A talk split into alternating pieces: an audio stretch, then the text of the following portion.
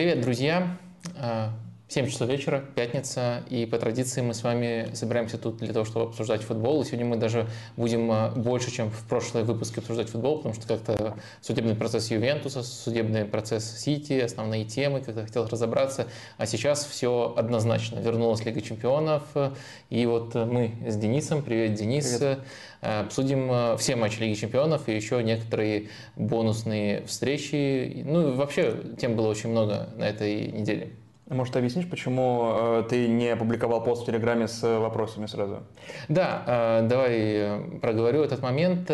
На самом деле, когда очень много тем, или когда мне не совсем хватало времени на подготовку, и мне хотелось немножко сократить, скажем так, содержательность конкретного стрима, я и раньше пропускал там, публикацию вопросов, без вопросов иногда подходил к стриму, когда настолько очевидные темы были, но тут есть некоторые еще глобальные размышления о том, чтобы немножко переформатировать наш стрим. Это на самом деле такой... Давненько не переформатировал, да? Да, да, да, давненько не было. Но, но это как бы эволюция. То есть, э, мне, мне кажется, это нормально искать, э, искать э, что-то новое, постоянно пытаться улучшать. Я думаю, что это действительно улучшение.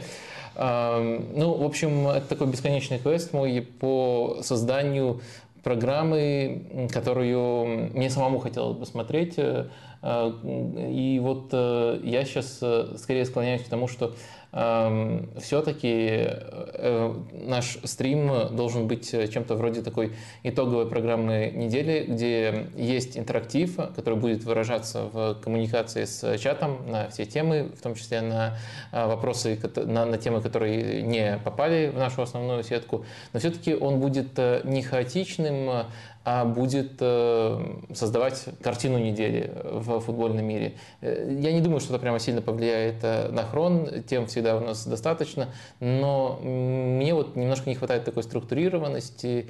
Мне кажется, у нас были какие-то попытки добавить структуру через там, рубрики, там, идти по странам, но это все равно немножко, немножко хаотично.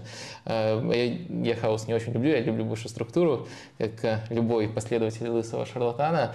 Ну, в любом случае, э, я решил, что несколько стримов э, точно есть смысл попробовать сделать так, но при этом я, конечно же, не хочу нашу э, любимую, уважаемую аудиторию чего-то лишать. Я думаю над тем, чтобы переместить вот ту часть стримов, где идет просто общении. Иногда это общение интересное только автору вопросу, его двум или там трем товарищам и мне. Я думаю переместить эту штуку э, в Telegram и выходить там, наверное, по понедельникам, либо в крайнем случае э, по вторникам. В Телеграме тоже можно делать стримы. Я немножко потестил, как это выглядит. На самом деле там даже с точки зрения управления картинкой даже немножко удобнее. Там можно вывести, и, скорее всего, тебя за это не забанят э, какой-то видеофрагмент. В общем, э, тут э, несколько аспектов. Первое – это то, что действительно некоторые вопросы, они не разрушают, они, они крутые, и на, ими хочется восхищаться, но они немножко рушат структуру и превращают в какой-то вот диалог, такой глубокий диалог, но все-таки диалог, который может быть не всем интересен. И второй момент, э, некоторые вопросы, которые действительно тоже вот э, крутые, они привязаны к уикенду, и вот к нашему стриму они оказываются немножко протухшими, и с одной стороны ты так восхищаешься тем, с какой глубиной сформулирован этот вопрос, и не хочешь его игнорировать, а с другой стороны ты понимаешь, что это было достаточно давно, что это слишком узкий момент для обсуждения, и вот хочется найти баланс. В Телеграме все-таки аудитория чуть поменьше у меня, я, наверное, буду вот там такое общение проводить. Это, кстати, повод, э, стимул дополнительно подписаться на Telegram. Такой многоходовочки у меня запланировано не было, но просто вот если кому-то интересно, то вот это общение переместится туда, но вы ничего э, не лишаетесь. Ну и на самом деле я думаю, что большинство людей, которые вот такие вопросы формулируют, э, они и так их формулируют в Телеграме, поэтому они уже, уже там находятся и к этому будут э, готовы. Вот такой более широкой аудитории хотелось бы создавать такую структурированную, качественную картину недели и самим готовить темы. Ну и плюс еще в рамках этих тем, когда ты вот их э, сам готовишь эм, и прорабатываешь каждую, все-таки чуть, чуть, чуть более э, содержательно получается отвечать. Ну вот примерно такие стимулы, ну я думаю на, на, на выходе все понятно. И может быть еще поскольку стримы в Телеграме легко записывать, э, если там будет э, что-то то, что прямо мне по содержательности понравится, я отдельным небольшим видосом могу просто это залить на YouTube. Ну, в общем, э, основная мысль будет у нас легкое изменение в формате, но вы ничего не теряете. В там, самом худшем случае просто часть контента перемещается в другое место. Ну вот мне, мне, мне захотелось так поэкспериментировать, надеюсь, это будет продуктивно. Думаю, можно... Ну, и, да. но общение в режиме реального времени остается. Остается Да, да, я это сказал, можно Все. акцентировать на этом внимание. То есть вопросы в чат можно писать, они, ну, интерактив, в общем, это неотъемлемая часть. Тогда мы могли просто записывать это и монтировать, и выходить через две недели, как это всегда бывает с программами, которые монтируются. Ну, короче, интерактив в чате остается, вопросы задавайте по нашим темам, по своим темам, э, постараемся на максимальное количество ответить. В остальном, я думаю, что все понятно объяснил, Осталось напомнить, что есть кнопка лайков. Вижу, что люди уже собираются. 206 человек. В общем, э, э, подписывайтесь тут, подписывайтесь э, в Телеграме. Самое главное, наверное, для вас, что контента меньше не будет. Я просто буду чуть больше работать и немножко переформатирую так, чтобы, как, как мне кажется, было всем выгодно. Да, ну а, собственно, на повестке у нас сегодня, естественно, возвращение Еврокубков и четыре матча Лиги Чемпионов э, в первую очередь, и два матча э, такие, какими должны быть матчи Лиги Чемпионов. С них, собственно, и начнем. С Барселоны, Манчестер и с Арсенала и Манчестера, на другого. Ну, еще и поговорим о том, э, о Жиркове Арауле, а почему о них поговорим, поймете по ходу стрима, и некоторые другие события на этой неделе тоже обсудим. Ну, давай, давай к футболу уже переходите, и к первому матчу, который мы наметили обсудить, это матч самый свежий э, из э, тех, что мы обсуждаем, Барселона-Манчестер Юнайтед. Э, и сыграли 2-2. Может быть, сразу давай опрос устроим, э, пока мы будем а, общаться на тему Барселоны, да, давай, давай. чтобы он висел. Э, сыграли 2-2, и, может быть, это неожиданный результат, с учетом того, что Барселона играет дома, а дома она играет очень круто, по крайней мере, в Ла Лиге. Но вопрос, наверное, опрос. Наверное, такой, как вы считаете, кто фаворит перед э, вторым матчем, который будет уже совсем скоро, через неделю? Это не ответный матч Лиги Чемпионов, здесь долго ждать не нужно. МЮ Барселона. Варианты ответа. Просто так бы люди могли не догадаться, какие варианты ответа. Важно, кто фаворит перед царем матчем с учетом первого матча. А первый матч мы, собственно, начинаем обсуждать. Я перед этой игрой думал, что Тенхаак, э, с учетом того, что он э, уже показывал в этом сезоне, и он был вариативен в этом сезоне, он может отказаться от э, каких-то принципов, которые были в последние месяцы характерны для Манчестера. То есть он может отказаться от стремления к владению мячом, отказаться от прессинга. И я подумал, что как он может как это может проявиться с точки зрения выбора состава? Я подумал, ну, логично выпустить э, максимально насыщенный центр поля. Бруно справа в полузащите, как он уже играл против Манчестер Сити э, или в каких-то других матчах АПЛ, сейчас сразу да, не вспомню. Сити. Э, да, вспомнил. Э, нет, Сити, да, он еще до этого выходил с кем-то, э, менее статусным, по-моему. Э, и выпустить, естественно, Казимира, который в Лиге Европы доступен, в отличие от АПЛ, где он дисквалифицирован. Выпустить Фреда. Что случилось? Я еще подумал, ну, выпустить Забицера. Потом, когда появились составы, я по такой, а, Забицер дисквалифицирован, окей, хорошо, за э, желтые и красные с, э, в Баварии еще.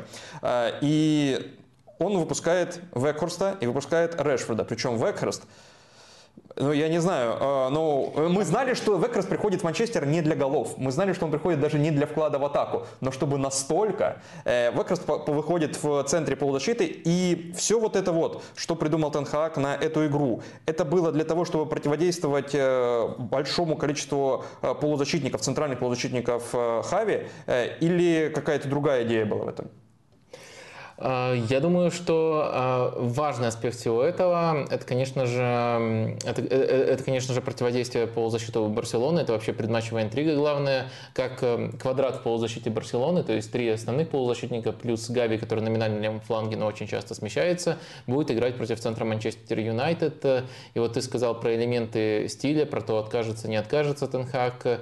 Я считаю, что тут важно очень четко проговорить. Мне кажется, он практически от всего, что с ним ассоциируется, в этом матче отказался, но при этом Манчестер Юнайтед э, сыграл очень здорово. И, наверное, если э, со совокупность всего матча взять, потому что отрезки были у каждой команды, Юнайтед был ближе к победе. То есть это должно быть э, одним предложением. Тенхак все-таки не решился играть с Барселоной по-настоящему открытый футбол. Но даже можно назвать этот футбол, особенно во втором тайме, открытым. А правильно, наверное, сказать, что не, не решился бороться за центр поля, не решился бороться за э, игру первым номером. Просто решил сдерживать, но то, как сдерживал, какие детали этого сдерживания мы объясним, э, и то, каким оно качественным было, и то, как Юнайтед отвечал в быстрых атаках, э, все это было очень-очень э, впечатляюще. Так что тренерская работа Тенхага, она очень даже классная была в этом матче, но если подходить к этому матчу как к какому-то барометру, на какой стадии развития, на какой э, стадии тенхакизации находится Манчестер Юнайтед. Допустим. А, да, то есть э, как близко они к ориентирам, насколько они готовы играть, потому что Тенхак это очень смелый тренер, он с Аяксом против Реала, против Юнца спокойно играл свой футбол без таких компромиссов, на которые он идет Манчестер Юнайтед. Он идет пока на компромиссы и классно их разыгрывает, эти компромиссы, именно за счет того, что э, пока команда не готова играть вот именно с таким сопротивлением в полностью свой футбол. Но давайте тогда обсудим, в какой футбол Манчестер Юнайтед сыграл, потому что там действительно много всего классного. Как ты сказал, Векхорст в центре полузащиты – это фишка, это интересный ход, до которого мы доберемся, но мне кажется, интересная деталь, которую тоже надо учитывать э, при, э, скажем так, э, оценке тактической работы Тенхага, это то, что состав, который он выставил, и вот э, если особенно мы смотрим, э, скажем так, глазами тренера соперника, пытаемся представить себя на месте Хави, по-моему, это очень такая приятная мысль, э, его можно было расчертить так, что все на более-менее классических позициях. То есть Векхерст как нападающий, Решфорд слева, Санчо справа. Брун... состав, если просто его столбцом. Да-да-да, если, да, да, да, если, так изначально казалось. Да-да, то есть казалось, что супер сюрприза нету. И это, и это еще было дополнительным шоком, поскольку футболисты футболисты Барселоны там вышли на поле, и только уже на поле э, этот замысел начали прощупывать. Э, и мне кажется, это определенное преимущество Юнайтед э, тоже дало. Так вот, давайте попробуем разобраться, в чем была задумка.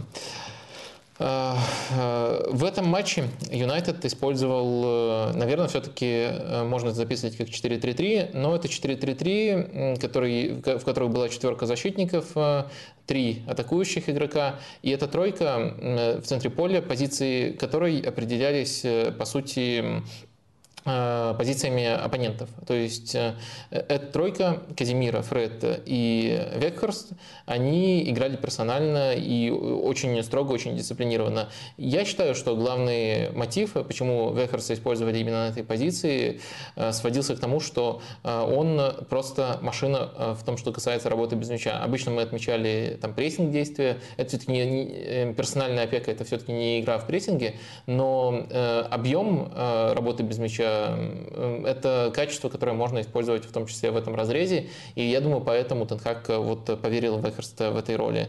Э, вот это вот сдерживание через персональную опеку в центре поля, оно играло очень важную роль. И самое важное, что каждый из этих игроков очень здорово, на мой взгляд, индивидуально в своей дуэли себя проявил. Наверное, в первую очередь тут комплиментов заслуживает Фред, поскольку он играл против Фрэнки де Йонга, через которого очень часто идет игра у Барселоны, если вот нет таких каких-то дополнительных тренерских э, примочек, и он очень классно и дисциплинированно работал в этой роли, очень хорошо читал абсолютно все эпизоды, э, и э, действительно классно себя проявил. Что тут нужно еще разобрать? Я думаю, тут, конечно, очень важно, что не хватает, скажем, для полного выключения одного игрока. Э, ну да, мы же говорим про треугольник и квадрат. И очевидно, что если Гави приходит, то все равно 4 в 3. Э, да, э, только 4 в 3, в которых позиции двух самых глубоких игроков. Гави редко оказывается самым глубоким. Угу. Вообще в этом матче я не помню, чтобы он приходил и был наряду, скажем, с Фрэнки. Двух самых глубоких игроков выключают. Следовательно, до Гави уже становится заметно труднее доставить мяч. Но когда доставляли до него мяч, возникали эпизоды, когда он оставался свободным. Вообще, в идеале, насколько я понимаю, замысел Тенхага, Варан, Ван Бисака и Бруно, они должны были помогать против Гави, в зависимости от того, где именно открывается Гави, кто-то из этих игроков должен был брать его на себя.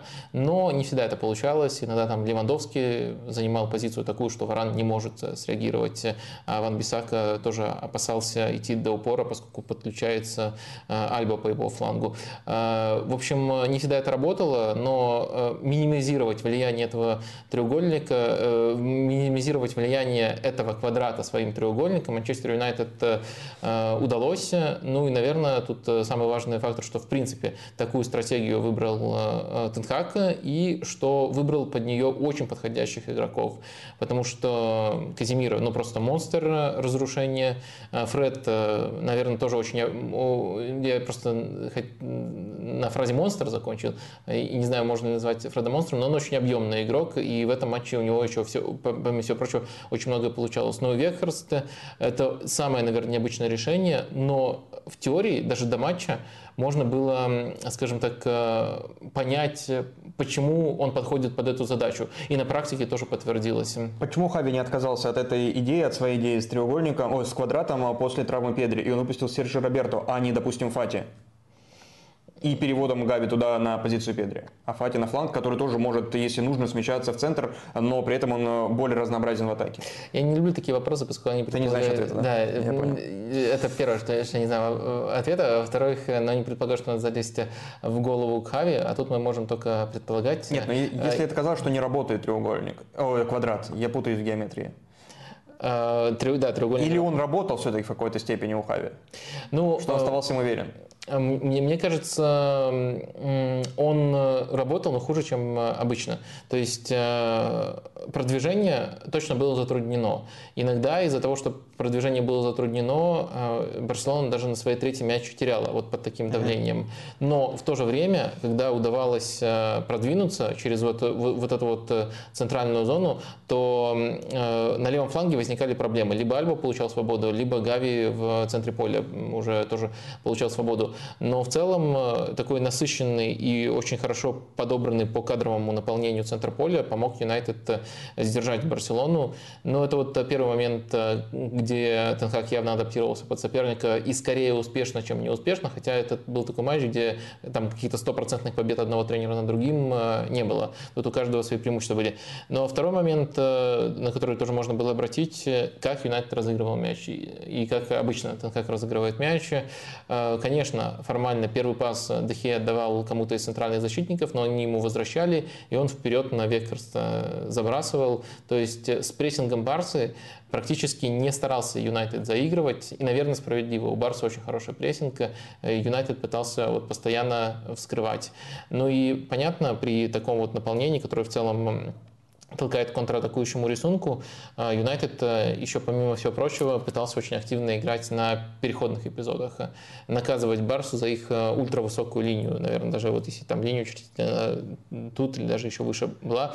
А, иногда это было через запускание Бруну, который из глубины забрасывает на Решфорда, а, иногда через просто любого игрока, который оказывается свободным, пытались вот за счет того, что Барса всегда высоко обороняется, играть с большим количеством количеством открываний за спину. То есть э, осознанно открываться всех просил за спину. Там даже Фред прибегал открываться, Решфорд, понятное дело, открывался, Вейхерст иногда мог открываться, э, и Санчо тоже в, в, в этом участвовал. То есть, э, с одной стороны, как мне кажется, вот если формулировать финальную мысль по Тенхагу, он отказался от всех элементов своего футбола, но все ходы, которые он применил против Барсы, били в конкретные слабости Барсы и скорее скорее, скорее помогли Манчестер Юнайтед, чем наоборот.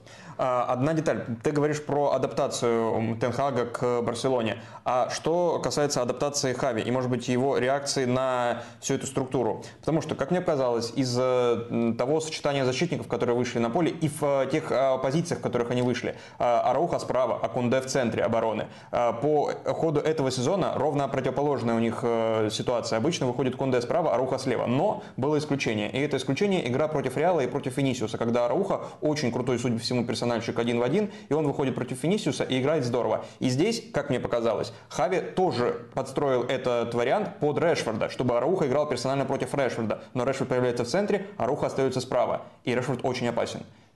А, Все так. А, и это мы возвращаемся к тому моменту. Я, я согласен э, абсолютно с каждым словом, и что, а, понятное дело, это факт, что чаще, чаще Кунде играет справа, и что против Венисиуса этот прием уже применялся, и что тут э, таким образом в один ряд с Венисиусом Решфорда поставил Хави этим ходом. И фишка в том, мы, мы это косвенно уже упомянули, что в момент, когда игроки как бы Барселоны выходили уже после установки Хави на поле, они все еще думали, что Решфорд будет играть Э, что Решфорд будет играть э, на позиции слева. Но это, это был логичный стартового ну, состава. Да. Э, и поэтому я думаю, что в первом тайме Рауха играл на этой позиции. Почему Хави не поменял в перерыве, для меня загадка. Но в итоге, когда уже, когда уже Барселона начал форсировать свое, свое наступление во втором тайме, Хави сделал, получается, тройную замену. И кроме этой замены он еще поменял позициями Рауха и Кунде. Кунде стал правым защитником и он все-таки поактивнее в этой роли был, то есть э, Кунде тоже не идет до упора вот так вот вдоль, но он там может там в полуфланге подключаться и таким образом тоже э, создавать э, проблемы. То есть Хави тогда в целом до фланга надавил, и Фати, более чистый фланговый игрок, вышел, если сравнивать с Гави, и Бальде тоже свежий игрок на левый фланг вышел, и в конце Барселона именно за счет этого, как мне кажется, перевернула игру, потому что в начале второго тайма Юнайтед на каком-то этапе этапе просто разрывал. Очень много забили два этих гола, очень много получалось в переходных эпизодах, э, и действительно тогда казалось, что Юнайтед может даже закончить это, это противостояние, ну то есть э,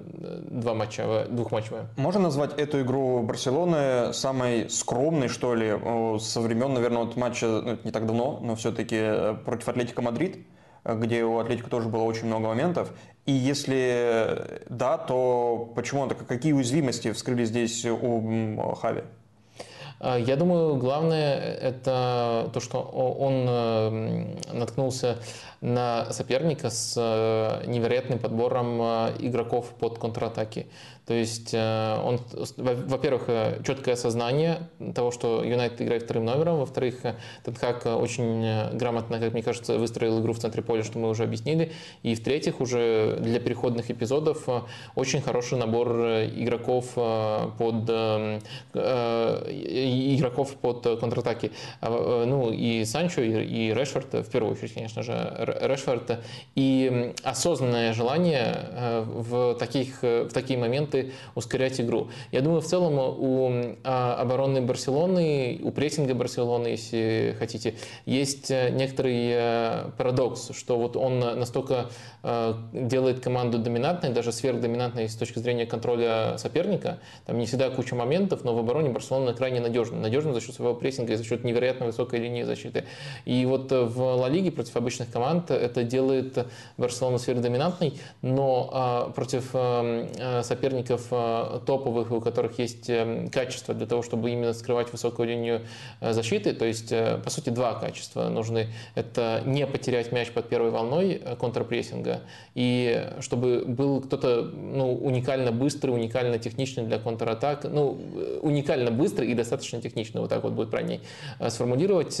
И на самом деле, если мы возьмем соперников по Лиге, часто у них просто таких игроков, таких игроков нету, им приходится как-то по-другому строить игру против Барселоны, и по-другому построить игру против Барселоны достаточно проблематично. Вот когда, э, когда э, Барса попадает под таких соперников, э, то у них просто-напросто перестает быть э, такой уж надежной э, обороной.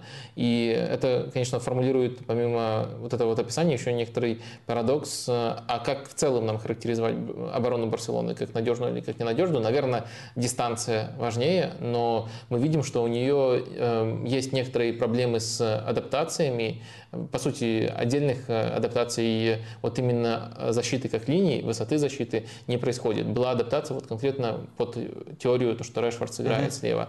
И вот в больших матчах это, это приводит к тому, что в одном случае там, с обычными соперниками у Барселоны оборона, прессинг работают в плюс, а в больших матчах где-то даже в минус. Хотя организация очень похожая, и явных халтурщиков там в этой системе нету, наоборот, все очень неплохо отлажено. Может быть, э, подытоживая вопрос и переходя уже к тому, что будет следующее, что нас ждет в ответной игре. А, у Барселоны травмирован Педри, дисквалифицирован на ответную игру Гави и, судя по всему, не вернется Бускетс к ответке с Юнайтед. А, что нам ждать от Хави? Будет ли он а, каким-то образом латать дыры в центре поля и вот этот свой какой-то квадрат, который последние недели он наигрывал, восстанавливать каким-то, не знаю, кем? А, или он откатится к более традиционным 4-3-3 и с двумя вингерами? Я думаю, что он откатится к более традиционному варианту. Э, в том, в том числе потому, что с треугольником были некоторые проблемы в этом матче. Ну, то есть он не работал против Юнайтед э, так, как мы привыкли видеть, в принципе, его Барселоны. Ну, вернее, квадраты. Я тоже по, по цепочке с тобой начал путаться. Квадрат Барселоны не работал, как он, как он обычно работал в последних матчах. Это первый мотив. И нет больших, больших иллюзий по поводу того, что Юнайтед сыграет принципиально иным образом, там, попытается бороться центр поля. Поэтому, наверное, владение снова будет у Барселоны, просто Барселона, как я думаю, вернется к более примитивному атакующему приему, который в контексте конкретного матча может быть э, весьма эффективным. Этот атакующий прием э, нагружать правый фланг, э, создавать там дуэли для Рафини или если будет к тому моменту Дембеле, и дальше этот игрок доставляет мяч на Левандовского. Я думаю, что Юнайтед далеко не безупречно в этом сезоне обороняется при навесах. Я думаю, если их хорошенько закидать, то это будет не очень изящно. Наверное, не так изящно, как мы привыкли в последний месяц от Барселоны, но это может давать э, Барселоне здравый шанс э, на успех. Хотя, скорее, я тоже склонен согласиться с э, результатами нашего опроса. Давай подведем. Да, тут прямо ощутимые преимущества у Манчестер Юнайтед фаворита 71% называет МЮ фаворитом перед ответным матчем с Барселоной. Следовательно, 29% за Барсом. Э, давайте тут закроем. Все-таки немножко сдвинуло 70 на 30. Вот на этой, на, на, на этой ноте мы э, этот опрос э, и завершаем. Давай пару вопросов из чата возьмем по поводу матча Барселона-Манчестер, пока мы здесь. Э, Шамдин Какоев спрашивает, как вы оцените игру Казимира? С одной стороны, выжигал в центре поля, а с другой стороны, второй гол на его совести, и к тому же чуть автогол не оформил, пытаясь скорее выбить мяч из вратарской. Э, я думаю, э, даже в вопросе немножко зашито то, как можно оценивать игру Казимира. То есть, с одной стороны, у нас выжигал в центре поля, постоянный процесс, с другой стороны, эпизоды, то, что можно назвать cherry-picking ом. И я, наверное... Черри чем? Cherry-picking. Ну, то есть э, в английском есть такая э, фраза. Это черешня? Вишня? Вишня, вишня, cherry-picking. Ну, то есть есть у нас тарелка, допустим, с вишней, и там, понятно, есть более спелые, есть неспелые. И вот ты можешь выбрать эту вишню таким образом, э, что только, только не спелый там берешь э, и этим э, пытаешься доказать, что вся вишня не спелая. Ну, короче, я не знаю историю этой фразы, я примерно так себе это представляю, но в Англии это очень распространенная, ну, то есть... Тебе было больше 15 часов, чтобы узнать историю этой фразы. Ну, да ладно. 15 часов, чтобы узнать историю этой фразы? Конечно. Но она просто естественная. Это скорее твой пробел, что ты не, впервые ее слышишь. В общем, это выдергивание частных э, примеров э, и попытка отобразить э, через них всю картину, что, разумеется, просто делать нельзя и неправильно. А В общем, Э, даже в вопросе написано, с одной стороны, выжигал центр поля, с другой стороны, два эпизода. Что важнее, конечно, то, что он выжигал центр поля. Очередной хороший перформанс от э, Казимира, пользы намного больше, чем э, недостатков. И, помимо всего прочего, я бы еще обратил внимание на то, что помимо вот этой персональной задачи, Казимир еще все равно успевал помогать партнерам где-то склеивать линию защиты, когда она разваливалась и кто-то выдвигался. То есть он невероятно хорошо, конечно, читает ситуацию вокруг себя Я думаю, что даже конкретный матч, потому что в целом там вклад Казимира в Манчестер Юнайтед обсуждать не стоит, он просто прекрасен. А даже конкретный матч – это матч, который Казимир себе в плюс записывает. А, Иван Кузнецов спрашивает, как думаешь, сильно ли бы поменялась картина матча при присутствии Дембеле и Бускетса?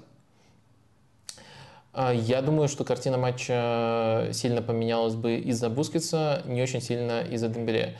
А, ну, Потому что Рафини был прекрасен? Ну, Рафини скорее был просто хороший. Он, он, он забил, но мне кажется, в этой роли у Барселоны можно делать еще больше. Но в любом случае вопросов к нему минимум. И самое главное, функционал один и тот же. То есть функционал Э, Рафини и Дембеле, они могут исполнять его на разном уровне, но это один и тот же функционал, это очень хорошая прямая замена.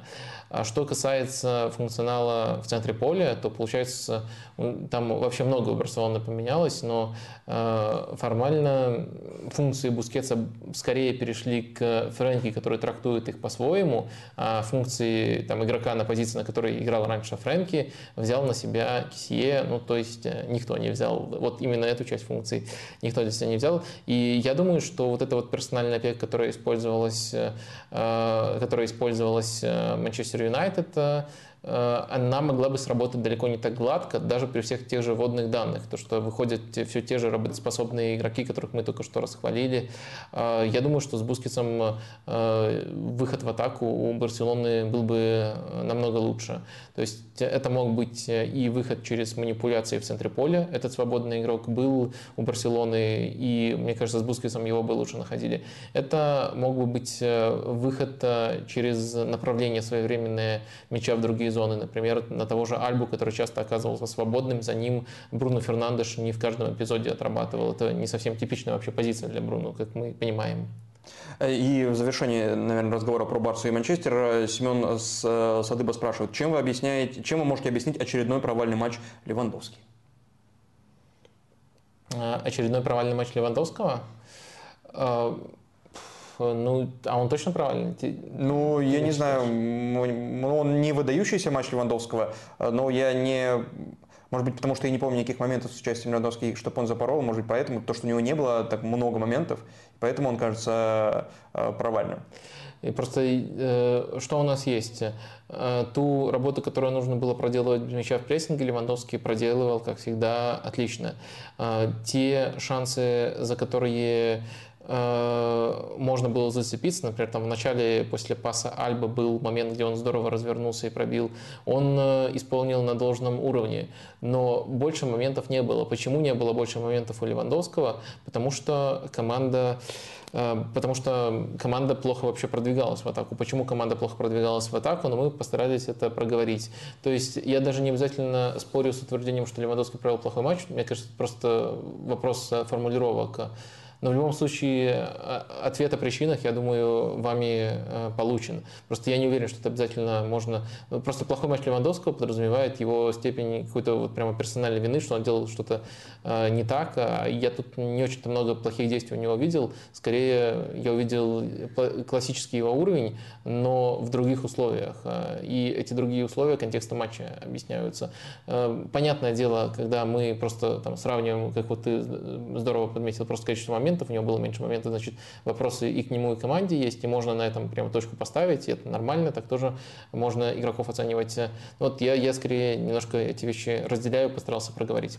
А, давай переходить к следующему матчу, который, мне кажется, ну очень похож по настроению, что ли, э, на матч Манчестер и Барселона. Мы переходим к матчу Арсенал-Манчестер Сити. Сейчас я попробую объяснить, почему он мне э, кажется похожим. Э, но прежде давай здесь опросик создадим и спросим у тех, кто нас слушает и смотрит, по поводу чемпионских амбиций Арсенала и как они изменились, не амбиции даже, а чемпионского потенциала, что ли, Арсенала, а как они изменились с учетом а, а, этого матча, с учетом поражения от Манчестер Сити. Сейчас у них одинаковое количество очков, у Арсенала игра в запасе. Игра в запасе с э, командой, которая не так давно Арсенал обыграла, с Эвертоном.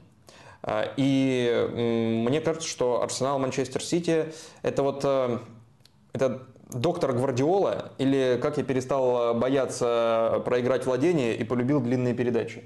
Это, вот, это описывает подход Пепа к этой игре. 36% владения у Манчестер Сити в этом матче. Худший при Пепе результат в английской премьер-лиге.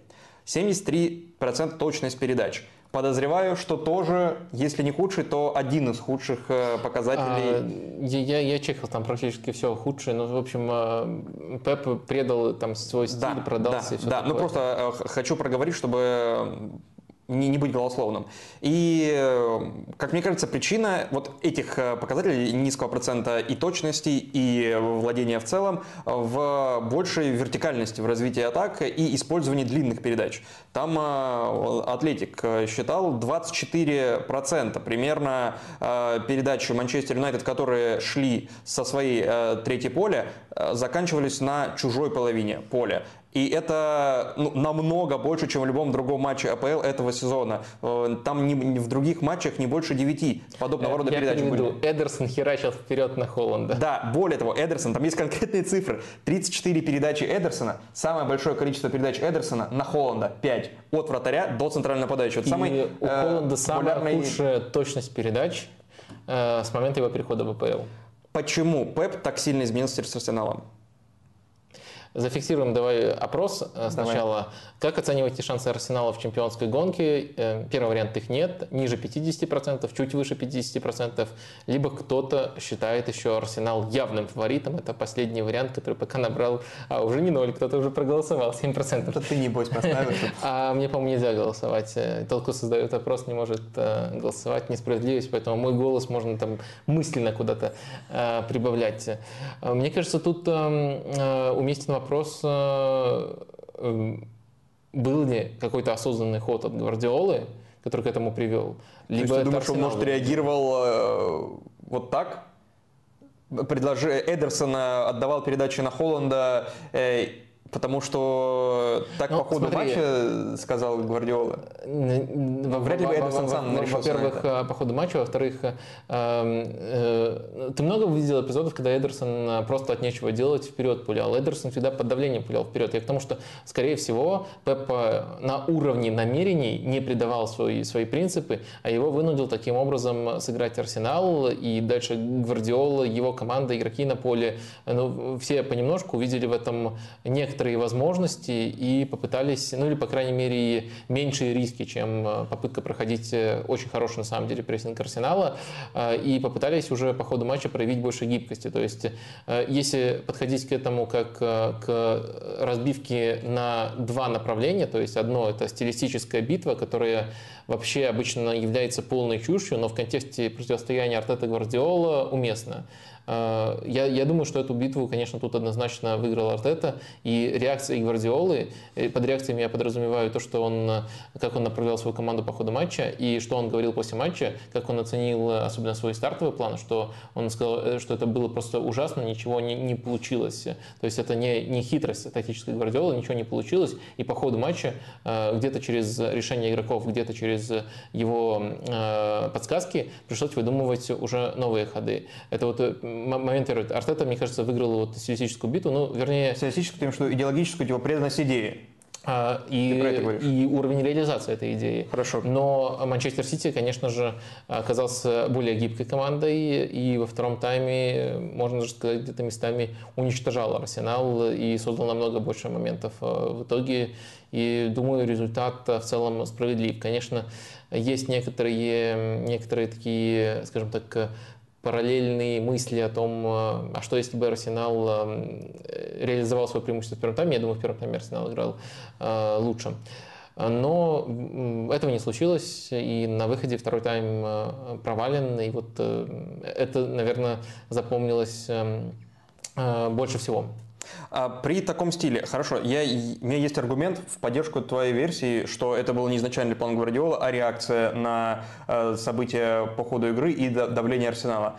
Аргумент в свою пользу, в, в, пользу этой теории. Аргумент связан с присутствием Бернарду Силва на поле. Бернарду Силва, который снова во втором матче подряд выходит в позиции ложного фулбека. Просто если бы Гвардиола, мне кажется, если бы Гвардиола изначально задумал играть в более примитивном стиле, чем обычно, то там бы был не Бернарду Силва, а кто-то другой. А Бернарду Силва играл бы в привычной для себя позиции в центре поля или правого вингера и так далее. Так вот, позиция Бернардо Силвы э, и ее изменения относительно первого тайма и второй половины второго тайма после выхода Аканжи там, на 60 какой-то минуте. Э, это ключевое изменение в игре и насколько вот э, оно крутое вот с точки зрения тактической вот идеи, которая пришла к Пепу? А, нет, я думаю, что это не ключевое, тоже одно из важных изменений, но не ключевое. А, ну и по ходу матча имею в виду, да. Сама тема Бернарду, если ты ее затронул, да. она прямо скажем так, эм, тактичес, так, тактический рассказ внутри общей картины, о котором хотелось бы говорить отдельно. И там, э, помимо того, что сама по себе роль очень интересная, сейчас с доской ее подробнее разберем, там еще очень много дополнительных подсказок, корректировок было. Э, даже в трансляцию попал момент, где Гвардиола подозвал к себе Гюндагана, Аки и как раз Бернарду Силву, и очень эмоционально им что-то объяснял. Они кивали, и после этого некоторые изменения Э, случились. Но давайте по порядку. Э, как было сначала и как вообще роль Бернардо Силвы влияла на игру Манчестер Сити.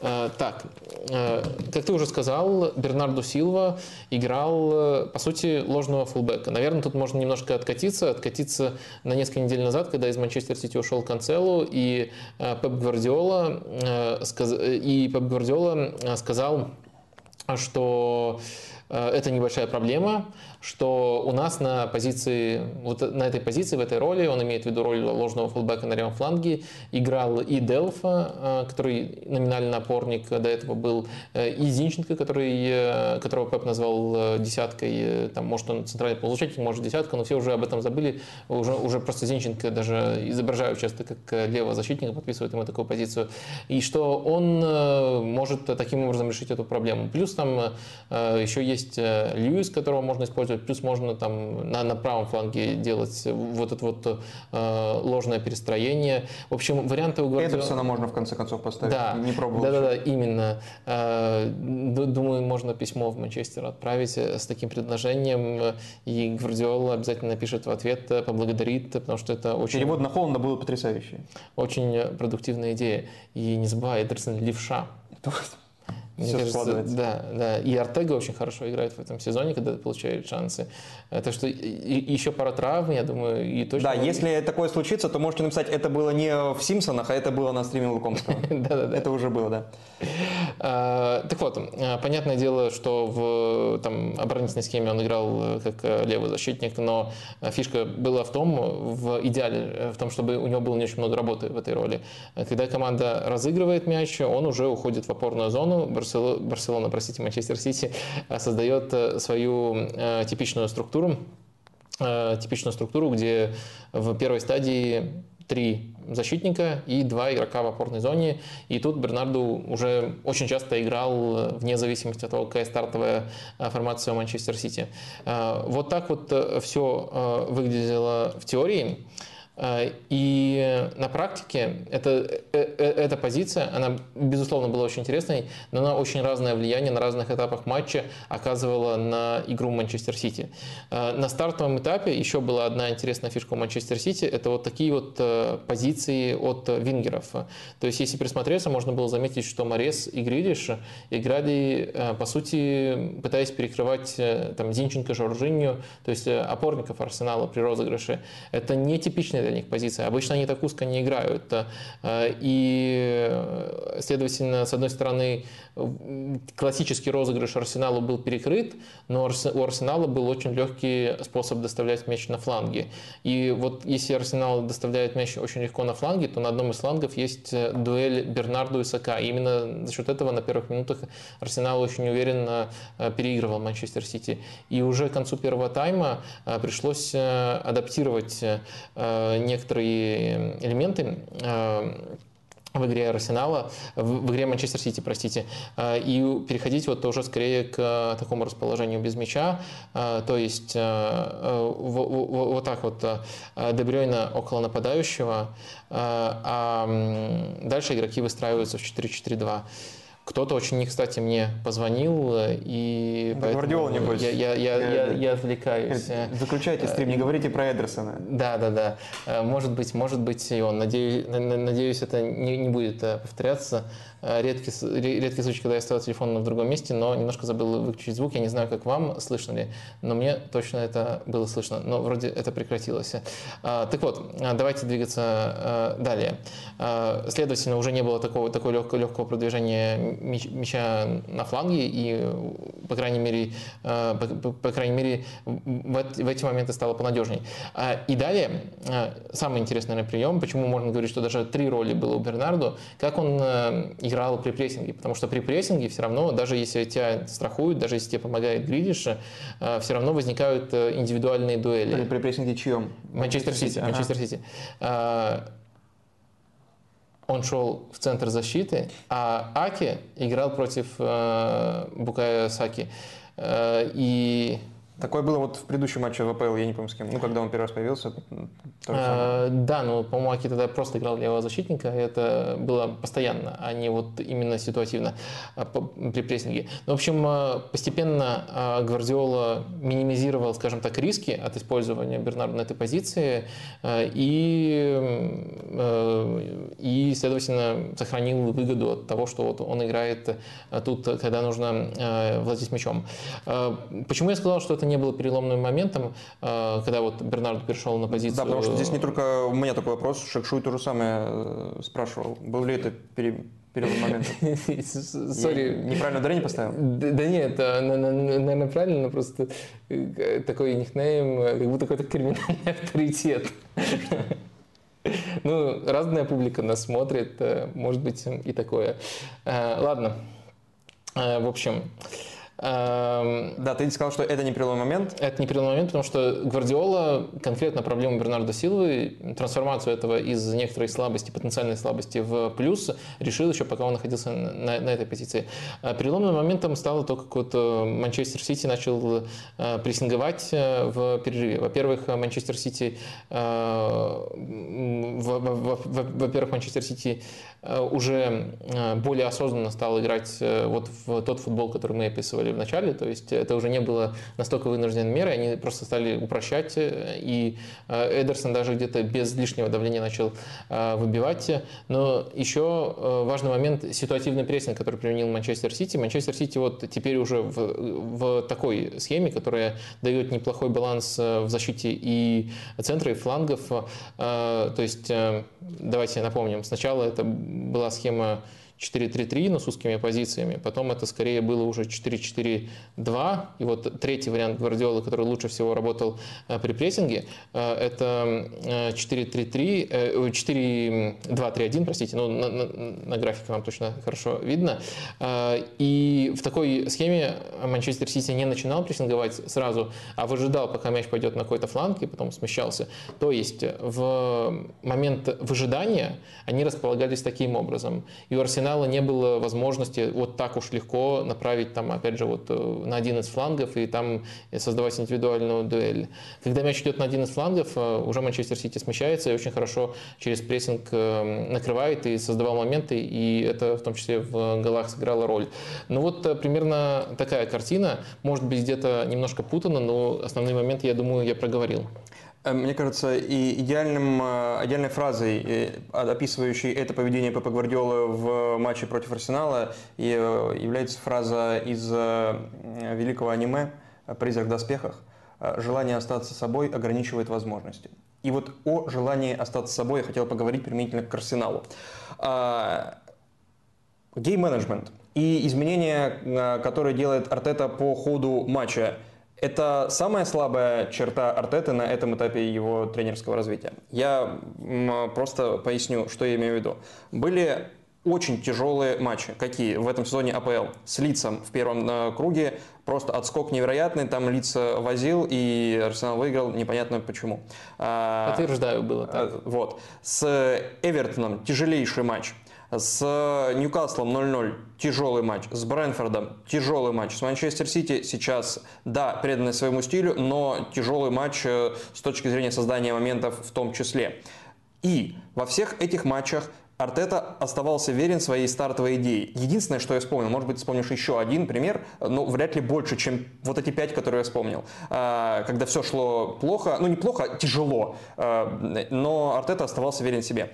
Был один, по-моему, случай в этом сезоне, когда Артета изменил по ходу матча кардинально, и это принесло мгновенный результат. Это был матч с Фулхом, насколько я помню, когда он выпустил Нкетию вместо Тирни, они перестроились на схему с тремя центральными защитниками, чистыми защитниками, а на флангах играли Мартинелли и э, Сака сдвоенный центр атаки Нкетти и Габи Жезус. И, и вот э, тогда они сразу забили, они при 0-1 он выпустил, и они забили два мяча после этого. И гораздо больше моментов стали создавать из э, этого нового. Но после, кроме этого я ничего не могу вспомнить у Артета. Э, так вот, возвращаясь к моему вопросу. Артета слаб в управлении игрой по ходу матча? И если да, то почему? А, смотри, у тебя очень э, хорошие примеры подобраны. Я тоже вспомнил в первую очередь матч с Лухом как э, контрпример, как удачный пример. Э, и то, что ты озвучил как неудачные примеры, то, то, тоже... Но все, все, все удачные были после того матча. Да. Дело в том, что мне кажется, тут вот правильно разложены аргументы, но я не склонен согласиться с твоим выводом. Дело в том, что как бы мы тут, с одной стороны, удачные матчи, где все складывалось э, э, относительно благополучно для Арсенала, Артета либо на этом благополучии доезжал до конца, либо его там мелкими деталями, вроде там выходом третьего центрального защитника улучшал, мы их просто отсекаем. Нет.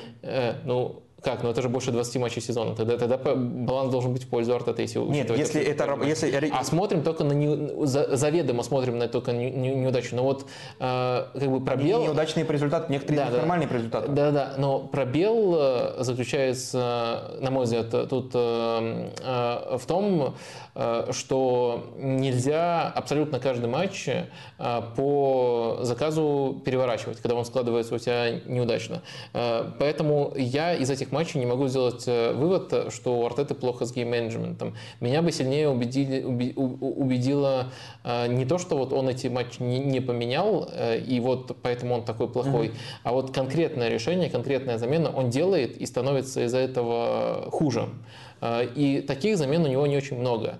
Скорее проблема не в том, что он принимает плохие решения, а в том, что у него, если мы сравниваем по самой высокой планке, а, ограничен ресурс относительно Манчестер Сити. То есть не такая, не, не такая эм, большая скамейка. Так что я бы в этом искал проблему. Но я надеюсь, я вот разницу проговорил. То есть я не хочу сказать, что это там его а, сильная сторона. Действительно, мне кажется, что у него вариант, варианты немножко ограничены, и главное из этих вариантов предполагает э, доступность Кетти и Жезуса, ну, как ты вспомнил, это действительно интересный, интересный вариант. Он был уместен э, в том матче, и он, в принципе, может быть уместен э, в каждом. Там структура так меняется, что э, три очень смелых центральных защитника, по сути, надо только один остается, два нападающих, и Арсенал просто количественно больше игроков в атаке при том же позиционном футболе оказывается.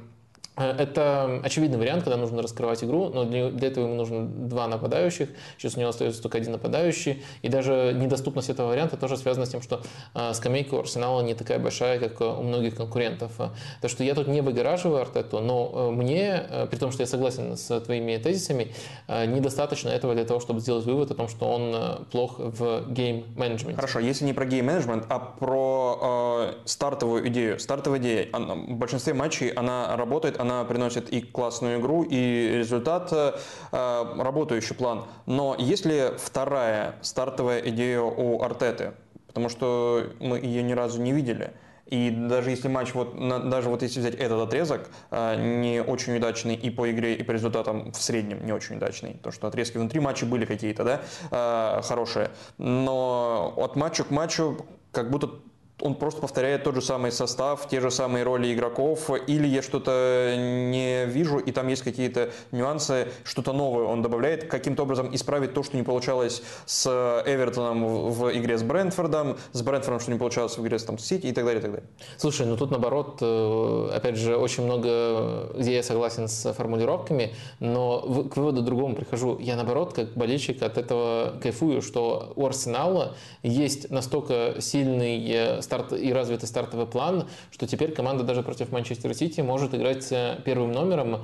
И э, на самом деле это не, не, не выглядит э, Э, не выглядит как-то слабо, и Манчестер Сити наказал... То есть ты считаешь, это проявление силы, а не слабости? Я считаю, что это проявление силы, а не слабости. И когда Арсенал, ну, допустим, вот в неудачный сезон у Артета было как минимум два стартовых плана. Один играть э, сугубо на контратаках с большими командами, там, с Ливерпулем, с Манчестер Сити. И это было не очень э, продуктивно, как правило. И другой стартовый план на, на матчи с андердогами. Сейчас это один стартовый план, но настолько развит, что против Манчестер Сити тоже можно не отходить от коротких розыгрышей и не отходить от прессинга, и делать это на хорошем уровне. Э, то есть я не думаю, что Арсенал проиграл поэтому. Я не думаю, что бы Арсенал имел второй, в качестве второго плана игру автобусом, Арсенал выиграл. Арсенал не, не много... автобусом. А, а, Арсен... Ну а что? что, что ну, это так радикально, потому что Пеп Хорошо. в рамках своего стиля даже меняет...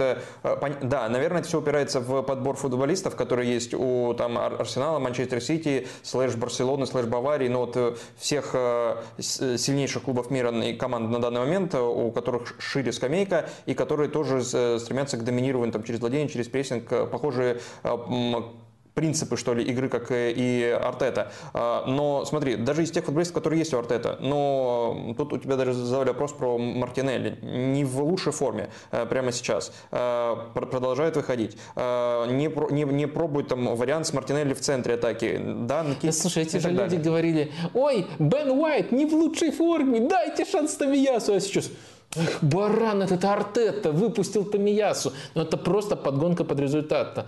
Э, с каких это пор у вас э, Мартинелли стал э, не в лучшей форме? Ну, то есть, да, на, на фоне команды, у которой в целом игра в атаке была слабой в последних матчах, Мартинелли смотрится хуже. Да, из-за того, что нет Джедуса, поменялись его функции, и с него стал больше просто спрос, объем его работы возрос, и он не везде успевает. Ну, вот просто ну, сводить ну, к тому, кстати... что вот эта вот логика, что а, а, считать, что просто не выпусти этого, выпусти того, и будет у нас такая, э, такое волшебное решение, которое придет к победе. Нет, мне кажется, так проблемы в футболе, это так проблемы в футболе не решаются, и так анализировать футбол, в принципе, неправильно. То есть э, ничего против этих людей не имею, но мне этот подход не близок. А, хорошо. А, выходит э, в стартовом ставе здесь из-за того, что, судя по всему, травмирован э, партии, выходит э, Жоржини.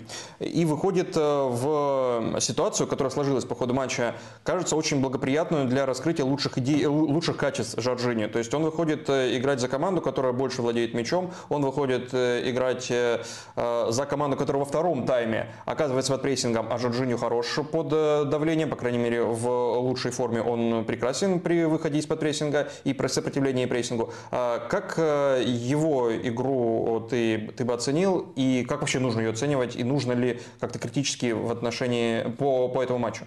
Ну, в этом матче, мне кажется, он сыграл очень здорово. Конечно, опять же, если на каком-то бинарном уровне анализировать, э, можно снова вспомнить, ой, Арсенал ничего не может без партии, но я не думаю, что в, в этом случае проблема была в отсутствии партии. Во-первых, просто соперник, сюрприз-сюрприз сильный. Во-вторых, э, как минимум один тайм Арсенал играл не лучше, не, не хуже, а даже э, чуточку лучше. Ну и э, в-третьих, вот конкретные проблемы в зоне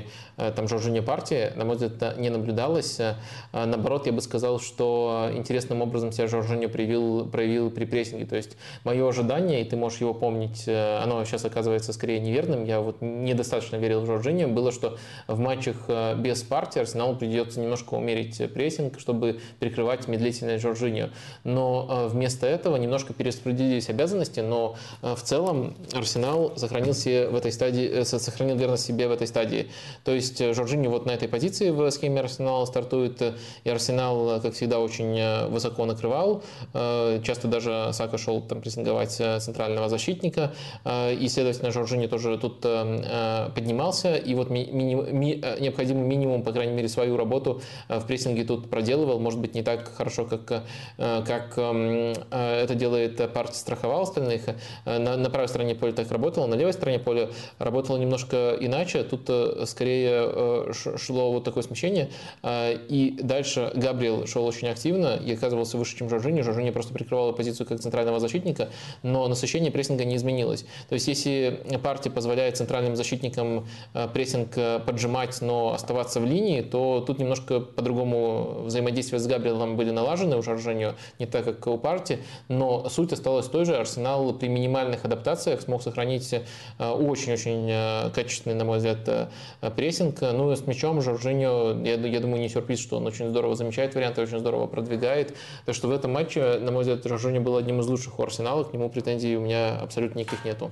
Э, давай подведем, наверное, итоги опроса, и если хочешь, можешь сам ответить на то на вопрос, какого, каково значение этого матча в чемпионской гонке. И, может быть, или не матча, а всего этого отрезка Арсенала. Ну, э, психологическое, не психологическое, как угодно можешь оценивать. Ну, в общем, я разбирал, по-моему, даже на, на стриме у нас это было, точно разбирал еще в телеграм-канале причины спада Арсенала против э, закрытых соперников, таких как э, Брентфорд, э, таких как Эвертон. И там действительно проблемы есть, действительно не хватает Жезуса. И это, это прямо плохо. Да и, в принципе, Арсенал немного, даже местами много очков перебирал, и это тоже постепенно должно было сказаться. Так что, да, у меня вот сомнения были были э, по Арсеналу, в принципе, как э, фавориту гонки даже до этого отрезка. Э, я был очень умеренным тут э, оптимистом, а были неумеренные оптимисты среди болельщиков э, Арсенала. И матчи, вот первые две потери, они, конечно, очень сильно меня огорчили. Этот матч у меня, понимая, что кто, кто в соперниках, что команда, как мы выяснили внезапно, не только сильная, но еще способна показать гибкость, после того, как в основном рисунке ты ее переигрываешь, и то, что ты ее переигрываешь, признает даже тренер соперника, Гвардиола. Э, этот матч меня скорее настраивает на оптимистический лад. Я раньше не видел, чтобы Арсенал сыграл настолько... Да, в принципе, ни один соперник так смело против Манчестер Сити Гвардиола не играл. Короче, этот матч э, точно не, не в моих глазах не, скажем так, Э, не опускает команду, несмотря на поражение. Но э, были до этого факторы, и вот были потери в последних матчах против другого типа соперников, которые, конечно, по шансам Арсенала ударили, и по восприятию Арсенала тоже ударили. Так что я думаю, что да, Манчестер Сити сейчас фаворит в гонке, но говорить о том, что она закончена и что шансов больше нет, это ненужный уход в радикальность, э, и в этом уходе в радикальность нет никакой необходимости даже даже на фоне, даже если бы Арсенал по делу проиграл этот матч, Арсенал, э, наверное, проиграл его по делу, но до этого выдал очень хороший тайм, и очень много позитивного тоже из этого матча можно извлечь. В общем, я за взвешенность, но думаю, что я, я, я бы ответил, что э, есть, но ниже 50%. В принципе, 53% наших э, зрителей так и ответили, это самый популярный ответ. 10% э, считают, что шансов вообще нету, 32%, но это уже еще больше оптимисты, все еще оптимисты. Эм, это люди, которые считают, что эм, у Арсенала шансы выше 50%, э, и 6% считают Арсенал явным фаворитом. Я думаю, это просто тролли, если честно. А, Давай вопросик возьмем из э, чата онлайн. Алка тренер спрашивает, как считаешь, возможно ли в Арсенале схема 4-3-3 с Джакой Парки Жоржини в центре поля без нападающего и Эдегором ситуативно играющим ложную девятку? Э, Джака Парти Жоржиньо, прям вот такой э, центр. Ну, в принципе, если смотреть на просто принципы арсенала, в принципе, в принципе. А если смотреть на требования, на структуру, которую выстраивает Артета, в этом нет ничего не, не, невозможного. Я, я бы не называл это вероятным, но невозможным в этом тоже ничего нету. То есть э, предлагается, по сути, вот такая стартовая схема. Эдегор вполне может там начинать прессинг, он тоже достаточно работоспособен, и эта схема, понятное дело, без мяча. С мячом у Арсенала всегда наблюдаются трансформации, и они неизбежно будут наблюдаться в случае, если мы, в случае, если мы такой состав увидим. Дальше вот, следовательно, мы будем наблюдать, что Джака, скорее всего, там уходит выше. Наверное, крайний защитник должен быть чистым, Э, то есть этот Тирни, допустим, он идет, закрывает весь фланг, Мартинелли становится э, скрытым нападающим, там Эдегор в полуфлангах с Джакой, и мы получаем на самом деле очень похожую структуру на ту, которая есть сейчас. То есть немножко по-другому, но Арсенал приходит в те же позиции, когда владеет мячом. Э, единственное, тут, только тут опасение, что наверное, центр все равно будет предполагать наличие слишком большого, игроков, слишком большого количества игроков оборонительного плана. Я не думаю, что Арсеналу во мно, в, в большом количестве матчей столько игроков нужно, потому что даже против Манчестер Сити Арсенал решил играть с другим наполнением. Так что это какой-то э, экстравагантный, но в то же время достаточно оборонительный вариант. Я не совсем понимаю, против какого соперника можно так сыграть, но это вписывается, скажем так, в общую парадигму Артеты. То есть тут нет ничего, что было бы невозможно представить э, от этих игроков и этого тренера. Вот такой ответ. А давай к э, Лиге Чемпионов переходить. Уже мы час сидим на двух матчах. Э, и здесь у нас четыре игры. Начнем с, наверное, самой статусной из них – ПСЖ Бавария. Но прежде ты должен поговорить важную информацию для твоего YouTube-канала. О том, что нужно ставить лайки. Да, э, ничего себе. Я просто удивился, посмотрел, что что-то побольше людей на сегодня смотрит. 563 э, человека, но это не освобождает вас от ответственности. Это не освобождает вас... Ты умеешь, конечно, распугать. от активности это вас не освобождает. То есть, когда мало человек смотрит, тогда, понятное дело, соберитесь, поднажмите, все должны э, там внести свою лепту. А тут вас побольше, чем, например, в прошлую пятницу смотрят, но все равно будем э, благодарны любому, любому проявлению активности. Это может быть активность в чате, если у вас есть вопросы, это может быть э, лайк, это может быть подписка на канал, если вы до сих пор не подписаны. Я, кстати, недавно чекал Э, как-то много людей относительно привычных показателей стало смотреть, э, не будучи подписаны на канал. То есть ни, ни, никто никого не заставляет, но если вы просто забыли, тогда вы можете на эту кнопку нажать. А мы двигаемся дальше. А мы, да, мы не забыли про Лигу Чемпионов, э, не волнуйтесь, и мы переходим к ее обсуждению. И в этом блоке, давай, прежде чем начинать говорить об аварии ПСЖ, тоже опросик. Бомбанем. Как, типа, какой матч э, лучший на этой неделе был для вас? Э, с учетом того, что мы уже, правда, два обсудили. Матч э, недели. Немножко неправильная выборка. Я, я бы четыре варианта здесь сформулировал. МЮ, Барса, Арсенал, Манчестер Сити, ПСЖ, Бавария, Боруссия, Челси. Или какой-то другой. Или можно ставить три и Боруссию, Челси поместить в вариант какой-то другой. Какой? ПСЖ, Бавария. Четыре варианта у нас только есть. Да. Давай другой тогда. Другой будет третий вариант. А, и вот если вы, допустим, считаете, что не было ничего лучше перформанса великолепного Дани Сибалиса в матче Реал против Эльчи, то можете кликнуть на другой. Поехала. Да, ну а мы э, говорим о матче ПСЖ Бавария, и здесь э, давай толкнемся от э, того, что хотел ПСЖ, что в Галте. Оправдание, не, не, опасения по поводу неучастия в матче Верати и Месси не оправдались. И Мбаппе, как выяснилось позже, но, может быть, не совсем был готов, ну, не был готов выйти в стартовом составе. Так или иначе, Верати выходит в стартовом я, я совсем еще не понимаю. Месси и Неймар участвовали в матче?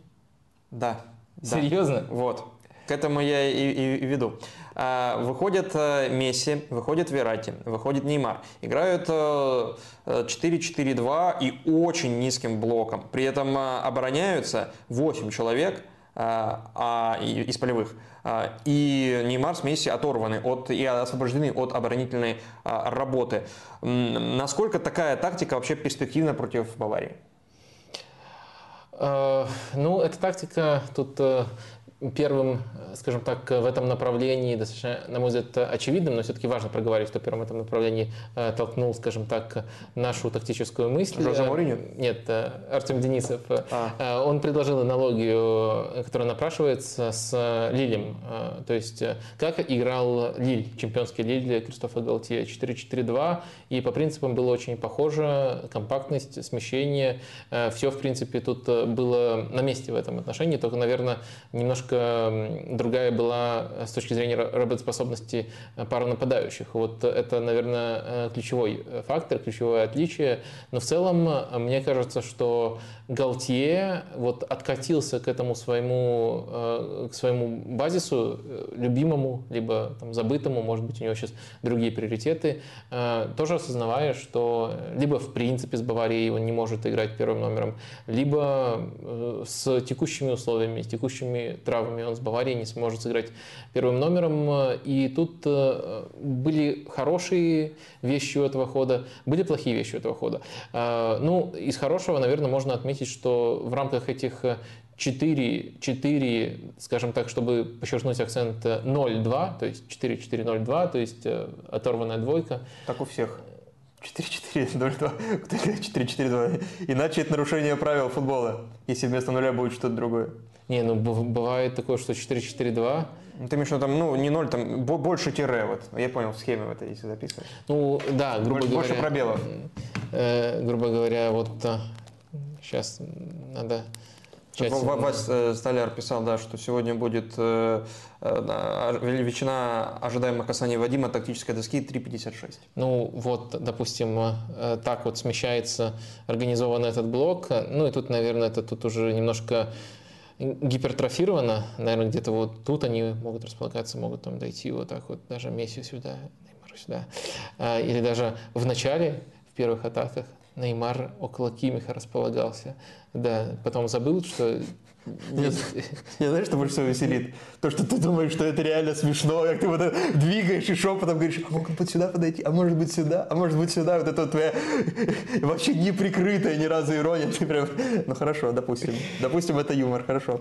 Ну ладно, в любом случае это сопряжено с тем, что мы видели на поле. Да. И э, любая аудитория будет удовлетворена. Та, которая считает это смешным, и та, которая просто хочет видеть то, что было действительно на поле, как строил свою игру Париж. Так вот, действия вот этих вот игроков, вот этой восьмерки, их смещения, они были и отлаженными, и в них не было э, каких-то пробелов, они действительно здорово оборонялись. И, наверное, насколько можно надежно ограничивать соперника, то есть не полностью выключить, но не допустить, по крайней мере, явных моментов. То есть либо там удары заблокированы, либо навесы в штрафную, то есть выдавливаешь на фланге, а, либо там дальние удары.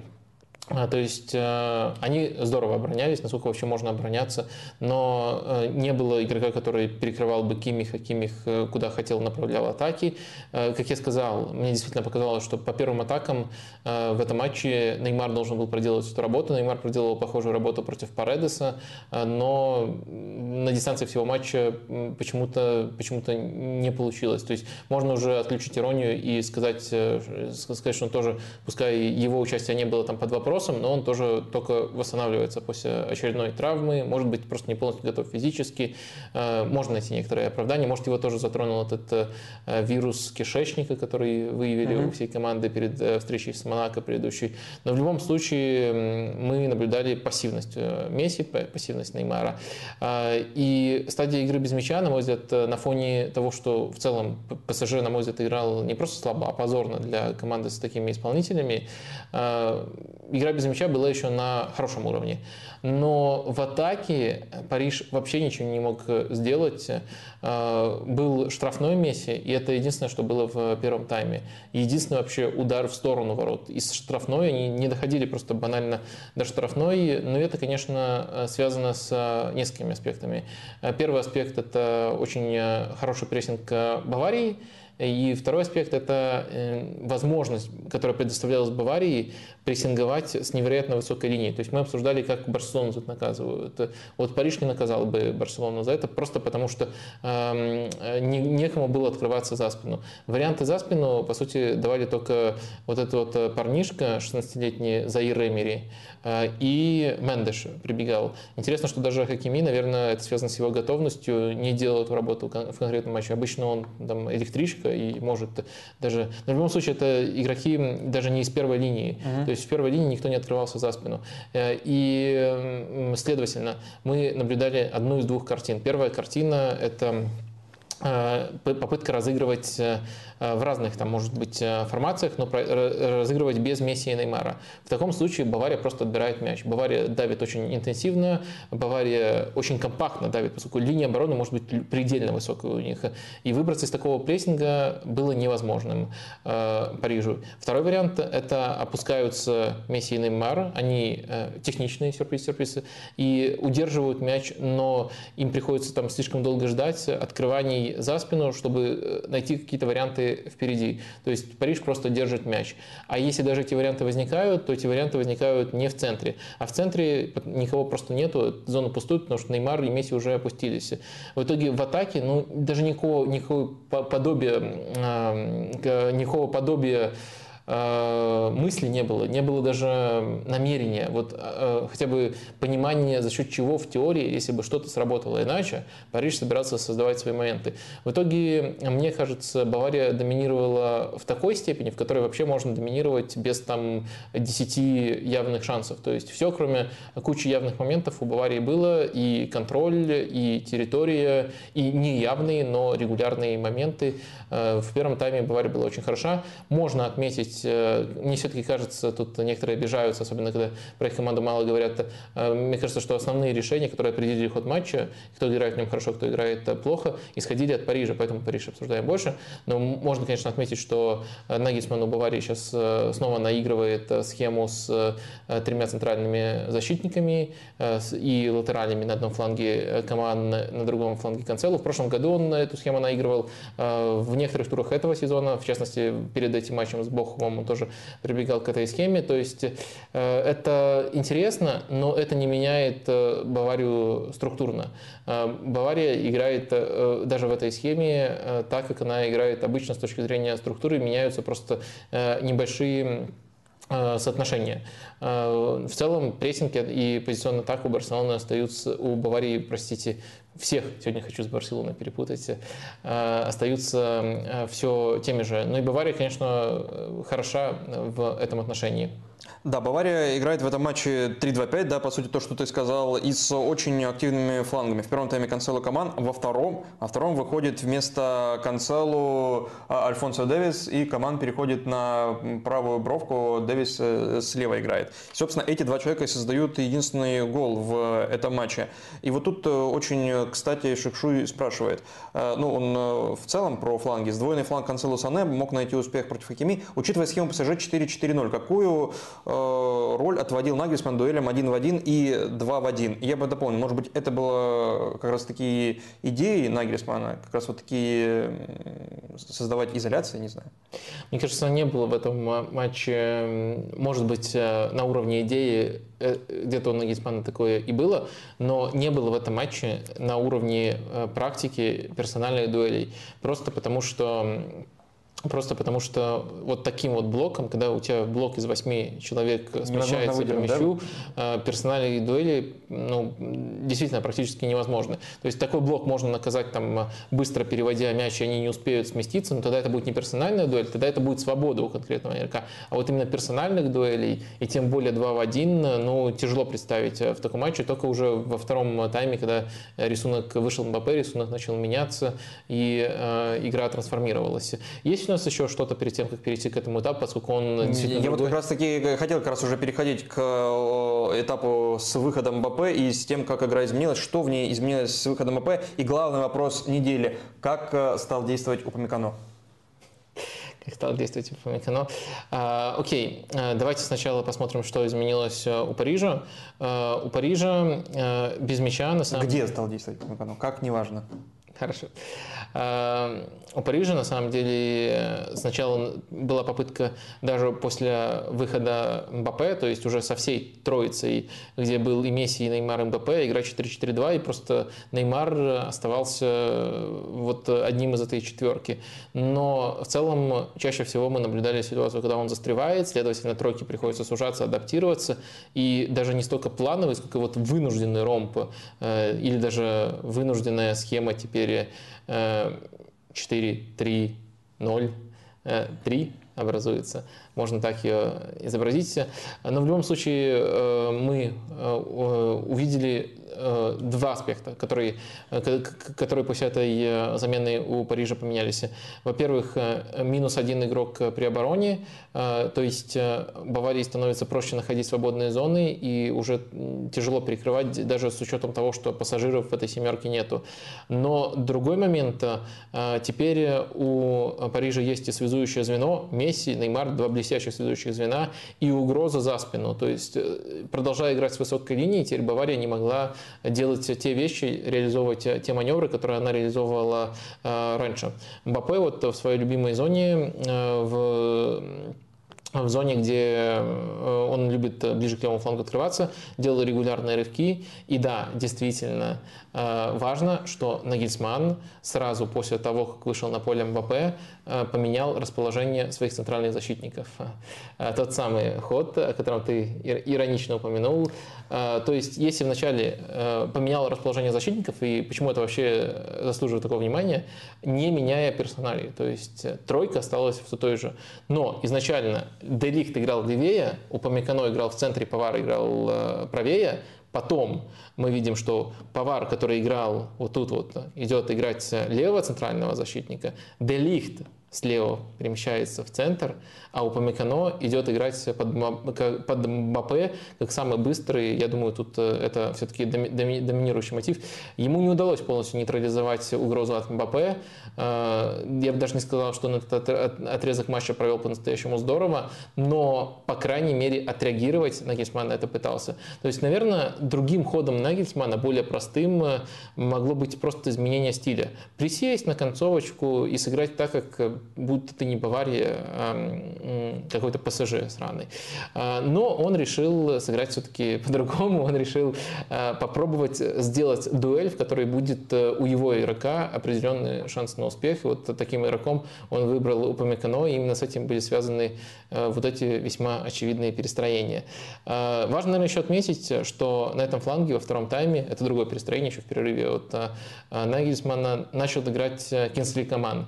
То есть он начинал на противоположном mm-hmm. краю, теперь начал играть на этом фланге. И э, помимо угрозы от МБП еще была угроза от Нуна Мендеша, который делал интенсивные рывки, и Кинсли команда не всегда за ними успевал. В конце команда заменили, но не изменили структуру. Вышел Гнабри, и он тоже не профильный игрок на этом фланге, и это создавало некоторые дополнительные проблемы. То есть у Парижа, во-первых, э, появилась, для того, чтобы перевернуть хотя бы по содержанию этот матч, появилась угроза открывания за спину. Вообще не было этого в первом тайме. Во-вторых, э, появилась точка, на которую они могут надавить, э, достаточно очевидно, и тоже они на эту точку смогли надавить. И, наверное, на этом этапе, и даже без наверное, они забили два гола, которые там были на тоненького и отменены, и моменты пошли. Париж мог уже на этом этапе отыгрываться.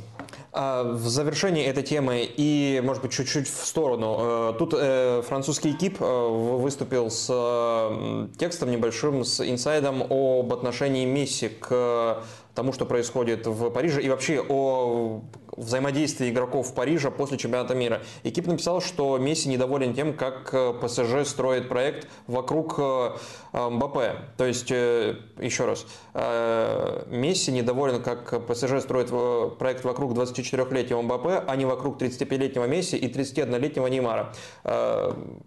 И, собственно, конфликт после чемпионата мира.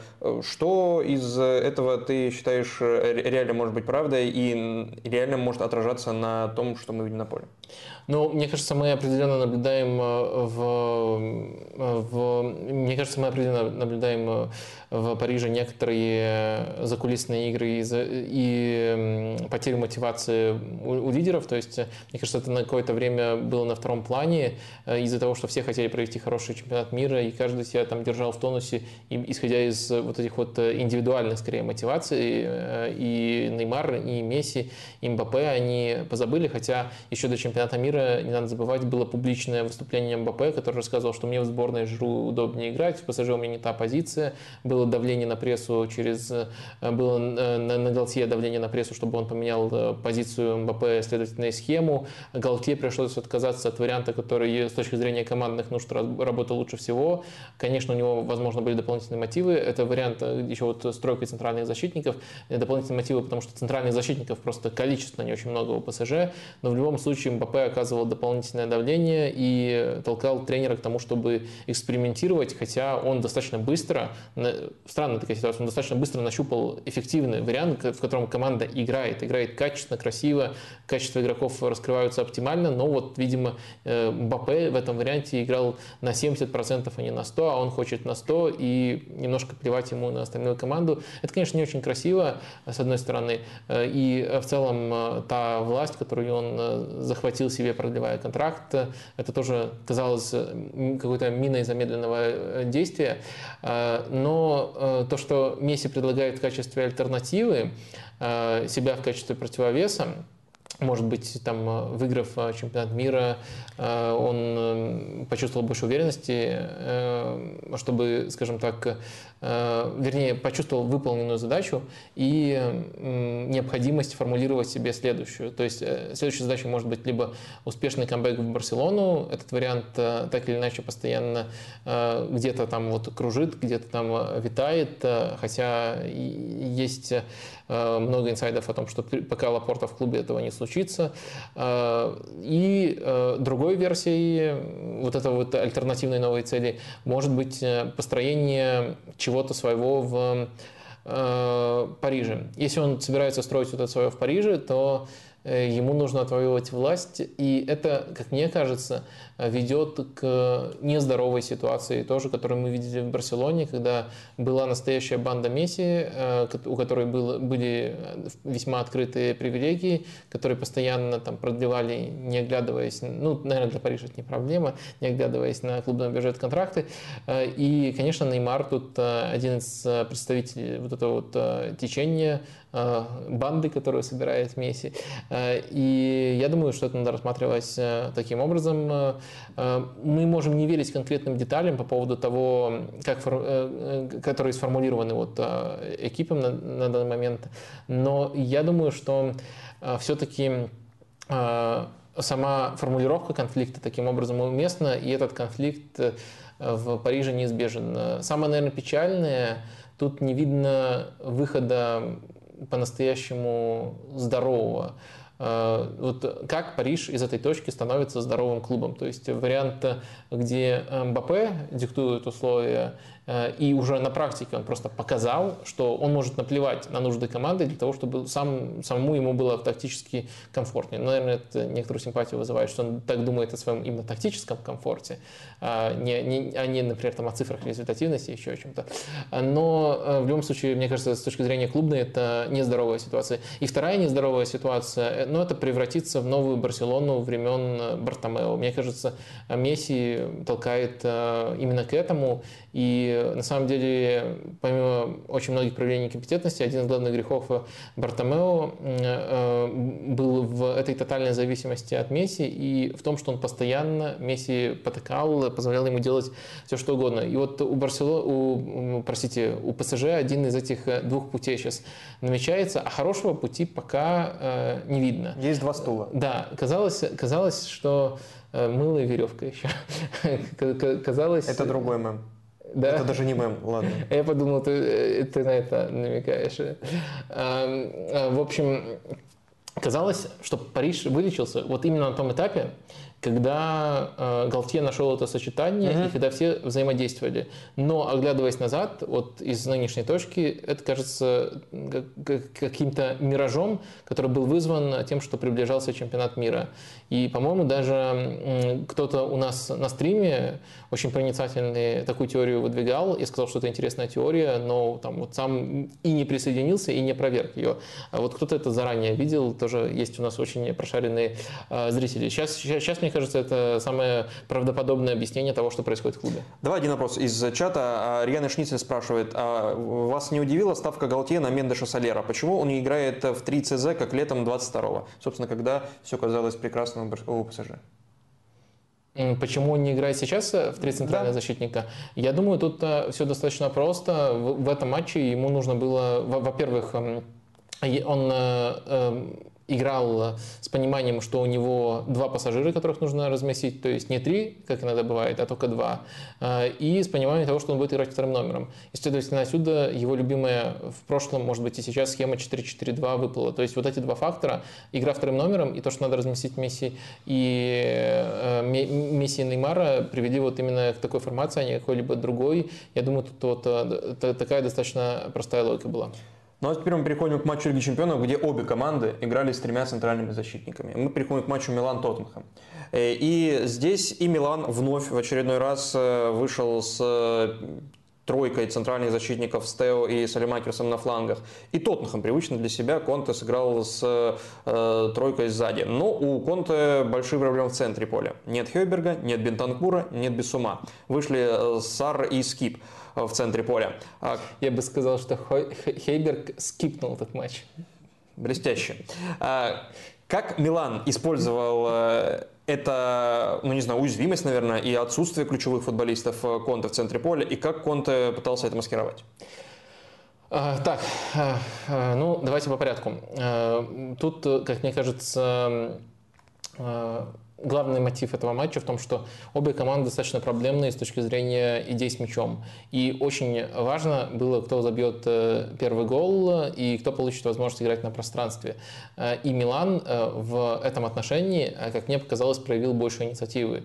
То есть Милан, да, он гол забил во многом из-за индивидуальной ошибки Ромера, и дальше там очень хорошая ситуация в штрафной образовалась. Но в целом Милан с первых минут по-настоящему давил, и из-за наложения схем, по сути, это идентичная схема, зеркальная схема, это был э, очень четкий персональный прессинг, где по всему полю были персональные дуэли, и Милан э, в этих персональных ориентировках э, никого из игроков Тоттенхэма не отпускал. Вот давайте тоже с доской, раз сегодня у нас всегда доска присутствует. Эм, в общем, сейчас три центральные защитника – вот а, примерно такая формация была у Милана, и такая же формация была у Тоттенхэма, и по всему полю они накладывались друг на друга. Э, это тот случай, когда, когда одна и та же формация друг друга зеркалит. Обычно подбираешь э, зеркальную, это оказывается немножко другая формация. Но в любом случае, в данном случае нам важно то, что они накладывались друг на друга, и то, что Милан использует профессиональный прессинг. Это важно, потому что в последних матчах, в том же матче с Интером, где они начали экспериментировать экспериментировать э, с тройкой центральных защитников. Э, Милан э, не играл в прессинг, Милан играл в автобус. Сейчас они сыграли смело в рамках этого, этого элемента. И за счет, за, счет того, что они сейчас решили в рамках вот этой своей новой схемы прессинговать, как минимум одна сильная сторона, к ним, традиционно сильная сторона, к ним вернулась. И это в рамках этого конкретного матча хватило. Тоттенхэм действовал иначе, Тоттенхэм действовал намного более пассивно и встречал в среднем блоке, как правило, соперника и не форсировал ошибки. Э, поэтому мне кажется, что если мы говорим об игре, без мяч... Э, об игре в, там, в позиционной атаке, э, о том, как взламывать соперника, обе команды не показали каких-то грандиозных идей, но Милан показал прессинг, Милан забил быстрый гол, и Милан получил сценарий, в котором им не так критически важно создавать позиционные атаки, и можно играть на пространстве пространстве. Во втором тайме у Милана были хорошие шансы на пространстве забить даже второй гол. А Тоттенхэм, из-за того, что они этот быстрый гол пропустили, из-за того, что они были пассивны без мяча, по сути, остался в ситуации, когда для них, наоборот, критически важно что-то, наконец, начать создавать в позиционных атаках. А тут э, у них и в целом на дистанции сезона есть определенные проблемы. И тут все усугублялось тем, что Сар и Скип в центре поля. Скип с мячом еще более-менее обращается, может его продвигать, не иногда интересное решение находить, но тоже не на уровне основных игроков. Я думаю, он и Бентанкуру, и Хейбергу, конечно же, в этом уступает. Э, Сара это катастрофа с мячом. Э, и у Тоттенхэма, даже если мы говорим об их типичном приеме, там, доставить мяч на фланге, перегрузить, но, во-первых, тяжело перегрузить, поскольку у Милана тоже 5 человек по средней линии, а во-вторых, э, медленнее, чем обычно все, все это делал Тоттенхэм, и в целом, можно сказать, к этому, наверное, еще нужно картины добавить то, что очень хороши индивидуально все центральные защитники Милана были в персональных дуэлях, а, а, но в целом э, я думаю, что вот именно такой ход матча привел к тому, что такая пассивность на старте и такой ход матча привел к тому, что Тоттенхэм выглядел так жалко. На самом деле Милан, за исключением прессинга, тоже, как мне кажется, все еще проблемная команда, но мы об этих проблемах можем меньше говорить. Проблемная команда, которая по делу победила Тоттенхэм. Ну, до этого, я напомню, Лестер вынес 4-1 вперед ногами этот Тоттенхэм. Эм, э, но о проблемах Тоттенхэма мы говорим, поскольку они проявились э, из-за вот последующего рисунка. Вот как-то так. А не кажется тебе, что вот из-за отсутствия ключевых футболистов в центре поля, которые крайне важны в позиционных атаках, э, больше ответственность, что ли, за созидание в, опять же, в позиционном владении, в позиционных атаках легла на Кейна. И, может быть, поэтому он был не так продуктивен, что ли, мне кажется, тогда надо э, распределять эту ответственность. Я согласен, что Кейн был не так продуктивен, э, но вообще Кулусевский должен давать э, очень много именно в связи и в созидании, в связи атаки, я имею в виду. Если не работает центр поля, он, наверное, вот самый тонкий игрок, который способен давать передачи. Для Кейна это бонусная функция. Он как бы ее освоил так обалденно, что мы к этому привыкли, но для него это бонусная функция. Кейн опускался, но с ним Кьер очень плотно играл. Э, и, наверное, мы на эту дуэль могли посмотреть немножко бы иначе, если бы Тоттенхэм эффективнее использовал стандарты, которые из-за нарушения правил на Кейне были заработаны. Очень много его били по ногам, бедняжку. Э, но э, не очень хорошо эти стандарты израсходовал Тоттенхэм. И в итоге действительно влияние Кейна было сведено к минимуму. Но я бы говорил скорее о другой дуэли, как дуэли, которая впечатлила в большей степени. Это Тиаф, вот... Которого я называю пока Малик Чао, э, молодой мальчик из Шальки пришел, ну либо Тиаф в разных источниках по-разному, пока еще не установилась его э, одинаковость, одинаковое наименование. Ты говоришь по-фински? Я должен был сейчас сказать «да» по-фински, чтобы прям восхитить тебя, но нет. Ну, просто он немецкий фин и от ага. этого зависит, э, наверное, произношение его фамилии. Ну, в общем, э, тиаф и выговаривать проще, и на спорсе в тегах это любой финальный аргумент, э, финальный аргумент в любом споре написано тиаф. Ладно, я, я шучу про финальный аргумент, но давайте, мы разобрались, о ком речь, давайте я сейчас буду его называть пока все-таки как привык. Если что, давай, опять давай. же, у нас очень много прошаренных зрителей, они поправят в комментариях. Он, как мне кажется, точки зрения именно оборонительной и с точки зрения вот этой вот роли флангового защитника в тройке просто монстр. Он э, и старинно уничтожил, просто тотально выключил из игры э, такого великого игрока, как Алексей Миранчук. Э, это было в прошлом туре. И вот сейчас против Тоттенхэма проделал то же самое с Кулусевским. Он очень агрессивен, что хорошо для плана Милана с прессингом.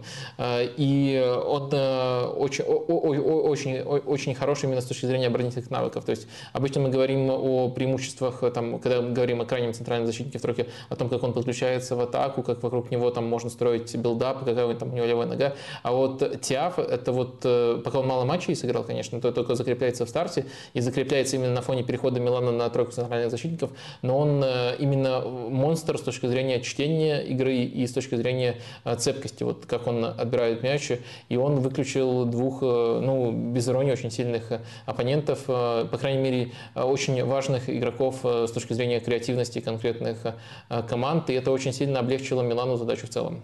Тиаф, он выходит в матче с Тоттенхэмом, где Милан играет с тройкой центральных защитников. Он играл в предыдущей игре в чемпионате с Торино, где Милан играет с тройкой защитников.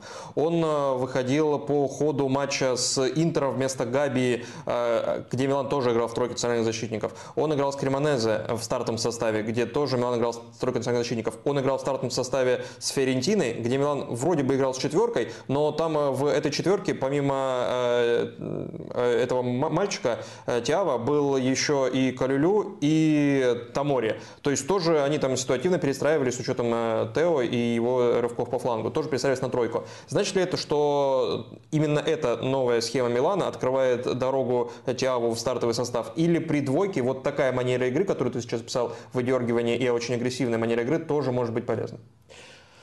А, ну, а, я считаю, что в этой новой схеме прямо он однозначно должен быть игроком старта, и, возможно, даже в двух матчах он был лучшим у Милана, а в целом из всех тех игроков, защитников, не только защитников. А, и если схема сохраняется, то это прямо не обсуждается. Если мы говорим о основной схеме Милана, все еще основной, ну, то есть, наверное, держим в уме, что постепенно Милан может еще к ней вернуться с 4-2-3-1, тогда, наверное, все-таки пара Калюли и Тамори когда все здоровы, она выглядит достаточно сыгранной, достаточно качественной. И, наверное, особенно если Милан будет прессинговать не персонально, потому что Старина тоже они применили персональный прессинг, а будет прессинговать э, э, более привычным образом, с большей ориентировкой именно на зоны, тогда возникают вопросы, и, скорее всего, скорее всего, Тиаф уже не выглядит таким безукоризненным игроком э, старта. Но это такое настоящее супероружие, скрытое супероружие на конкретный сценарий, пока заслуживает максимальных комплиментов. Давай вопрос по этому матчу из чата. Семен Садыба спрашивает. Вадим, то, что Тоттенхэм часто бил э, издалека, это установка... Вопрос или опрос? Пока вопрос. Пусть вопрос пока висит. Пусть висит до конца этого блока. То, что Тоттенхэм бил часто издалека, это установка Конта. Неужели думали, что Татарушану слабый? Классный, классный, классный вопрос, мне кажется, он такой с иронией. Неужели думали, что Татарушану слабый вратарь? Мерзавцы. Э, да. Эм, нет, мне кажется, что это не установка Конте, потому что я просто не помню у Конте вот э, такой, такой умышленной игры на слабостях вратаря, там, с дальними ударами, когда все у команды в порядке. Мне кажется, это скорее связано с э, безыдейностью. Ну и важно все-таки понимать, кто чаще всего наносил эти удары дальние у Тоттенхэма. То есть, конечно, там предпочтительно было бы, чтобы это были удары без сопротивления их наносил э, кто-то вроде... Сона. Вот как, как, как ты сказал. А кто у нас бил? Казалось бы, немножко там буквы меняются фамилии, но бил больше всех Сар. Сар больше бил, да, он да, очень много бил. Сар бил с дальних. То есть это банально плохие решения, там Сара, не очень хорошее исполнение, и в первую очередь признак безыдейности, которая была у Тоттенхэма. То есть я думаю, что такой установки от Конте не было. Вот недавно был матч эм, у Арсенала с Брентфордом, там во втором тайме была очень четкая установка, потому что, во-первых, контраст, ну, бить Арсеналу издали, э, контраст э, между первым таймом и вторым, там два удара в первом тайме и восемь во втором. И было видно, что игроки Арсенала в ситуациях, когда еще есть развитие атаки, можно продолжать, форсируют. Либо там обостряют, э, обостряющий пас сразу пытаются отдать, либо просто бьют из неочевидной позиции. И там там эта установка была против низкого блока. А тут, э, во-первых, э, Милан э, и нельзя назвать низким блоком, только прям совсем эпизодически. А во-вторых, хорошего продолжения у Тоттенхэма не было. Почему его не было, мы постарались обрисовать. Ну, давай теперь переходить к следующему матчу Лиги Чемпионов и к матчу, который может посоперничать с теми, как там, кстати, опрос ты хотел а, да. закрывать, а просто промежуточные итоги. Барса Манчестер Юнайтед, э, вот такой выбор у наших э, зрителей, это 47%, почти половина. Арсенал Манчестер Сити 34%, ПСЖ Бавария 9%, другой 11%. Давай на этом закроем. Какой-то комментарий, наверное, просится по этому вопросу, что означает выбор Барселона Манчестер Юнайтед. Ну, это такой необычный матч. Может быть, это означает то, что просто эти топовые матчи не, не в полной мере удовлетворили наши ожидания, но выбор Барселона-Манчестер Юнайтед, э, если, конечно, голосовали не просто по там, фанатской принадлежности, на мой взгляд, это означает, что, ну, во-первых, выбрали матч не очень высокого качества, если мы говорим там, о количестве брака, количестве ошибок, это, ну, скорее ближе к уровню Лиги Европы матч, чем даже к Лиге, Лиге Чемпионов, хотя там вывеска, безусловно, Лига Чемпионская, но в то же время выбрали матч, где э, это количество ошибок было связано в том числе с интересными тактическими решениями, и там по ходу матча гейм-менеджмент, который ты упоминал, правда, по отношению к Артете, тут Хави им занимался, э, и предматчевый сюрприз от Тенхага, то есть было много тактики в этом матче, не очень много качества, много тактики, может быть, это тоже что-то говорит о приоритетах нашей аудитории. Матч, в котором тоже было очень много тактики, Боруссия Челси. И э, давай с, от Челси пока оттолкнемся. Челси в этом матче показал какое-то разнообразие, что ли, стилей внутри одной, одной игры. То есть э, первый тайм это контратакующий модель, э, модель э, контратакующий вариант, а во втором э, позиционная атака. При этом гол-то был забит, когда Челси уже доминировал на, на мяче и владел мячом больше. То есть он пропустил в контратаке, соответственно. А от чего зависело вот это вариация стилей Челси от Боруссии или от самого Челси, и как э, развивалась по ходу матча? Угу. Ну, я думаю, все просто. Дело в том, что перед этим матчем э, в понедельник я сходил в подкаст «Полет шмеля», и там у меня спросили, вот буквально так и формулируется вопрос, а что, какое поведение Грэма Поттера тебя могло бы удивить? Ну, я сразу сказал, что э, вот он столько уже перепробовал вариантов, любые схемы, э, что ничто не удивит э, в полной степени. То есть я и предсказать его на 100% не смогу, но ничто не удивит в полной степени, кроме одного. Если он в этом матче решит сыграть вторым номером и передаст мяч сопернику. Вот такого еще в исполнении Поттера не было. То есть очень много было неработающих вариантов, но все они предполагали все-таки игру э, первым номером. Или, по крайней мере, э, стремление побороться за инициативу и возможность сыграть таким первым номером. А тут э, впервые Челси э, перешел на 4-4-2 э, без мяча и, э, в смысле, впервые перешел на 4-4-2 без мяча, которые сочетались с пассивностью то есть без еще и прессинга. А, вот это, конечно, очень сильно удивило, и я бы, конечно, очень многое отдал за то, чтобы узнать мысли Жоана Феликса в этот момент, то есть что он думает. Этот Симеоне задолбал. Наконец-то я попал в команду. Да, кризисная команда. Да, есть проблемы.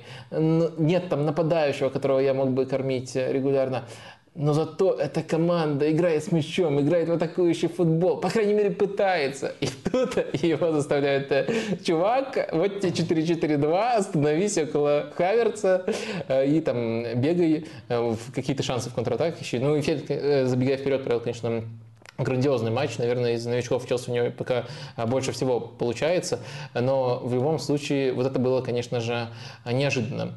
А, я думаю, это было связано с тем, что у Дортмунда не самая сильная позиционная атака, и что вот таким образом Грэм Поттер э, пытался всех, э, в первую очередь меня, разумеется, э, все-таки удивить.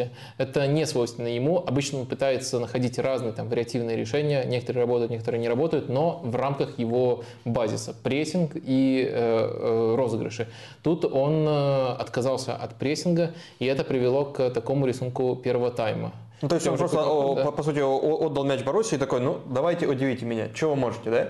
Да. И что Боруссия могла? Бранд, Биллингем, все остальные, ведь люди, которые ну, могут из таких ситуаций создавать моменты.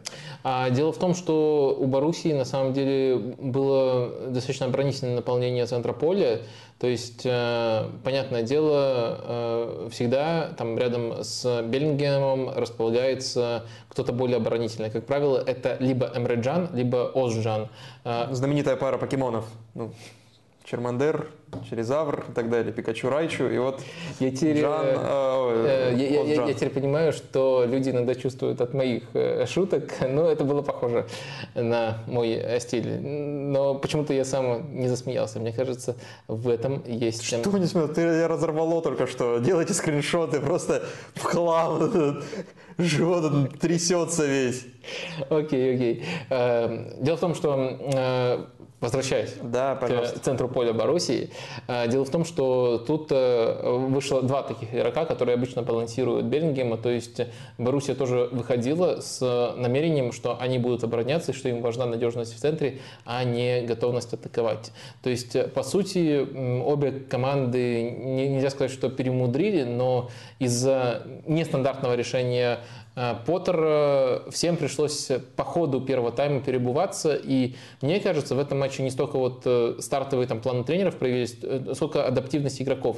И в рамках этой адаптивности, конечно, я бы выделил двух игроков, которые, на мой взгляд, сильнее всего со знаком плюс и со знаком минус влияли на характер этой встречи. Это Юлиан Брандт и это Энсо Фернандес.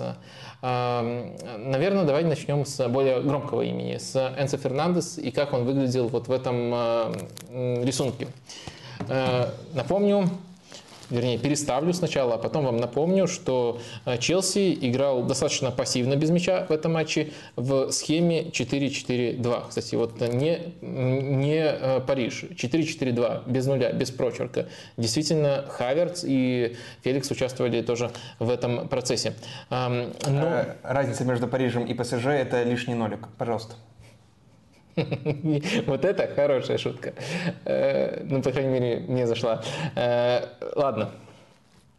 Э, Энцо Фернандес. Энцо Фернандес на этой позиции располагался. Пока мы говорили до этого матча, только хвалили его, говорили только о его плюсах, и он действительно очень тоже хорошо начал, впечатляет, но это, наверное, редкий сценарий, где его плюсы могут стать минусами. В чем он хорош? Ну, в этом матче он тоже в этом был хорош. Это игра с мячом. Направляет хорошо атаки, дирижирует. Э, тут претензий к нему минимум, особенно когда рядом с ним выходит Лофтус-Чик. Э, по-моему, это прямо идеальный фон для того, чтобы показывать, как хорошо ты э, владеешь мячом и можешь пасовать, направлять атаки. Но без мяча он очень хорош в агрессивных моделях, когда нужно прессинговать. Он объемный, он может играть восьмерку, он может играть опорник, который выдвигается в прессинг. Проблема в том, что он вот э, в этой структуре которая требовала не агрессивных реакций, а терпения в ожидании перекрывания зон, а не выдвижения из этих зон, он продолжит играть так, как любит, так, как было ему свойственно. Это было ему свойственно, понятное дело, у Рогера Шмидта в Бенфике, это было ему свойственно у Марсела Гажарда в Ривера Плейте. Это футбол, который он знает, он сильно заточен на прессинг. И в первых матчах э, Челси он в, этом, в этой стадии себя классно проявлял, просто потому что ему было естественно. А тут он постоянно начал оказываться оказывается в, в ситуации, которую можно назвать полупозицией. То есть он бросил свою зону, выдвинулся в давление, э, и у него за спиной зона, и он не успевает оказать давление, и э, получается э, провал. Э, то есть... Э, Казалось бы, зачем убирали Жоржинию? Э, да, э, Жоржини на самом деле в таких эпизодах э, себя проявляет намного лучше, намного более взвешенно. Понятное дело, что в большинстве сценариев, в типичных сценариях для большого клуба, там Энцо топчик. Но этот сценарий его вскрывал, он, не, он, он э, ни, ни, никак не адаптировался. Грубо говоря, правильным решением в рамках плана Челси очень часто было бы просто э, выжидать, перекрывать э, зону. А он продолжал играть в агрессивной манере, как будто играет в прессингующей команде. И очень много было эпизодов.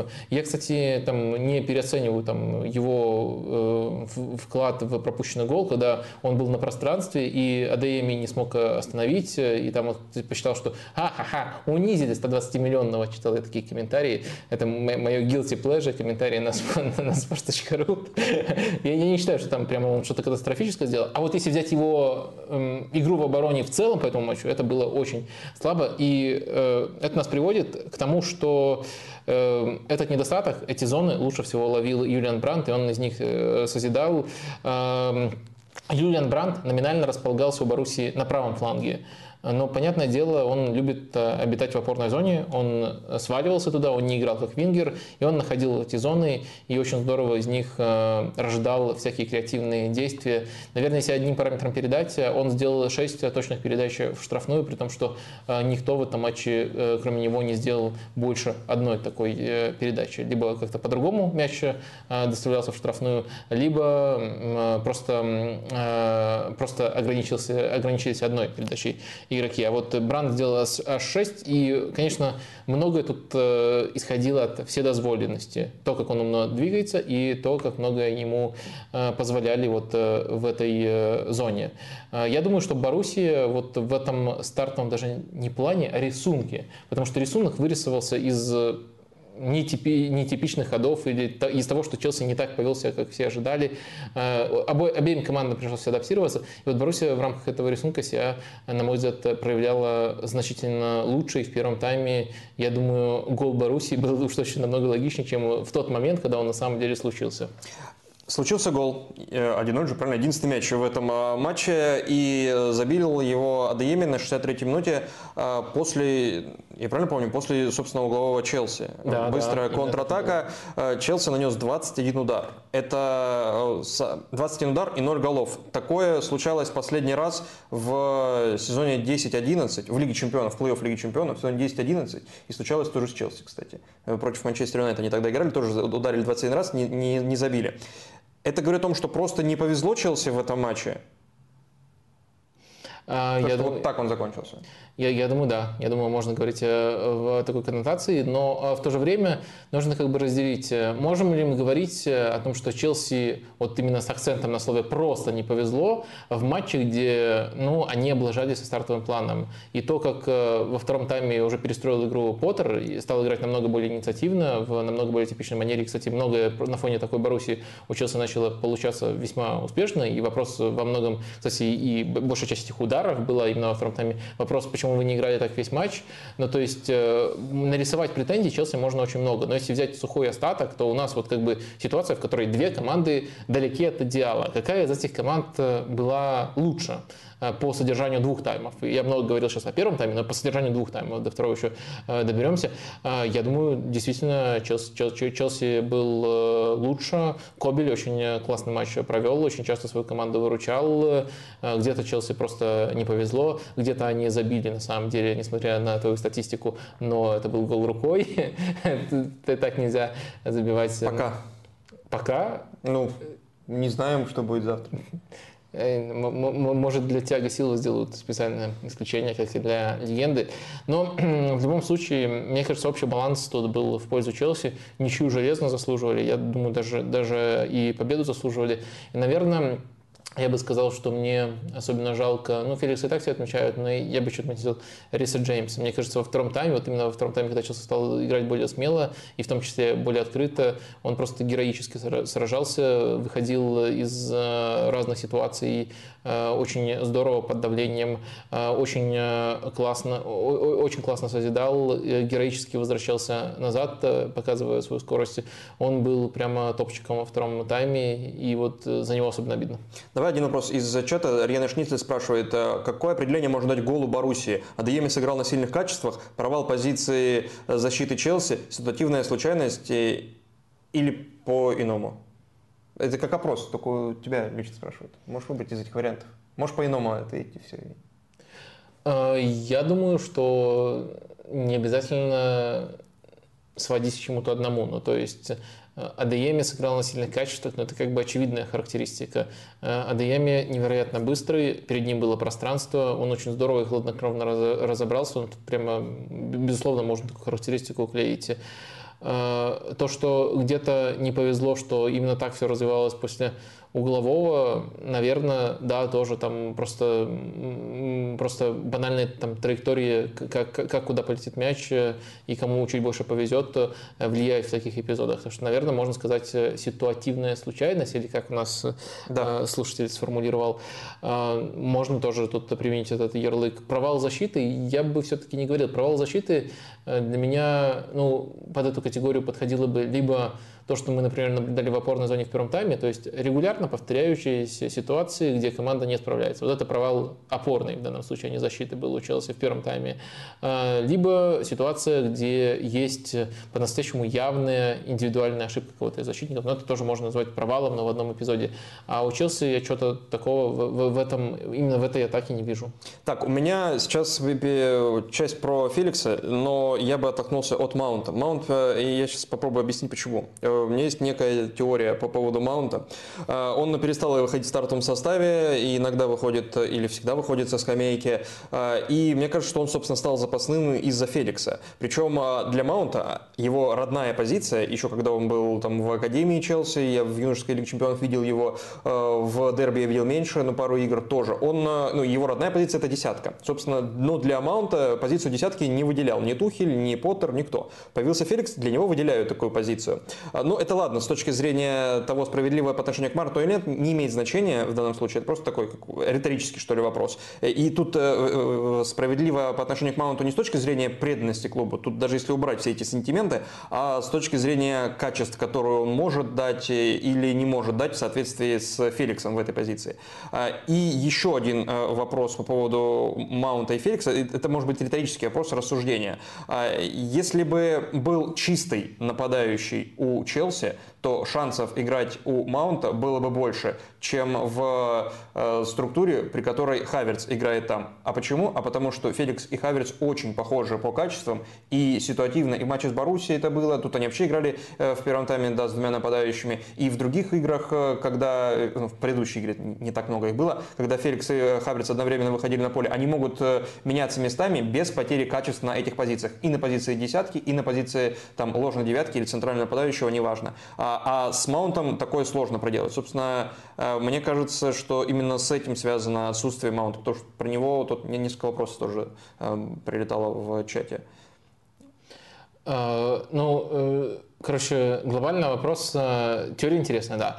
А, глобальный вопрос в будущем Мейсона Маунта. Да, в будущем Мейсона Маунта, может быть, будут ли под него как-то снова еще что-то менять Поттер? Будет ли, не знаю, э, ждать слева в атаке или изменение схемы там на 4-2-2-2, э, чтобы Маунту было? При том, что когда Маунт, опять же, есть его родная позиция десятка, но даже вне этой позиции он очень круто развился. Он играл и позиции восьмерки, играл на фланге, играл и э, в тройке атакующих полузащитников, как вторая, как две, когда две десятки было при 4, э, при 3-4-3 и так далее. То есть он очень вариативный.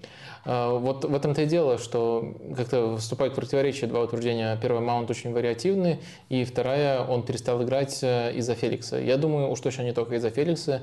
Я думаю, что сам Грэм Поттер уж точно не мыслит игрока, э, не, не думает об игроках в таких категориях, что вот у нас есть там схема, у нас есть вот на эту позицию два имени Маунт и Феликс, они между собой конкурируют конкурируют, пока Феликс там лучше себя проявляет в матчах, в тренировках, он играет.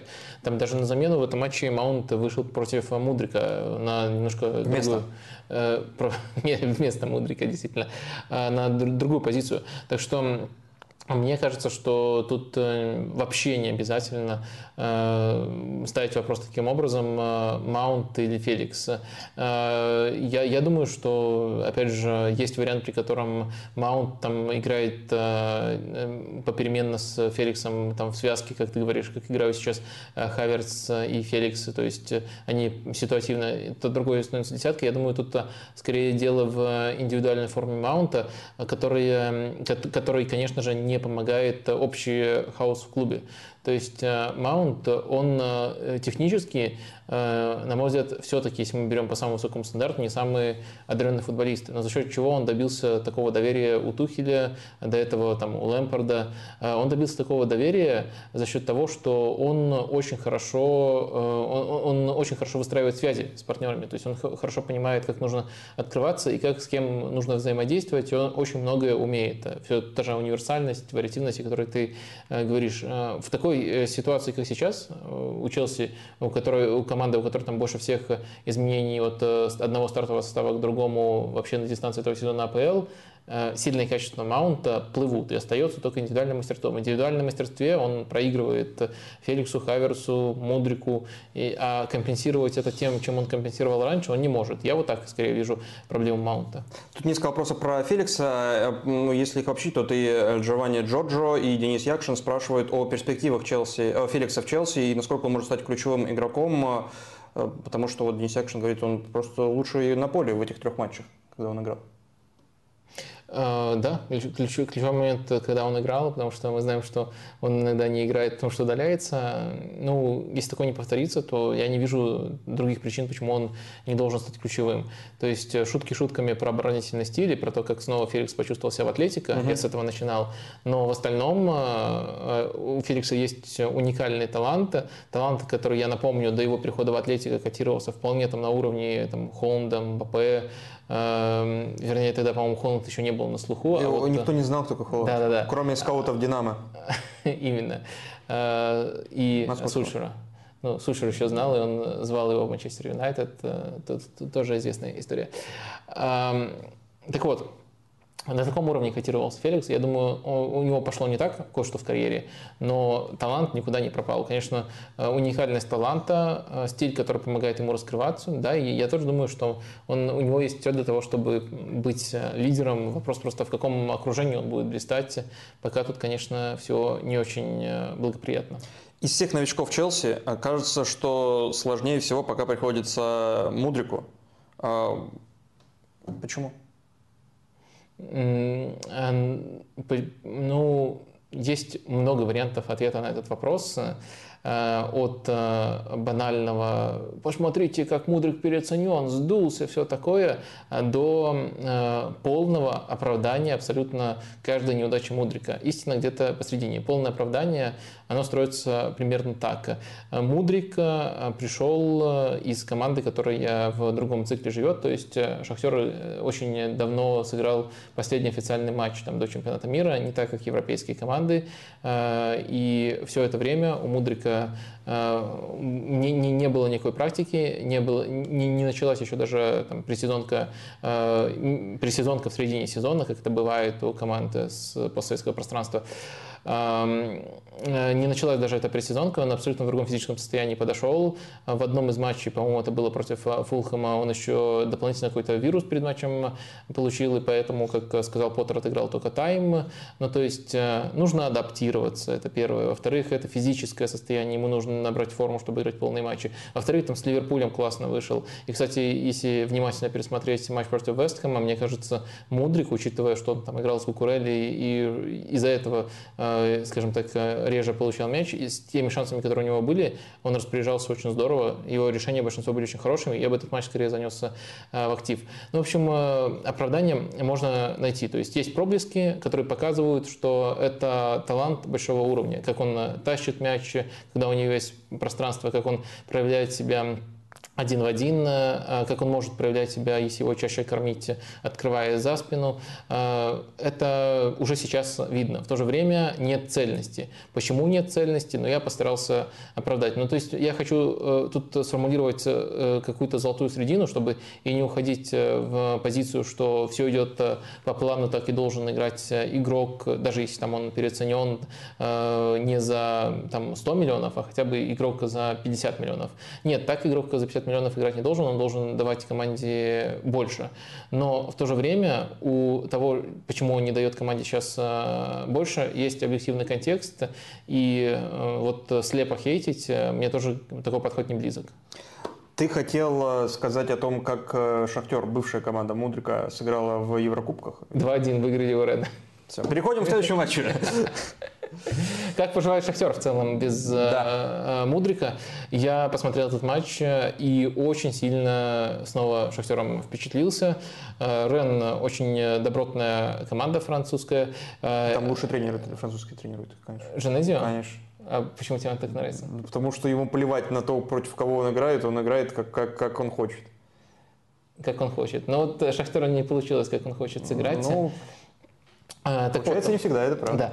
Да, а, получается не всегда. Ну, в общем, э, соперник достойный, и то, как Шахтер э, его обезвредил и, на мой взгляд, э, вполне по делу победил, опять же, при том, что они еще и Мудрика потеряли, при том, что в целом ситуация трудная, при том, что домашние матчи для них на самом деле номинально домашние, а не в полной степени домашние. В тактике Шахтера, мне кажется, есть некоторые интересные вещи, которые тоже можно отметить. Конечно, на Шахтере мы не будем сидеть полчаса, но несколько аспектов отмечу. Для начала маленький контекст.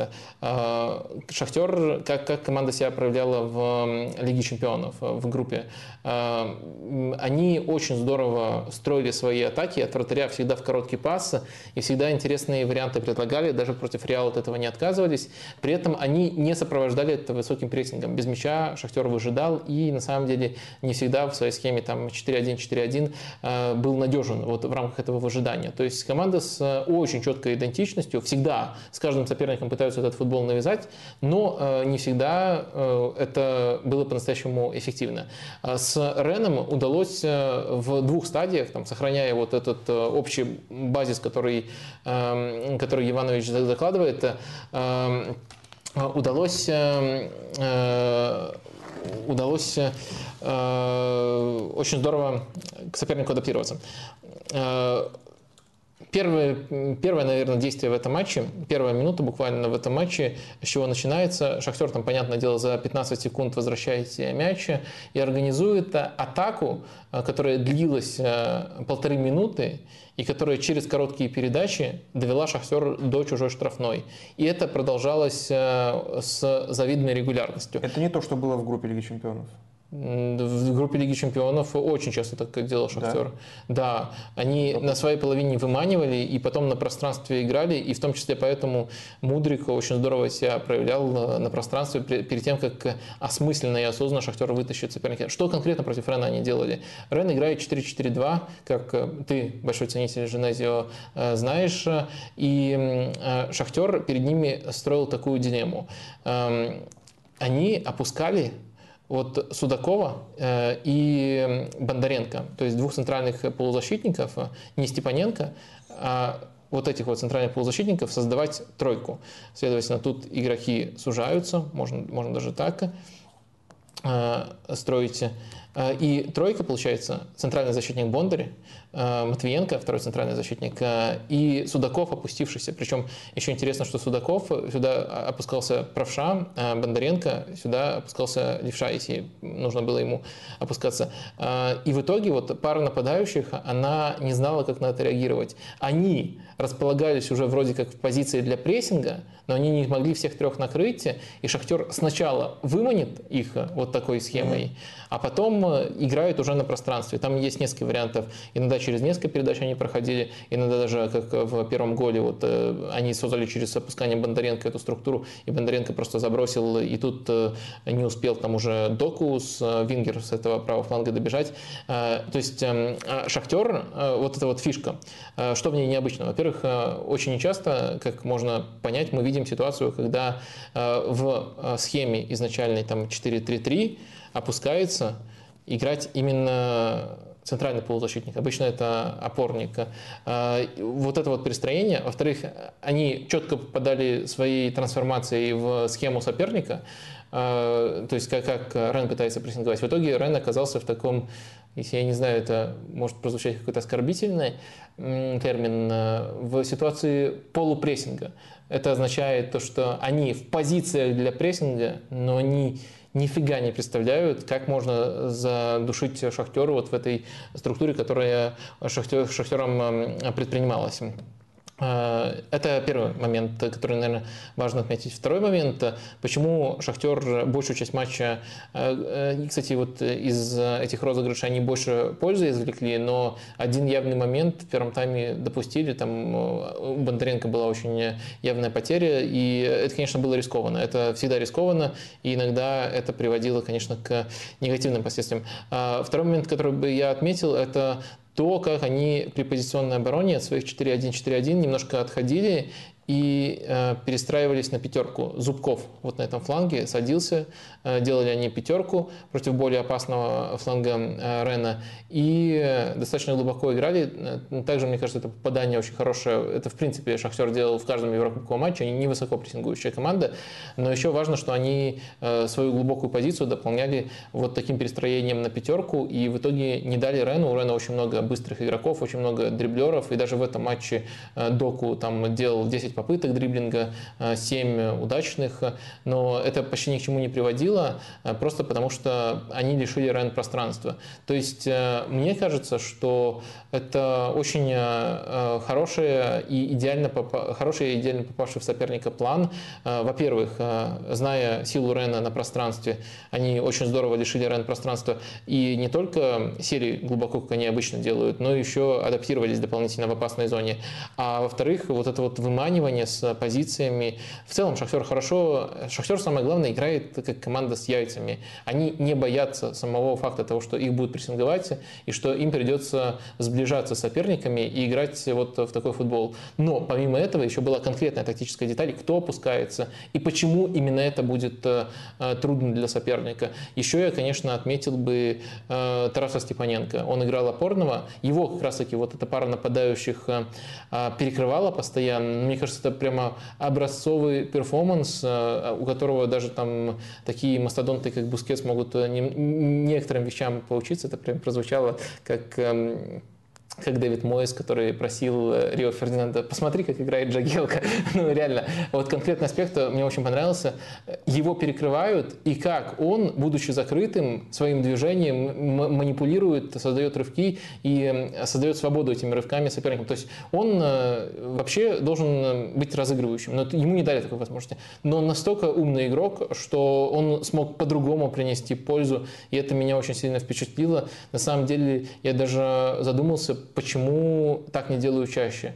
Ну, то есть мы очень часто видим, э, что э, опорники, оказываясь в такой ситуации, особенно статичные опорники, как Жоржиньо, Бускетс, они делают некоторые движения, но они не делают прямо интенсивных рывков и не пытаются за счет просто своих э, рывков трансформировать игру в этой зоне. Они все равно пытаются уйти в какую-то зону, где они получат в более статичном положении мяч. А Степаненко по-другому подошел к решению этой, этой проблемы. Мне кажется, это очень интересный вариант. То есть, почему я вообще решил поговорить о Шахтере? Э, потому что вот эти вот, э, как минимум, два хода, которые я описал, они интересны и толкают вообще в целом к размышлениям и к тому, как это могут использовать еще другие команды. Э, безусловно, Шахтер – это команда, за которой сугубо даже с тактической точки зрения. Я-то им уже по ходу этого сезона, не скрываю, начал симпатизировать еще в группе Лиги Чемпионов. Но с тактической точки зрения команда, за которой надо следить. Это примерно то же самое, что а, когда-то было со Славией. А, помнишь это? Ну, как забыть. Да, э, э, эти времена, когда вот Славия была такой гиковской... Карпашовский никуда не ушел. Э, гиковской командой. Да, но Славия как-то отошла на вторые роли. У Славии была фишка прессинг. Как команда которая не обладает топовыми исполнителями, прессингуют э, с там, максимальной интенсивностью и с максимальными яйцами. Вот э, это объединяющее. Вот яйца объединяют Славию и Шахтер. А у Шахтера такая же фишка. У тебя есть ТикТок? Если у Лукомского есть ТикТок, нарежьте вот этот эпизод Нет, и завирусите его, пожалуйста.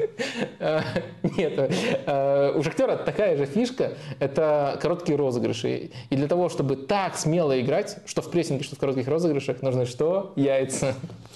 Да, и футболисты, которые под прессингом хороши, не нужны, да, нужны только яйца. А, давай к последнему матчу Лиги Чемпионов перейдем и э, на Лиге Европы застряли. А, но этот матч, вывеска которого могла быть в Лиге Европы, а, если бы не Бенфик, кажется. Брюги против Бенфики. 4-14 по ударам. По XG, по ожидаемым голам, разница просто невероятная. 3 очень символичная. Три ожидаемых гола у Бенфики за этот матч, 0-3 у Брюги. Э, Бенфика просто проходит на классе? А, я думаю, да. Я думаю, это в целом была, был неизбежный рисунок. И какие-то проблемы, несмотря на XG, это, кстати, еще один пример, почему XG нуждается в контексте. Могло показаться, что это был просто вынос соперника. На самом деле это не совсем так. Бенфика удушала. Бенфика почти все свои моменты лучше создала через э, стандарты. Э, и, конечно, Бенфика так или иначе свои голы в таком рисунке э, или гол как минимум должна была забить. Но это не было выносом, когда вот э, Барселона именно в, скажем так, игровом рисунке, полностью соперника превосходит. Я думаю, Бенфика как раз-таки немножко страдает от потери Энца Фернандеса, и с позиционными атаками у них в этом матче были некоторые проблемы, но их не было с прессингом, их не было со стандартами, они в итоге там дожали и создали больше моментов действительно, чем э, Брюге, но все не было настолько однобоко. Вот э, вместо Энсо теперь играет Шикини, насколько я понимаю, вместе с Флорентино. Да, да. И насколько отсутствие Шики... Энсо Фернандеса влияет на не знаю, Лига Чемпионский потенциал Бенфики. Я не говорю сейчас про победу в турнире, но про проход э, далеко, там в полуфинал, может быть, даже почему нет, что казалось очень реальным, судя по групповому этапу, как они играли против ПСЖ, как играли против Ювентуса. За, за, запросто, если не попадают на победителя Милан Тоттенхэм, то это, это уже почти полуфинал. А, но... Насколько бьет, я хотел спросить, э, отсутствие такого футболиста, как Энсо? Если сам говоришь, что вот проблемы в позиционных атаках. Я думаю, я, я думаю, в этой стадии бьет. В остальных стадиях э, мы пока даже не сильно смогли в этом убедиться. Просто смотри, что мы видели в конкретном матче. Брюги не так, э, против Брюги Бенфика не так хорошо двигала мяч в позиционных атаках, и Энса это тот метроном, который помогал им выглядеть очень здорово в этой стадии. Сейчас этого нету. В прессинге пока против конкретного соперника практически не испытала проблем Бенфика, то есть новых проблем не появилось. Но если они будут играть против другой команды, то, может быть, э, качество в прессинге тоже начнет не хватать. То есть э, Бенфика пытается, э, как ты сказал, заменить, не, там, не меняя схему, просто заменить исполнителя более низкого качества. И по-прежнему они, и этот исполнитель вполне соответствует там, стилю, ценностям Бенфики, но он просто более низкого качества. И пока это ощутилось только в одной стадии и на результате не отразилось. Как будет дальше, наверное, это и в прессинге тоже Энсо слишком хорош, чтобы это вообще не ощутилось. С другими соперниками, наверное, ощутится. И в, позиционных, и в позиционных атаках хуже, но э, я думаю, что потенциал Бенфики скорее ограничивается жеребьевкой. Есть категория соперников, с которыми Бенфика может успешно конкурировать, э, потому что в целом это в первую очередь тренерская команда, а не команда одного игрока. А есть категория соперников, с которыми Бенфике будет трудно конкурировать, и может быть э, там на 5% Энса повысил бы потенциал Бенфики, но не трансформировал, допустим, что с Манчестер Сити оказывается играть, э, доводится играть Бенфики. Э, я думаю, Энса не влиял бы на, на соотношение сил в этой паре принципиальным образом.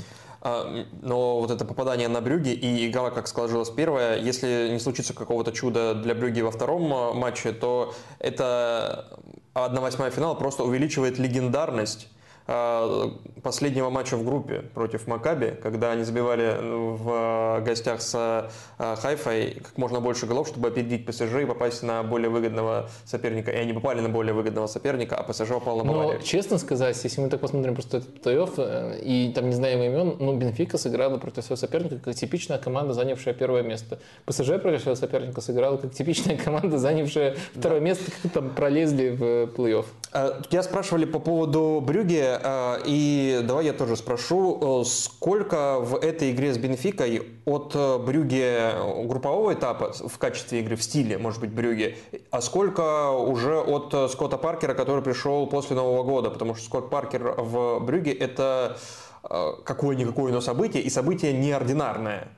Что он приносит Брюге?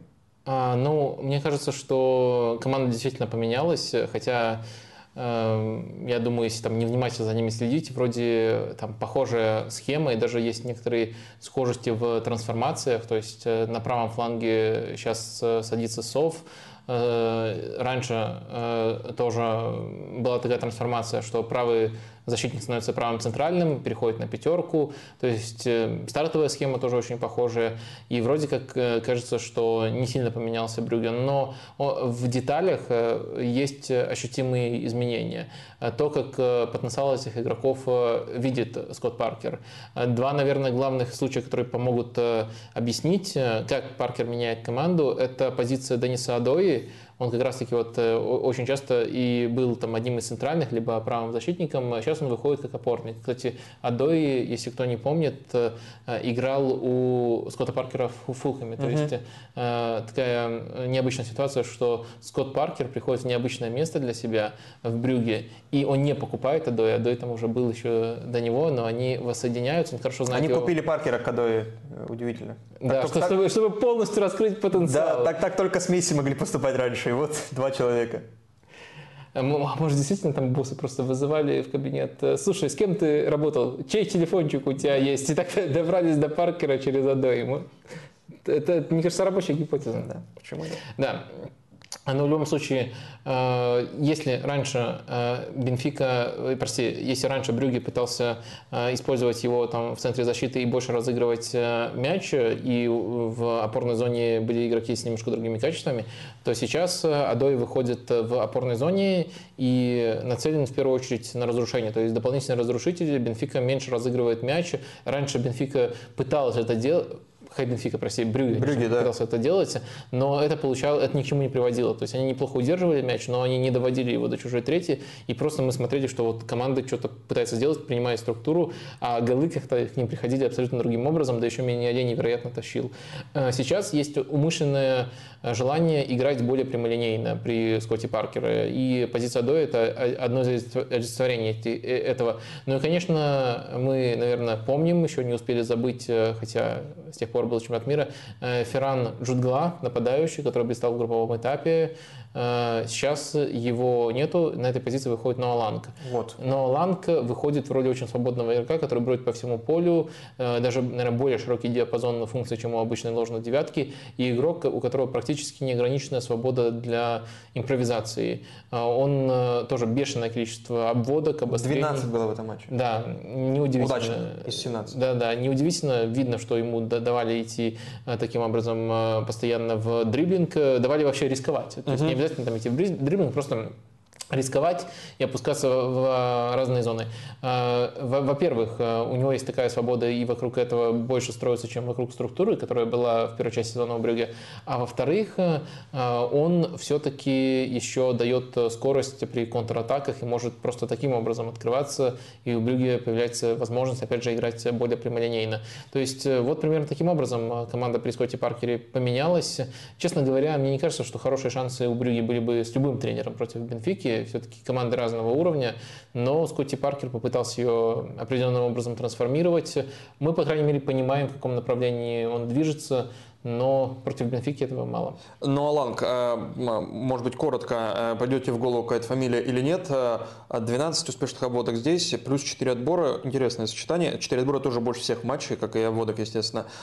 И его роль в позиции ложной девятки с учетом его молодости, кажется, что в Брюге он долго не задержится. Какая у него вообще ролевая модель и какой может быть ориентир из тех футболистов, которых мы уже знаем, состоявшихся футболистов? Мемфис Депай. Блин, бинго, все, я, я его уже записал себе, смотрю, мне кажется, Мемфис Депай. Все. Ну, дело в том, ну, все-таки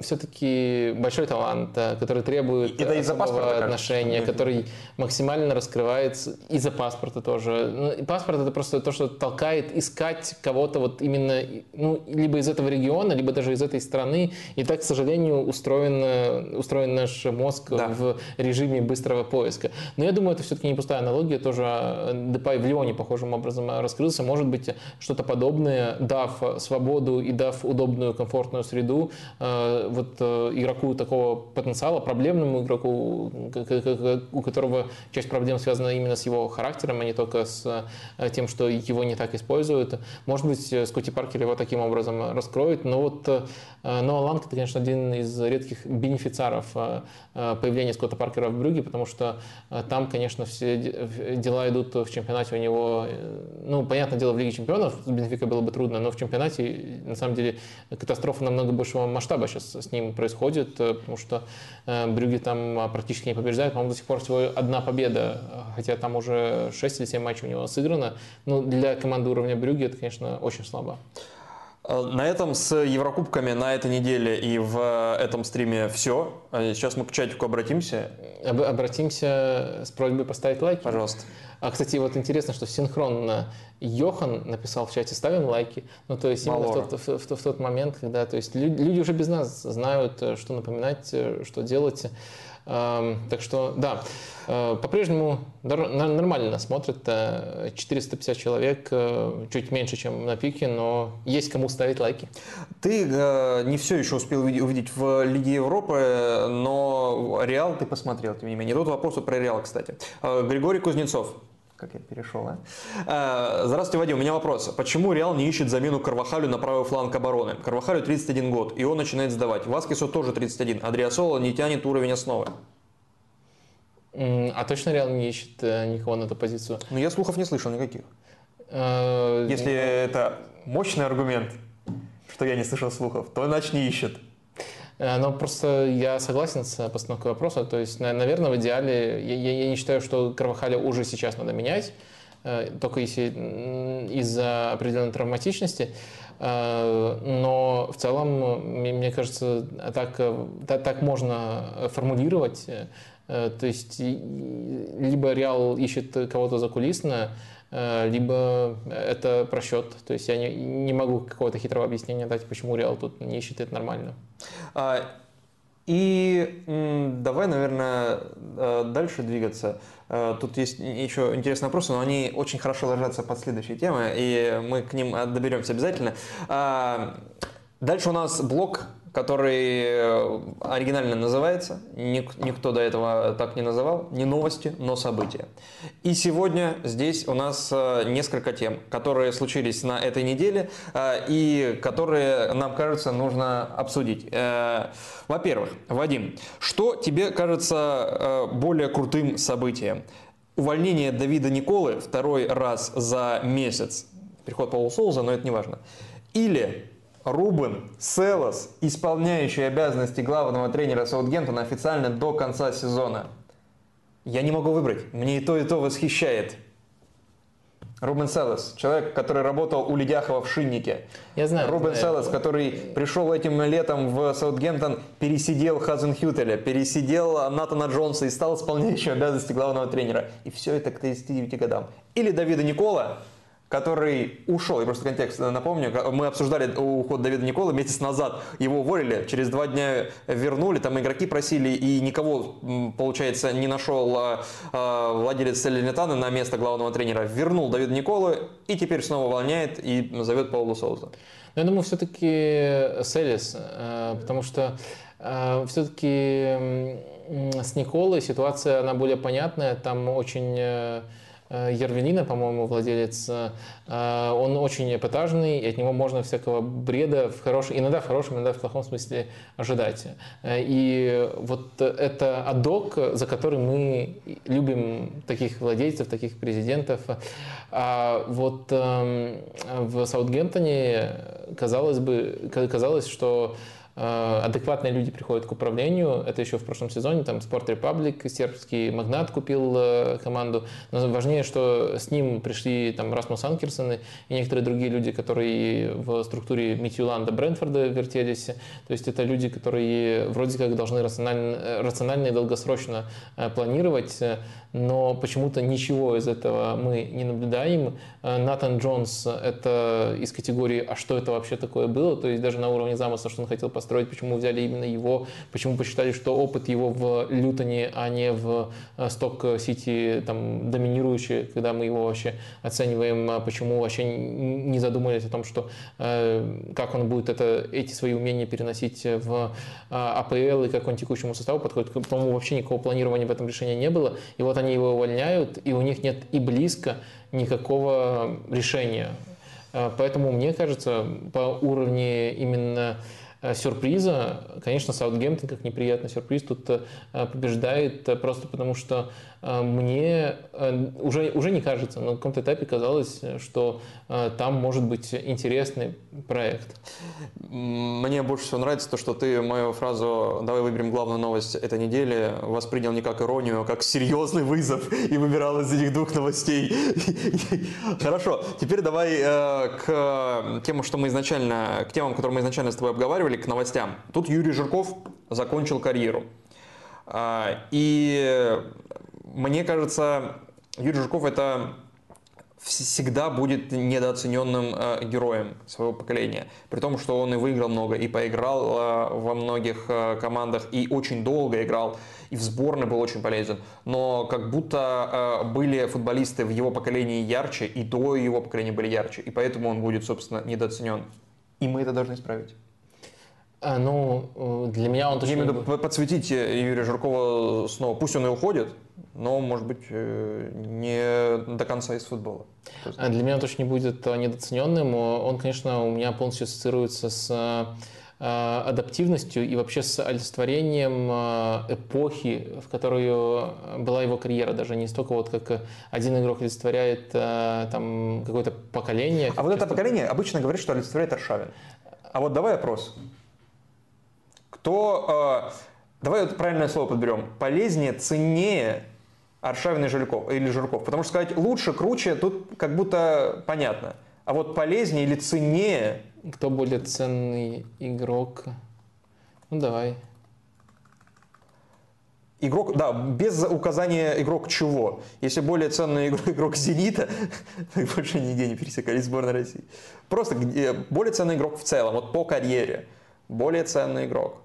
Ну, Условно, ну, вы футбол-менеджер играете? Там яркость и звезда, но выберут Аршавина. Тут вопрос более широко сформулирован, но тоже... Более думаю, провокативный. Да, и, но тоже думаю, что все равно абсолютно уместно выбрать Аршавина и Жиркова, хотя, да, Жирков э, определенно более скромный парень. Это мой любимый игрок поколения. Ну, я не, не, не могу сто процентов говорить, что он тоже у меня любимый, но мне вот нравится э, его адаптивность и то, как он вообще такти, олицетворял именно тактическую, скажем, сторону своей э, позиции в свою эпоху. То есть мы помним, как он начинал. Он начинал именно как э, полузащитник, как э, Вингер. Вингер. Да, тоже очень силен один в один. Но по ходу карьеры, и это свойственно просто, как сдвинулись вообще в футболе эти функции, он начал играть э, крайнего защитника на, на всю бровку.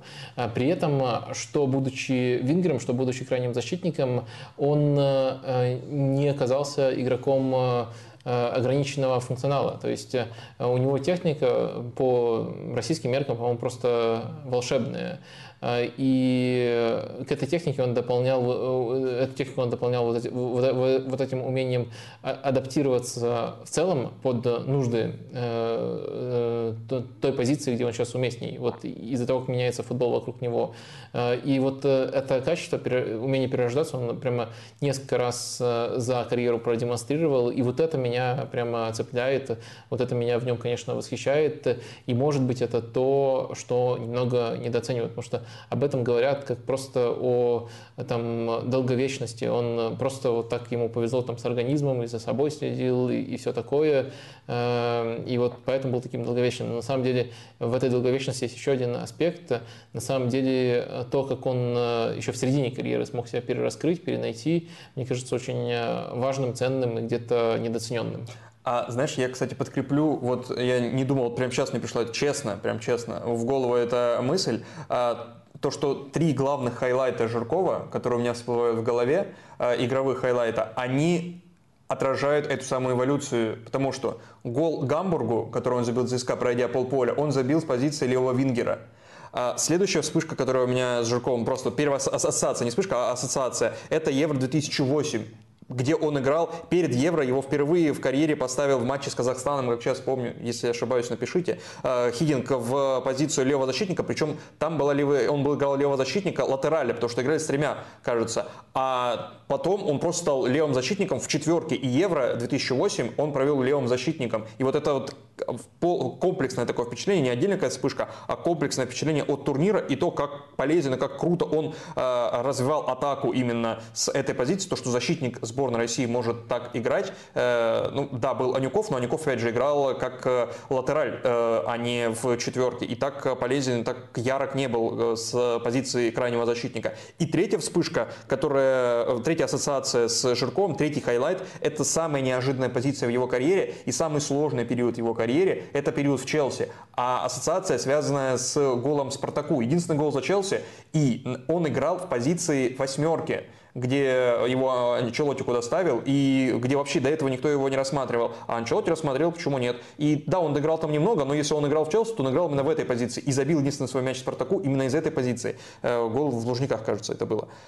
Но потом решил вернуться на 5, как минимум, может быть, даже 10 лет назад, то есть в РПЛ, и не стал развиваться в этом направлении. Может быть, это единственное упущение, потому что мне кажется, что в более современных системах он бы постепенно пришел, учитывая его технику, еще раз повторюсь, нестандартную, не хочется это клише, поскольку часто ее называли бразильской, поскольку там в ЦСКА было рядом с ним очень много бразильцев, и он ничем им не уступал.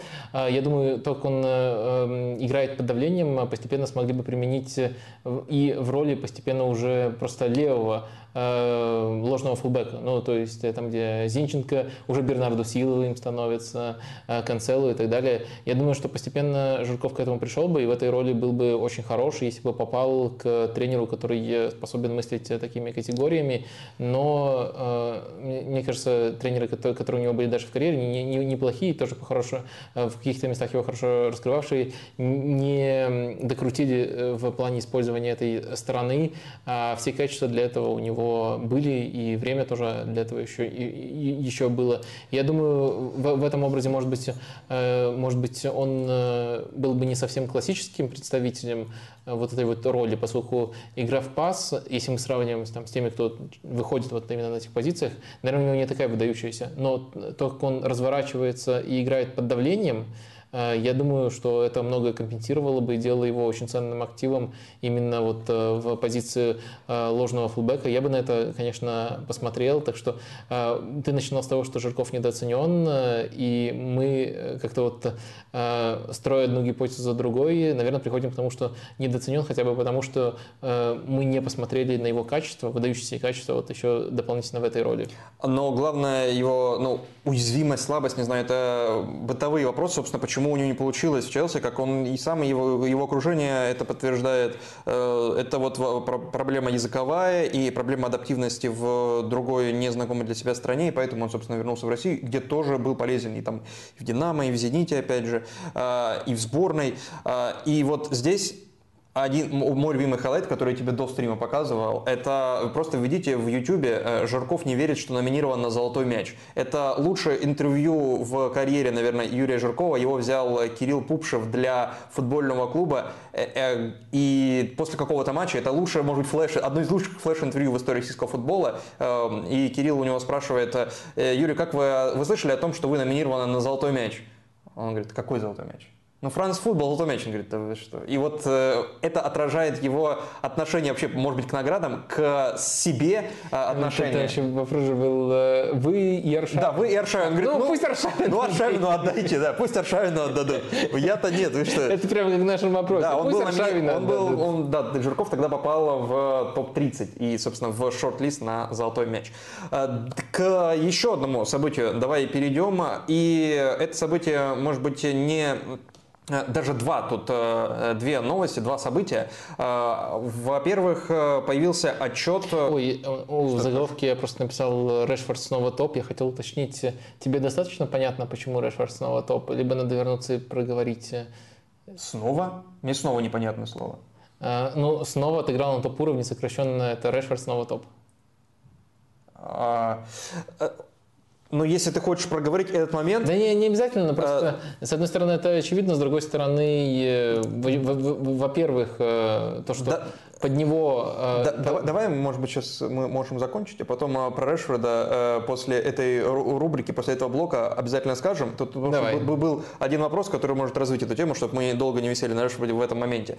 А в, этом, в этой части стрима хотелось бы поговорить о болельщиках и взаимодействии болельщиков, клубов и э, структур, которые обеспечивают контроль и безопасность э, болельщиков. Собственно, первое, что случилось о чем э, ты э, хотел поговорить, э, это появился отчет, опубликованный отчет на сайте УЕФА независимой компании о беспорядках, которые происходили перед финалом Лиги Чемпионов в Париже. Перед финалом Реал-Ливерпуль матч был задержан на 36 минут из-за давки, которая возникла при проходе на стадион. И эта давка возникла в том числе из-за того, что болельщики Ливерпуля, в частности, перепрыгивали через забор. УЕФА обвинял болельщиков Ливерпуля, что именно они спровоцировали эту ситуацию, и, которая могла привести к катастрофе. А учитывая то, что подобный эпизод в истории болельщиков Ливерпуля уже был, и он закончился невероятной трагедией в Бельгии перед э, финалом с Ювентусом. А, тоже как бы накладывал да, отпечаток. А Мне кажется, все-таки тут э, ближе ситуация с Хилсборо, потому что там, по крайней мере, ну, на, на первых порах в да, да, да, случаях да, пытались что... обвинить болельщиков. Да, да, обвиняли болельщиков. Хилсборо больше 26 лет пришлось отстаивать невиновность, и там очень много некрасивых, в том числе государственных историй было. И через а много лет? И через много лет э, оправдали болельщиков э, и можно да, сказать... признали вину правоохранительных органов, да, которые обеспечили полиции, безопасность. Да, да. И здесь УЕФА изначально весной, э, весной же матч был летом, ну неважно, э, обвинял болельщиков Ливерпуля. Ливерпуль как клуб встал на защиту, на болельщиков своих, и Ливерпуль проводил свое расследование. И УЕФА, что интересно, и это, мне кажется, самое интересное во всей этой истории, УЕФА заказал независимой э, компании расследование этого эпизода. Ее возглавлял там бывший министр, э, министр образования Португалии, да? Э, и эта независимая комиссия по заказу УЕФА пришла к выводу, что во всей этой ситуации в итоге виноват УЕФА как организатор. То, что он не смог обеспечить, э, то, что эта организация не смогла обеспечить э, безопасность болельщиков и достойный проход. Там было несколько, 8, по-моему, пунктов, 8 факторов, которые выделила эта комиссия в отчете, 8 факторов, которые могли привести к, и которые привели к такой ситуации. Но за всеми этими факторами стоит сторона, организующая этот процесс, а именно УЕФА. То, что она не смогла э, правильно скоординировать все структуры, которые были участниками. И правоохранительные органы, и болельщики Ливерпуля, и организаторы матча, и так далее. Всех координирует УЕФА, она не справилась, поэтому наши заказчики, они же виноваты. И самое то, что меня восхищает, то, что этот отчет полностью опубликован на сайте УЕФА, и то, что они его заказали, и они же оказались виноваты, при этом они, да, они сказали, что мы еще проверим, при этом они извинились перед болельщиками Ливерпуля официально, э, УЕФА принес извинения, оказывается, что так можно, но у меня а, аналогичное ощущение. Э, там, по-моему, даже в отчете есть более сильные формулировки. То есть э, болельщики Ливерпуля называются теми, кто предотвратил э, еще более страшные события. То есть их поведение uh-huh. достаточно рациональное. А полиции тоже там несколько все-таки, пускай там как первый фактор, первая причина называется УЕФА в качестве организатора, но полиции тоже определенные претензии выдвигаются. То есть болельщики полностью оправданы и можно эту историю, наверное, уже э, закрывать. А там полиция, УЕФА э, вину между собой разделяют. И мне тоже кажется, что можно только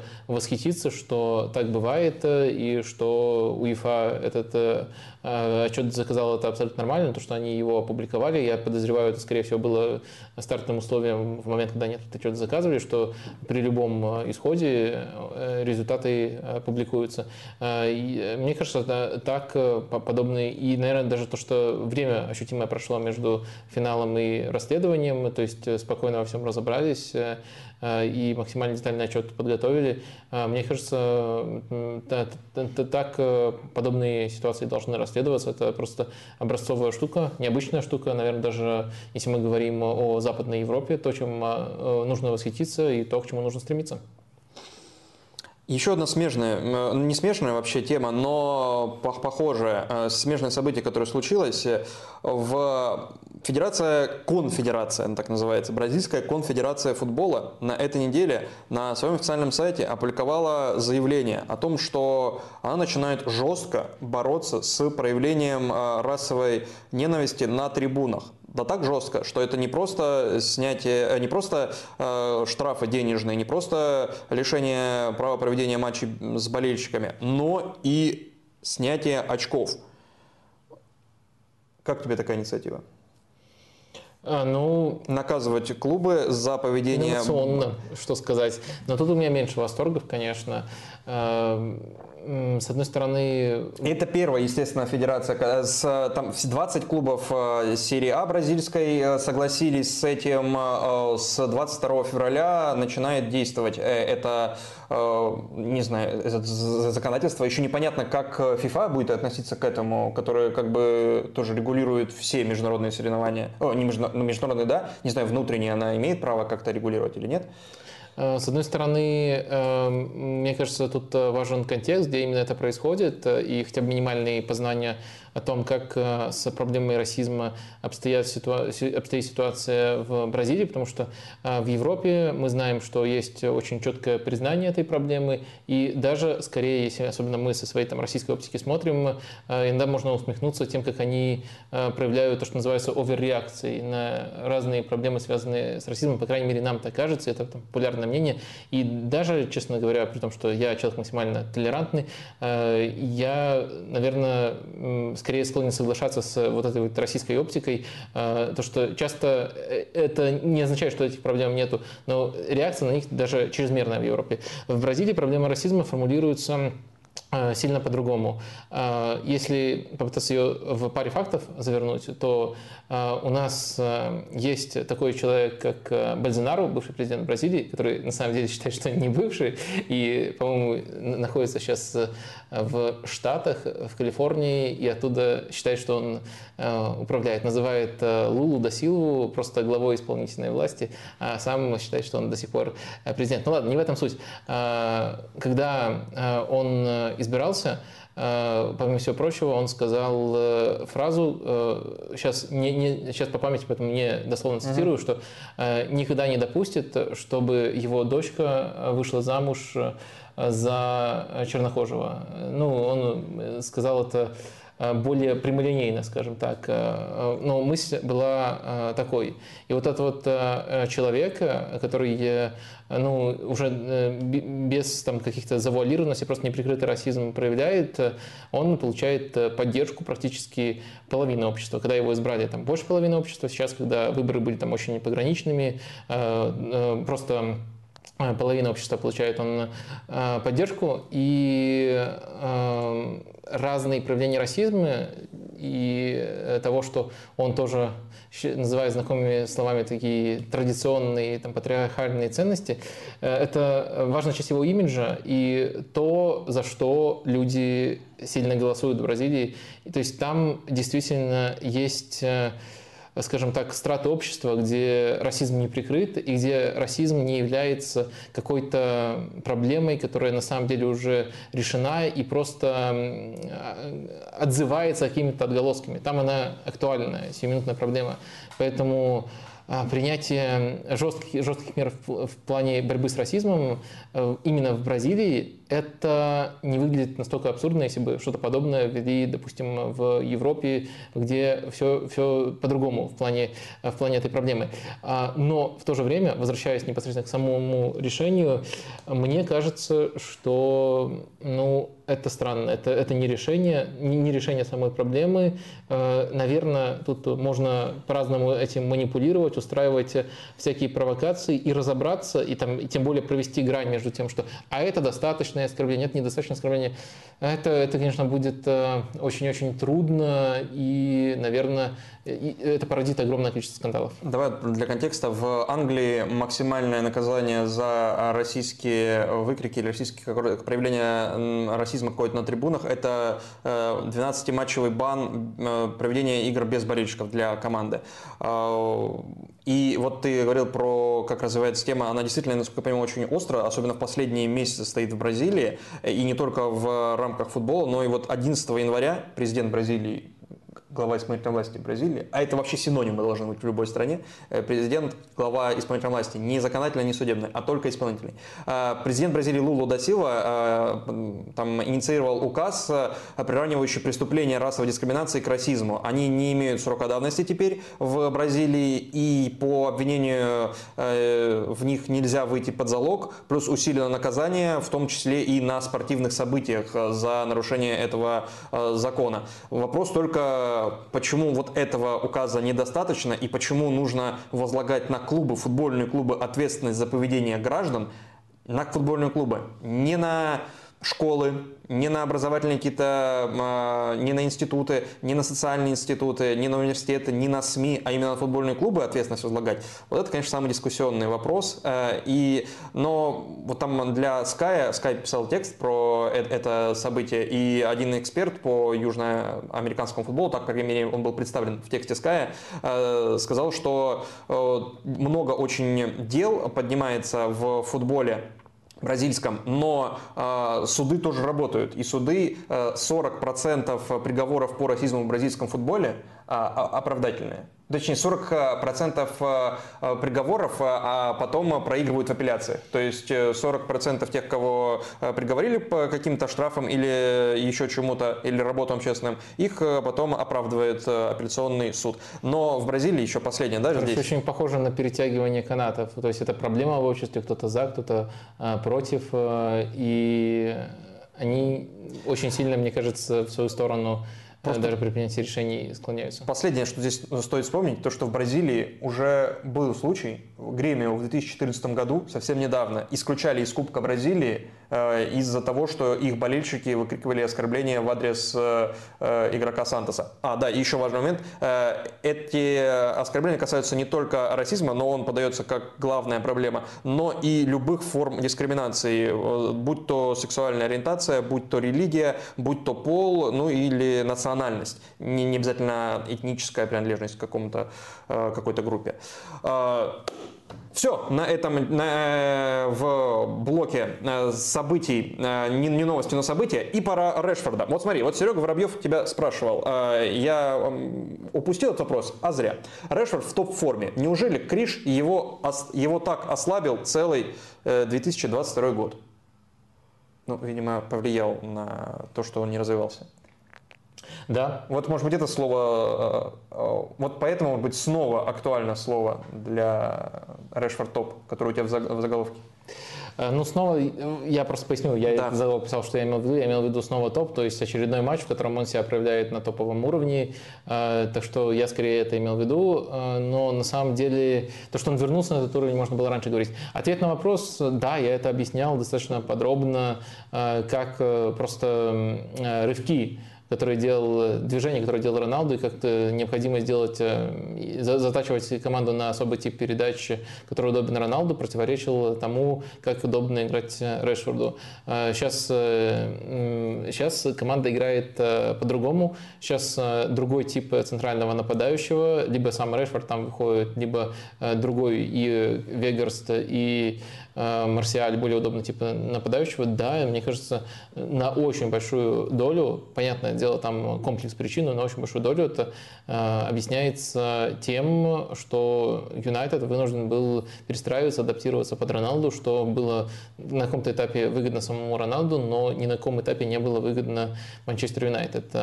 Ну и для того, чтобы закрыть тему Решфорда, на всякий случай проговорю, если кому-то не очевидно, просто мне кажется, ну, Решфорд топ, ну, там не небо голубое, это, это, это примерно равнозначные тезисы, то есть это очевидно, там мяч круглый и, и так далее.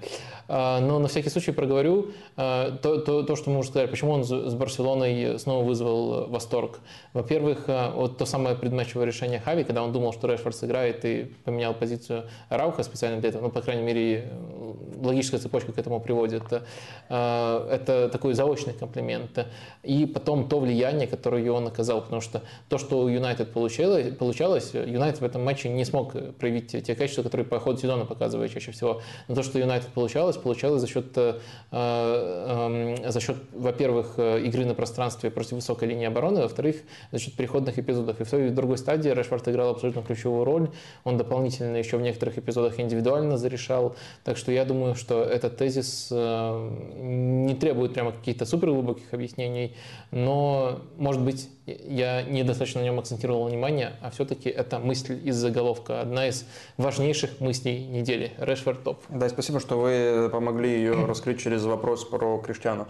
А, давай к еще одному не знаю, формату, что ли, этого стрима, жанру этого стрима перейдем. А, он зарождающийся, но долгожданный.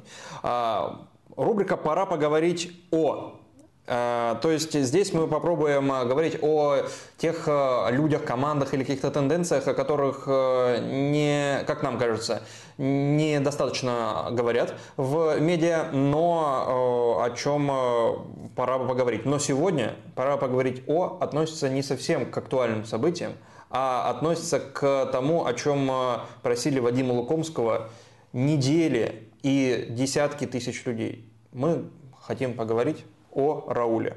Но есть инфоповод. Рауль на этой неделе стал третьим в составе Реала, в истории Реала по количеству голов в Ла Лиге. Я чувствую, у нас скоро будет да, новый опрос. Да, давай, давай подведем. Э, Все-таки на каком-то этапе было, было примерно равенство, но Аршавин оторвался, и 61% в его пользу. Кто более ценный игрок, все равно выбирают Аршавина, хотя 39% э, верят тут э, в Жиркова. А если бы опрос был дольше, то на длинной дистанции Жирков победил? Ну, все-таки наоборот, на короткой дистанции было равенство, а потом Аршавин начал отрываться. Да не, ну, это... ну ладно, это не понял, ладно, видимо. Э, давай опрос. А, э, дошло. Да. Э, опрос, который связан с Бензима и Раулем. Бензима на этой неделе превзошел Рауля по количеству голов за Реал в Ла Лиге. Да и в принципе по голам за Ла Лиге за любой клуб. За другие они не играли.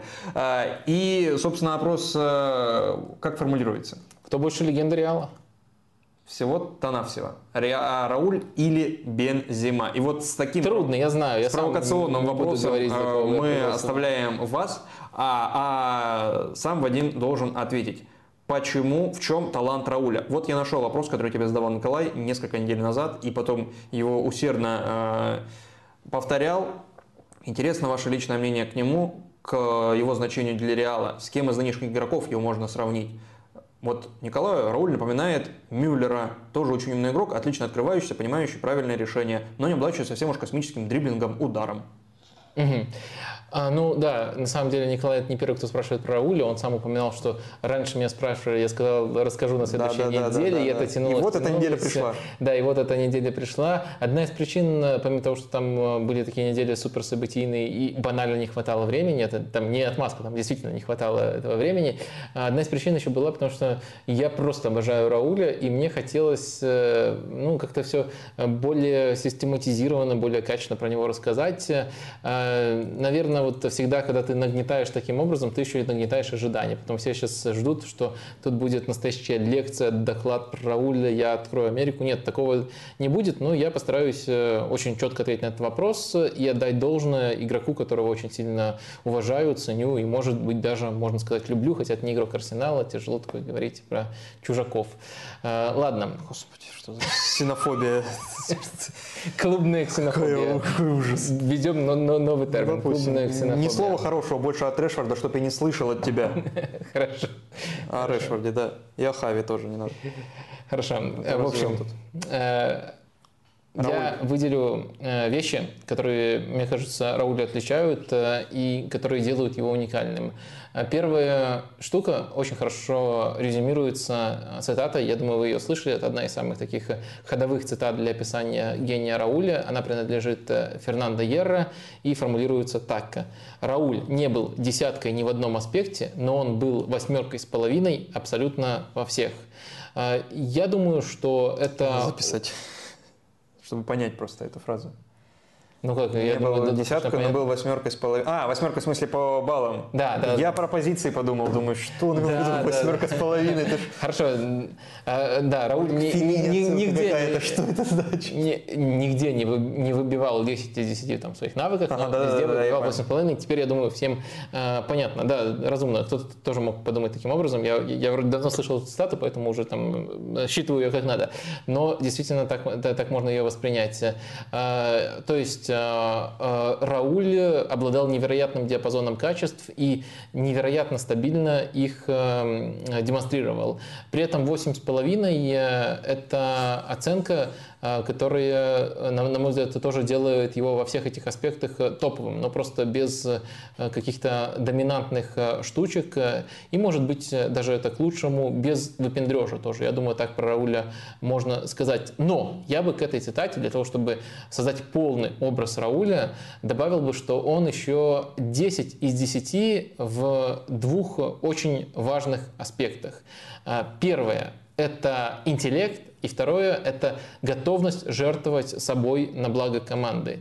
Э, если мы говорим про интеллект, я бы, наверное, в первую очередь э, посоветовал э, последить вам, как он просто проявлял себя в реализации, как он подбирал и улучшал свой момент правильным типом реализации. То есть у него есть тоже достаточно известное высказывание, что если ты находишься близко к вратарю, просто нужно его э, перебрасывать. Э, и в 90% случаев э, это гол. Кажется, звучит просто, но Рауль всегда эти моменты чувствовал, оценивал и мог исполнить по-любому, на силу, на точность, перебросить. Для некоторых перебросить это просто слишком технически трудный прием, но 8,5, которые были у Рауля в этом аспекте, хватало для того, чтобы обладать техникой, для того, чтобы исполнить любой из типов завершения.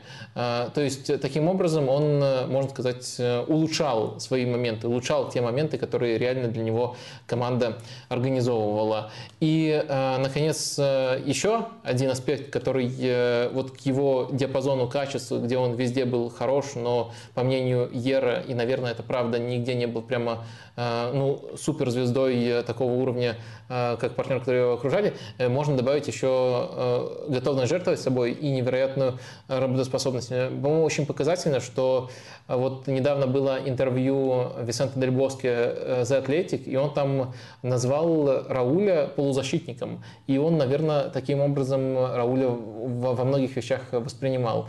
То есть у нас просто закрепилось э, там, для кого-то из детства, для кого-то просто из-за того, что так принято было рисовать, что ну, Рауль это нападающий, Рауль там, там рядом с Роналду, до этого с Мариентесом играл. Но, например, тренер его воспринимал в том числе как полузащитника или даже в первую очередь как полузащитника. Это Наверное, там одно слово без пояснений не стоит того, чтобы делать э, из него каких-то суперглобальных выводов, но это тоже достаточно э, показательно. Э, и это также не на ровном месте создано.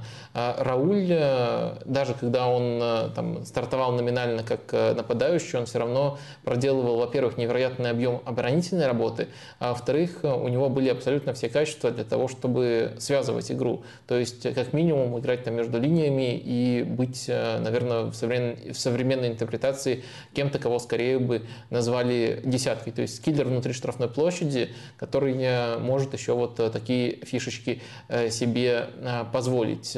И часто, на самом деле, если мы говорим уже о конкретной ситуации, о конкретной команде, то давайте, наверное, вспомним еще, скажем так, Реал Дельбоски, который был успешным еще там до прихода Бекхэма и уже вот просто при Дельбоске еще пока, пока, пока многое получалось у Реалов, пока там был еще Махилле, а, часто какую ситуацию мы наблюдали? Там рисовали, это понятное дело, вот 4-4-2 схему Реала, и Рауля рисовали, изображали около Роналда Назарио. Но на деле очень часто мы наблюдали ситуацию, когда Фигу и Зидан, они располагаются ближе к нападающему, и схема выглядит у Реала практически так. Еще в рамках этой схемы, тут, допустим, Макелле, Консейсау э, располагаются Рауль еще дополнительно адаптируется для того, чтобы проделать больше объем работы, прикрывает фланг за тем, э, куда направляется атака соперника. То есть э, э, его там, по схеме изображали таким образом, но по работе он проделывал больше работы, чем там три еще более освобожденных, более атакующих игрока, хотя вот формально там изначально их рисовали ниже. То есть невероятный интеллект и невероятная работоспособность – это черты, которые вот добавляя цитат, к цитате Ера, я бы назвал у него него десятками из эм, э, десяти. И неудивительно, я думаю, что игрок такого типажа мне нравится. Там еще был вопрос э, у Николая, который э, напомнил нам про Рауля. Какого там современного игрока он напоминает? Да, из нынешних, с кем его можно сравнить? Я наметил себе но и тоже уже вот записал, но как ты у меня раньше спрашивал э, про э, Ноа Ланга, э, кого тебе напоминает из нынешних? Не, ну тут, мне кажется, прям подталкивает к Мюллеру и... Ну, блин. Я нашел более, как мне кажется... Более точный? Точно. Более точно. Э, и, смотри, вот по работоспособности и по тому, как человек, э, мне кажется, Рауль не самый талантливый человек, но который максимизировал во многом благодаря своему интеллекту то те условия, которые у него были, то есть он э, игрок Реала, игрок Реала в э, таком окружении, и при этом он не запасной игрок Реала, он оставался важным игроком Реала, и он максимизировал своей работоспособностью и той жертвостью, о которой ты говоришь, по работоспособности и по использованию небольшого, как мне кажется, таланта в сравнении с окружением, это, конечно, Дюркёет топ-2, два человека, вот Рауль и Дюркёет, которые, люди, которые, как мне кажется, не выиграют золотой мяч, хотя Роули, конечно, был ближе, а, но которые нужны любому тренеру. Угу. Ну, это интересный, интересный вариант, но мне все-таки кажется, что вот не, не, не, совсем категории. верно говорить э, о том, что, э, о том, что не хватало таланта Раулю. Ну, может быть, ну, просто на, на фоне сравнивая, Зидана, да, да, да, потому что рядом есть другие, и ты такой, ну, блин. Кёйт это все-таки другой уровень по таланту. Даже Мариентес, мне кажется, более одарен. Ну, вот с этим уже я не склонен согласиться. Наверное, в отдельных чертах более одарен, но... Ну, карьер и использовал Рауль, конечно, больше. Конечно, но он, не он лучше как игрок. в системном плане, не вот в этих восьми с половиной, что тоже очень высокая оценка. А, так вот, я мне не кажется... пока говорил. Я все это говорил, чтобы другая часть мозга думала. Хорошо. А, Гризман. Я, я, я назову mm-hmm. Гризмана. Я надеюсь, что это ну, не будет э, считано болельщиками Реала как оскорбление, но есть, мне кажется, очень много аспектов.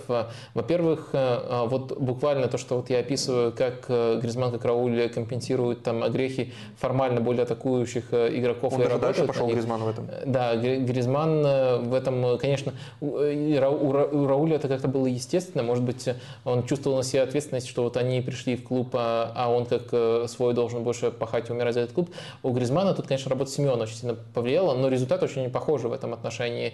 А дальше у нас есть волшебная левая нога и интеллект при, при реализации. А у Гризмана, особенно до проблем, которые начались в Барселоне, реализация просто запредельной была, и очень многие аспекты можно было сравнить. Вот именно то, как они э, выбирают решения. Э, ну и, конечно, мне кажется, э, просто, и опять же, из-за того, как Рауля записывали как чистого нападающего, это не, не очевидная аналогия, но если посмотреть реально зоны, где они обитали, и как они могут и связывать игру, и непосредственно в штрафной себя проявлять, мне кажется, это хорошая аналогия, так что я бы Тем вот на ней твоя. остановился. Ну, да, да. Э, э, то есть, это, э, то есть она хорошая, на мой взгляд, я бы не стал плохую от себя предлагать. Ну, короче, да, Нет, ты, но ты опять, же, на а, опять же, потому что Гризмана тоже сложно записать полузащитнику или нападающий. И еще это. А с течением, причем карьеры, все сложнее и сложнее это понять. А, знаешь, давай переходить к что там по опросу? По опросу у нас 64% за Рауля, 36% за Бензема. Это просто Э, вынос. Э, Наверное, потому что ты говорил все это время про Рауля, а не про Бензима, про достоинство Рауля. Ничего не знаю. Я, я, я считаю, что это просто э, конечный итог э, этого спора, точка закрыта. Сколько бы там Который Бензема... родился 5 минут назад. Да, э, да, сколько бы там Бензема со своих пенальти не клал, Рауль круче.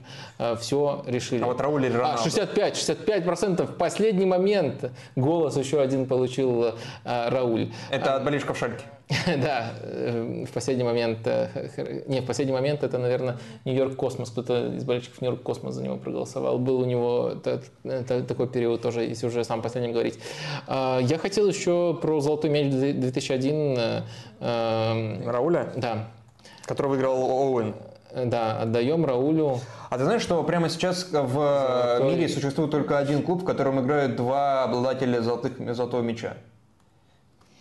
Сходу не улавливаю. Ну, ну какой клуб? Есть два обладателя золотых мяча, есть только в одном клубе прямо сейчас. А, это очень просто. ПСЖ? Какой ПСЖ? Ну, кто я второй? просто сразу про Месси подумал. Ну, а второй кто? Ну, я сходу не готов решить. Ну, Реал, конечно. Но э, Бензима и Модрич. А, Бензима и Модрич, точно. А последним таким клубом кто был? Тоже Реал. Как раз ну, Оуэн, ну, Оуэн, э, Зидан. А, ну да. И Рональдо. Даже три было. А, в общем... Или уже, по-моему, ушел тогда. Спасибо за эту историческую ну, справку. Ну, пока ты оформлял, нужно было да, да, спасибо. дополнять контентом А мне нужно было э, оформлять и думать. Это не так просто, как э, кажется, оформлять и думать одновременно. Ладно, э, отдаем Раулю золотой мяч 2001, ну, то есть это означает, что мы забираем его у Оуэна. У Оуэна, который ублюдок в тот О, сезон... Господи.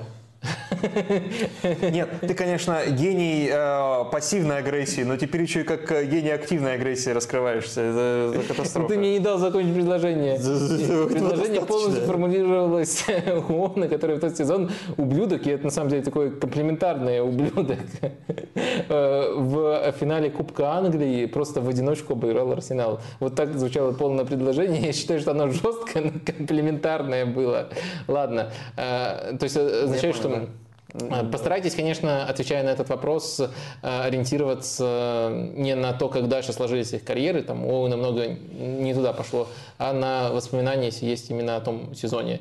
Я надеюсь, у нас среди аудитории есть и такие люди, которые их видели. Э, отдаем или не отдаем Раулю золотой мяч? Ну, Мне кажется, не хватает. И был вот конкретный момент, когда нужно было ему выиграть. Там он и в чемпионате Испании стал лучшим бомбардиром. И все свои качества, которые я писал, использовал. Так что, да, хотелось бы, чтобы тогда Рауль выиграл золотой мяч.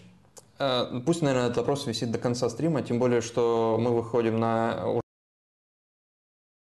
в этом разделе стриме мы говорим о некоторых рекомендациях, а, которые случились на этой неделе. И вот прежде чем переходить, мне кажется, идеальный вопрос для перехода. Вась Столяр задает. Вот книга про Семина у тебя там внизу полки. А, готов рекомендовать?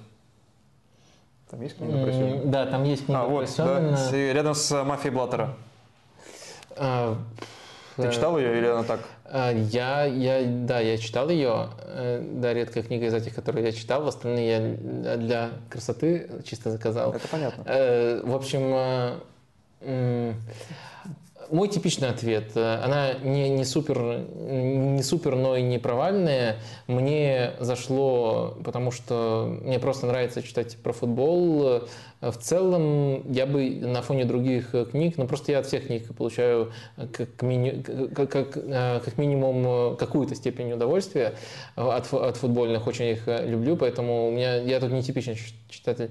Я бы ниже среднего его оценил на фоне других футбольных книг, так что, наверное, наверное все-таки попытавшись э, включить максимальный режим объективности и поставив себя на место вот э, такого более усредненного читателя, который не только футбольные книги читает, наверное, все-таки нет, есть много более достойных футбольных книг. Когда-то у меня даже была рубрика про эти книги на канале, там, там есть несколько рекомендаций. Ну, в общем, э, ну, наверное, если там вот вы прямо... Я думаю, просто те, кто болельщики Локомотива, они и так без меня ее уже давно прочитали. А если там кому-то нейтральному рекомендовать, нет, есть более достойные книги. К твоей, э, к слову о твоей любви э, читать что-то футбольное. Ты скинул мне ссылку и пытаешься меня заразить этим. Я открыл. Это, собственно, одна из э, рекомендаций, одна из тем обсуждения, тем временем в медиа происходит. Джейсон Стоквуд для это председатель совета директоров клуба второй английской лиги, то есть четвертого дивизиона Гримсби Таун, написал колонку для Guardian написал колонку с заголовком «А, «Данные улучшили наше понимание футбола, но он все еще остается спортом удачи, спортом фарта» э, если переводить примерно так.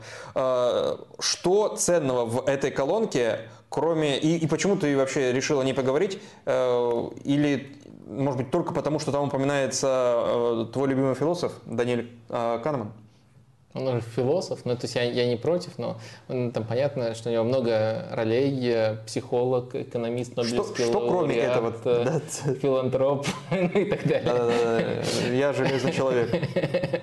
Ладно, я скину сначала колонку в э, чатик, если кто-то хочет открыть. Ну, ну заголовок интригующий. Да, но на самом деле это не да. совсем новая колонка, это из конца октября, да, колонка. Ну, для меня это актуально. Да, но дело в том, что мы начали разговор про футбольную статистику, статистику, и вроде как этот фрагмент весьма неплохо зашел нашим зрителям, по крайней мере, это интересно. И вот э, я решил, э, э, во-первых, потому что действительно колонка содержательная, во-вторых, потому что это как бы такой конкретный случай, не просто там абстрактные слова, как кто-то там в таких-то ведущих клубах использует статистику. Это не, не ведущий клуб, это клуб футбольной лиги, но достаточно низкого уровня, но в то же время это прямая речь. Человек, который участвует в принятии решений, на самом деле, насколько я понимаю, он не не только э, председатель правления, но и просто-напросто владелец этого клуба, мажоритарный акционер.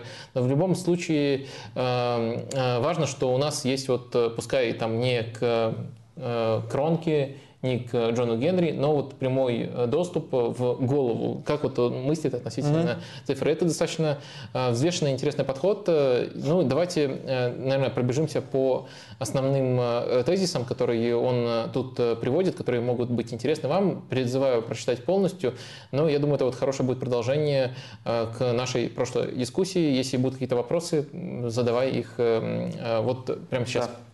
Так, ну, в общем... Другого э, шанса не будет, э, Оттолкнуться, а, а, отталкивается в этой колонке э, Джейсон от там, своего бизнес-бэкграунда. Он приводит такую цитату Джона Уонамекера, который говорил, такая тоже достаточно попсовая, попсовая цитата, «Половину денег, которые я потратил на рекламу, на маркетинг, я потерял». Проблема в том, что я не, потерял впустую, в смысле. Я не знаю, какая это половина была. И дальше он рассказывает, что для построения своего э, бизнеса он использовал эм, данные для того, чтобы постараться ответить на этот э, вечный вопрос, который вот так вот в этой цитате сформулирован. То есть он даже в своей такой повседневной деятельности активно использует данные. Следовательно, придя в футбольную индустрию, он попытался некоторые элементы этого подхода скопировать. Ну, для начала он говорит о том, что прочитал очень много книг на эту тему и выделяет святую троицу книг, учитывая, как вы любите книжные рекомендации. Я думаю, э, тут э, можно э, можно их озвучить, поскольку многим может быть полезно. Ну, во-первых, это The Numbers Game, игра чисел, которую написали Крис Андерсон и Дэвид Салли. Это нет? Нет, книги у меня стоит. Да, вот это, это да, вот это да. Это чеховское ружье, типичное чеховское ружье. Да. Это, это... Не Луковский, если что, отвечает за декорации здесь. Вот эти книги тоже все не его, поэтому он все, все время спадает в ступор, когда вы спрашиваете о них. Он вообще не знал, что здесь за книга. Да, вторая книга в этой Святой Троице – это «Футболономика», более известная, э, в том числе российскому зрителю. Она просто раньше страны была э, опубликована. Это Саймон Купер и Стефан Шиманский. И «Футбольные хакеры» Кристофа Бирмана – это третья, третья книга вот в, в, в этой Троице. Он также говорит о том, что в книге Бирмана он э, усмотрел очень много вещей, футбольные проявления вещей, которые раньше замечал у Канемана, который уже был тобой упомянут. Э, то есть э, в целом он пытается мыслить э, с помощью тех рациональных инструментов, с помощью распознавания тех когнитивных искажений, которые, которым еще учит Канеман, и пытается их эм, все это интерпретировать в футболе, найти этому отражение в футболе. И как один из главных принципов, когда это может быть полезно, он приводит самое банальное, э, то, что футбол – это игра низкой результативности, э, в которой отдельные явления, там, голы, удаления и так далее откладываются в памяти и очень сильно влияют на наше восприятие матча. То есть не содержание матча, а результат, конкретные события очень сильно влияют на то, как мы воспринимаем. По этой причине там, он даже продолжает, бомбардиры переоцениваются, а люди, которые, там, допустим, даже выносят с ленточки ворот, не допуская гол, недооцениваются. И это приводит к тому, что на, все, на многих уровнях в футболе правит такая штука, как outcome bias, э, то есть оценка по результату, э, и он э, считает, что данные – это одна из вещей, которые могут как минимум попытаться оградить нас от этого. Потом он приводит конкретный пример. У него в Гримсби была серия, где команда выиграла всего одну из 11 игр. И он э, в ходе этой серии не уволил своего тренера.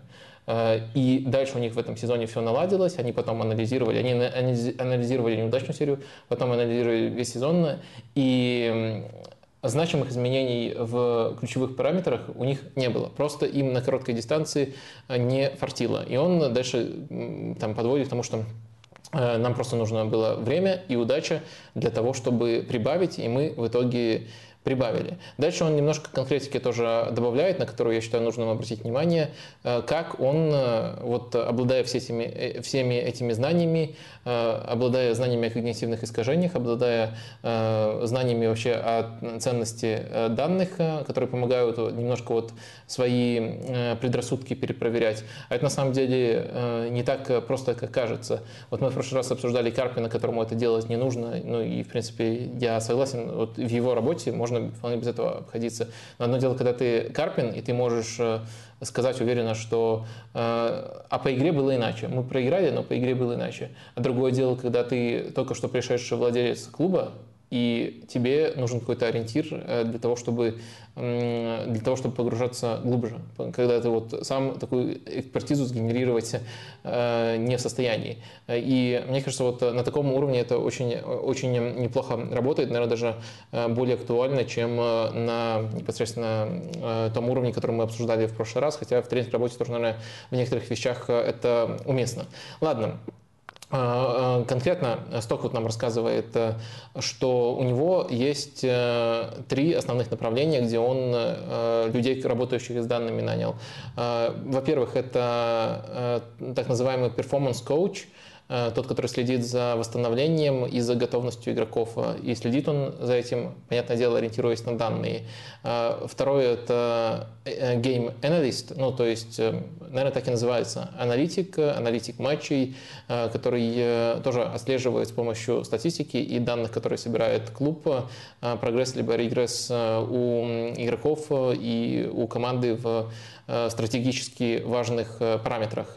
И, наконец, э, глава селекции тоже, тоже ориентируется на данные, и у него есть даже отдельная степень в статистике.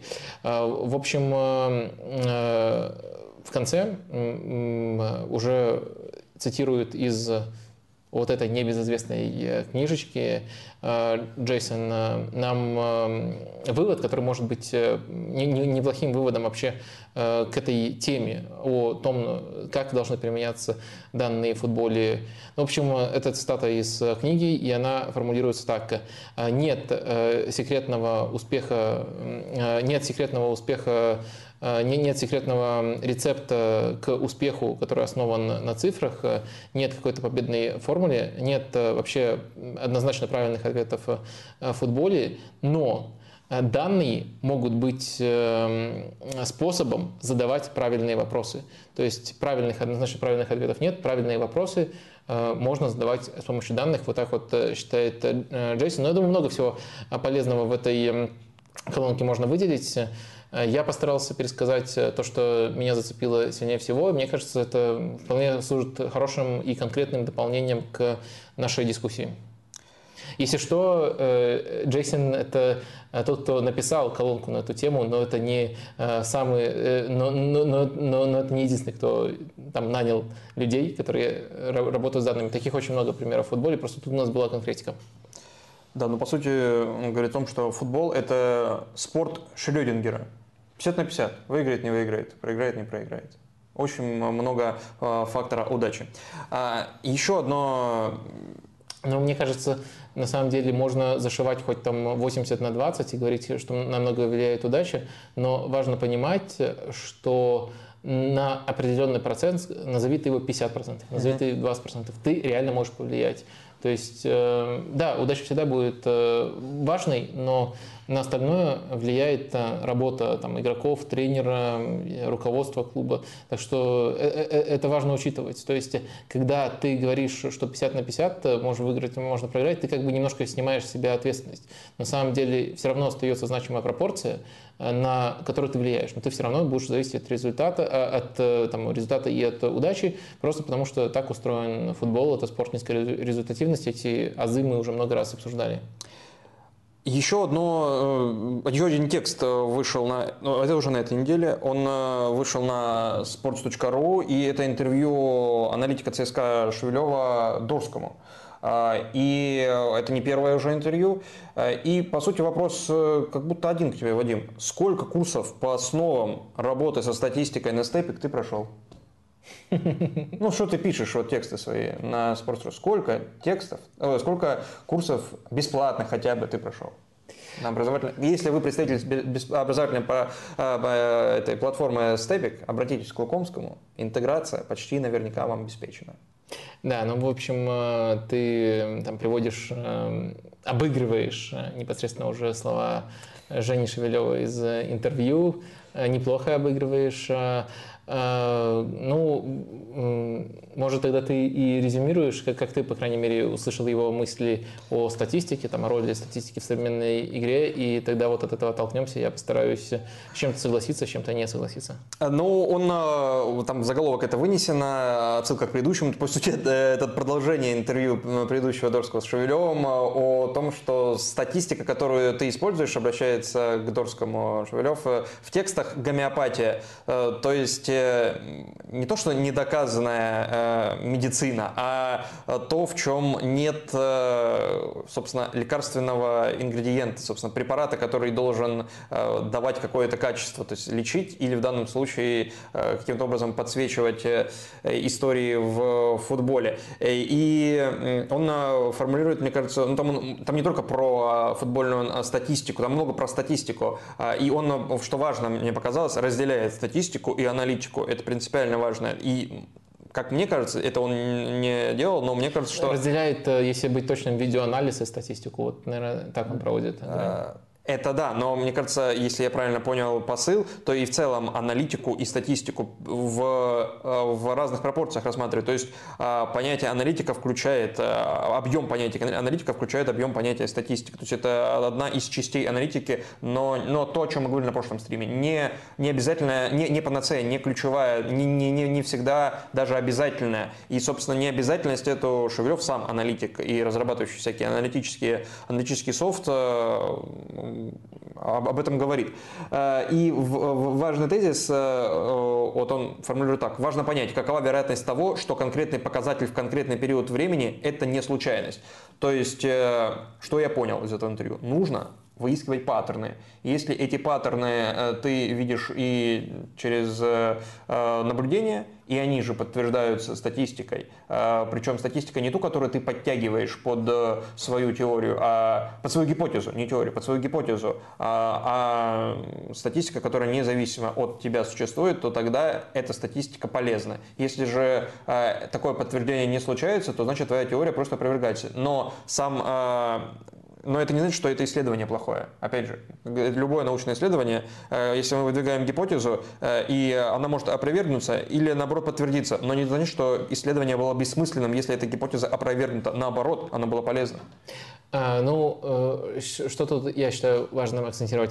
Ну, во-первых, как ты сказал, это продолжение прошлого интервью, в котором Женя назвал просто, просто гомеопатией всю статистику, а сейчас только статистику, которую использует угу. Саша в текстах. Ну, то есть имеется в виду статистика, которая есть в общественном доступе. То есть э, он, можно сказать, немножко смягчил свою позицию. То есть есть э, более глубокая статистика, которая по-настоящему может быть полезной, которую там собирают внутри клубов, покупают там э, за деньги немалые тоже некоторые клубы.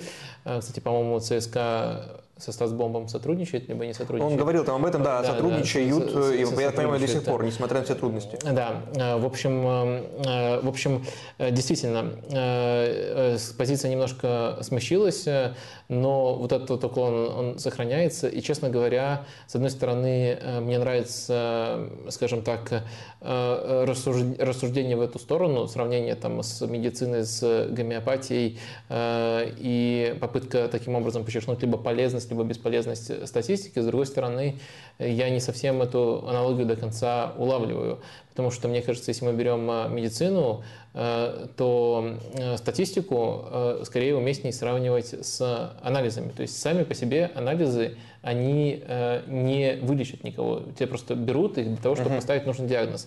Для того, чтобы поставить нужный диагноз, для того, чтобы трактовать то, что мы видим в этих анализах, нужно обладать определенными знаниями, так и в футболе, чтобы трактовать статистику, нужно знать определенный контекст. То есть, с одной стороны, глупо соглашаться не соглашаться с тем, что сама по себе статистика ничего в команде либо где-либо еще не вылечит. То есть, э, ну да, гомеопатия не, не лечит, и также статистика тоже ничего не лечит. Но с другой стороны, мне кажется, некорректно сравнивать ее с, гомеопатией, просто потому что э, у статистики нет никакой цели. Она не претендует, в отличие от гомеопатии, на то, чтобы кого-то лечить.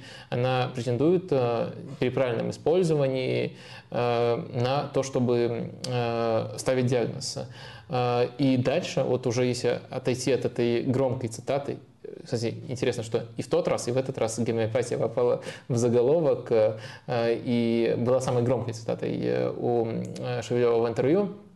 Если отойти от цитаты, дальше, по-моему, просто очень э, классные вещи, очень глубокого профессионала он говорит, э, но на самом деле, не знаю, мне кажется, даже э, Сашу Дорского, который тут выступил невольным его оппонентом, он немножко недооценивает, потому что сначала проговаривает там про контекст, про то, что вот ты процитировал, про то, как важно, чтобы статистика не оказалась не, оказалась случайностью на коротком отрезке и, и так далее. Все это касается интерпретации статистики. Ну и многие вещи, на самом деле, там Саша, конечно, настолько открыто с ними спорил, и Саша, и другие люди, которые пишут про футбол, э, и я в мою, в мою сторону, наверное, тоже определенный укол. Э, эти вещи, они, э, мы, они, не знаю, как лучше говорить, тоже вполне себе понимают. То есть есть такой громкий заход, который, на мой взгляд, не точен. Есть потом правильное описание, но к этому правильному описанию вот э, плюсовать можно практически везде. Почему-то есть еще наезд, что вот, а вы, оказывается, этого не понимаете. Хотя я считаю, что, конечно, не на таком уровне, как Женя, но очень многие, по крайней мере, э, азы этого, базис этого вполне неплохо понимают и не, не используют Э, ну, статистику неправильно, так чтобы э, э, это, это, это, это было вот в лоб те примеры, которые вот он приводит, те, те примеры, которые он подразумевает как вот злоупотребление статистикой и уход в не туда. То есть есть такие немножко элементы соломенного чучела, то есть не всерьез воспринимает своих оппонентов и доводит немножко до абсурда. Ну, мне кажется, это не, не был наезд чистом виде. Мне кажется, они же ну, знакомы знакомые, друзья, согласен, может быть, они же делали подкаст вместе, правильно? С, с, с, с, Поэтому согласен. это просто я, я, беседе, я, я так, это просто э, выразился. Подкол. Да, подкол, да, правильное слово тут э, подкол. Ну, в общем, э, интересное, интересное интервью. Да, конечно, даже в отрыве от Сначала читайте Стоквуда, там все-таки покороче, а потом это интервью Блин, как это не патриотично прозвучало. Интервью на sport.ru вышло. Да. Ладно, сами разберитесь, что, что читать. Там и, еще есть очень... И, и то, и другое, я думаю, будет интересно именно аудитории нашего стрима. Увлекательный блог по поводу последних трансферов э, ЦСКА. Обязательно э, дадите до него о том, как э, подбирали игроков и почему капитаны, молодые капитаны, это важно в селекционной работе. По мне, это самый удивительный момент в этом интервью. А, давай к чатику обратимся, прежде чем а, а, прощаться на музыкальные нотки. И здесь пару вопросов, как мне кажется, связанные с тем, что мы только что обсуждали. TRVE спрашивал еще ранее. Как Вадим относится к назначению остеопата на должность специалиста по предотвращению травм в Ливерпуле? Он с июля работает в ЛФК. Это, я так понимаю, Ливерпуль футбол клаб, а не лечебная физкультура. Как такая лженаука сочетается с умным подходом Ливерпуля? Но мы эту тему немножко затрагивали в подкасте, может, отсюда и родился вопрос. Э, там э, я тоже немножко триггернул на то, что вот СПАТ работает э, в футбольном клубе. Но тут, мне кажется, несколько трактовок может у этого быть. Почему люди там, такого направления получают шансы не только в футбольных клубах, но и в других достаточно, казалось бы, неплохо развитых э, институциях. Э, во-первых, эм, э, есть, особенно на таком уровне, когда вот мы не смотрели, что реально делает этот человек с игроками, и, каким, и насколько, скажем так, научно обоснованы его методы, есть риск обмануться просто неправильной характеристикой. То есть мы не, знаем, насколько он э, просто массажист, грубо говоря, который есть в клубе, а насколько он э, асоциопат и, ну, в общем, как он реагирует на то, то или иное подтверждение, повреждение и в каких случаях он выбирает, скажем так, нетрадиционные методы, не, не проверенной медициной. Я думаю, вот этого вот мы не знаем. Из описания в одно слово это понять очень тяжело. Ну и второй момент, э, почему вот такого, такого типажа люди могут э, закрепляться в футбольных клубах, э, я думаю, что могут даже неплохо понимать, что это не рабочая хрень и понимать там достаточно неплохо именно научный аспект этого, этого вопроса, этой стороны вопроса, но если некоторые игроки на уровне психологии верят в то, что это помогает, и просто от этого ментально чувствуют себя лучше, то, может быть, только для этого, для психологической стороны, есть смысл в футбольных клубах, где много денег и где каждая мелочь, даже та или иная пропорция уверенности, неуверенности может оказывать влияние на результат, есть смысл таких людей держать. Я думаю, что это два основных объяснения для того, чтобы детально ответить, у нас просто не, недостаточно информации. Шакшу еще один вопрос тут задавал. А, Вадим, вот у Платона есть идеальное государство. А для тебя, Дениса, какой идеальный клуб с точки зрения управления? Э, я, я теряюсь. Я сходу не люблю выбирать э, на такие глобальные темы отвечать. У тебя есть идеальный клуб? А, идеальный клуб, ну смотри, если отталкиваться от Платона, это нужно, конечно, копаться, э, что это такое, но кажется, что, если я правильно помню, идеальное государство это, по сути, разделение, э, то есть такое максимальное разделение труда, то есть каждый занимается чем-то своим, то есть там э, воины воюют, ремесленники делают станки, там что-то, земледельцы пашут и выращивают да, клубнику, да, а айтишники занимаются IT. А, вот, собственно. У, у Платона айтишники занимаются IT. Ну, ну да, но это же идея. Идея живет в веках. А, и здесь, вот если Ливерпуль назначает остеопата и считает, что ему остеопат нужен, и он будет заниматься, или там массажиста, и считает, что он, ему будет заниматься только массажем, а не э, там специалистом по возвращению травм, хотя, может быть, в этом и заключается, то тогда это шаг как раз-таки в эту сторону. То есть, то есть э, если мы вот сейчас говорим не о конкретном клубе, а э, об идее. Идее для тебя идеальный клуб. Это где есть э, тренер по заменам, тренер нападающих, тренер защитников, э, тренер даже не по стандартам, а отдельно по аутам, угловым, Э, и обычным э, штрафным, потом тренер по удару, тренер по пасу, главный тренер. Ты сейчас разделяешь прям внутри. Э, ну, ну, то есть, э, тут про клуб говорилось, я, а не я, про команду, а ты внутри я, команды как да, будто разделяешь. Я, я правильно понимаю, что вот чем больше вот этих вот ответвлений специализаций, тем внутри команды нет. К, к этому нет, хорошо. Внутри команды, наверное, нет, но внутри клуба, да.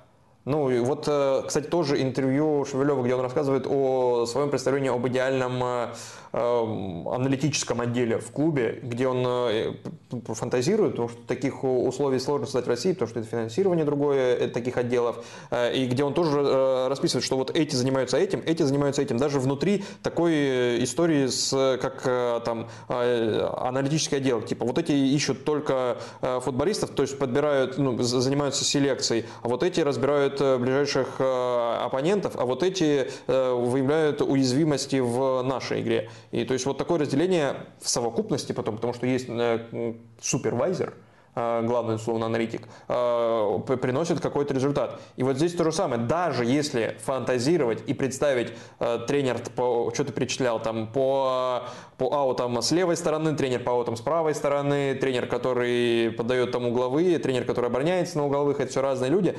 Но если у Бьелса есть деньги на всех этих людей, потому что кроме него я не знаю, кто еще может такое придумать, э, и он готов им платить, и при этом может их всех контролировать, э, чтобы они не сомневались в его авторитете и доверяли ему последнее решение полностью, ну, то, ну, пожалуйста, интересная модель, интересно было понаблюдать.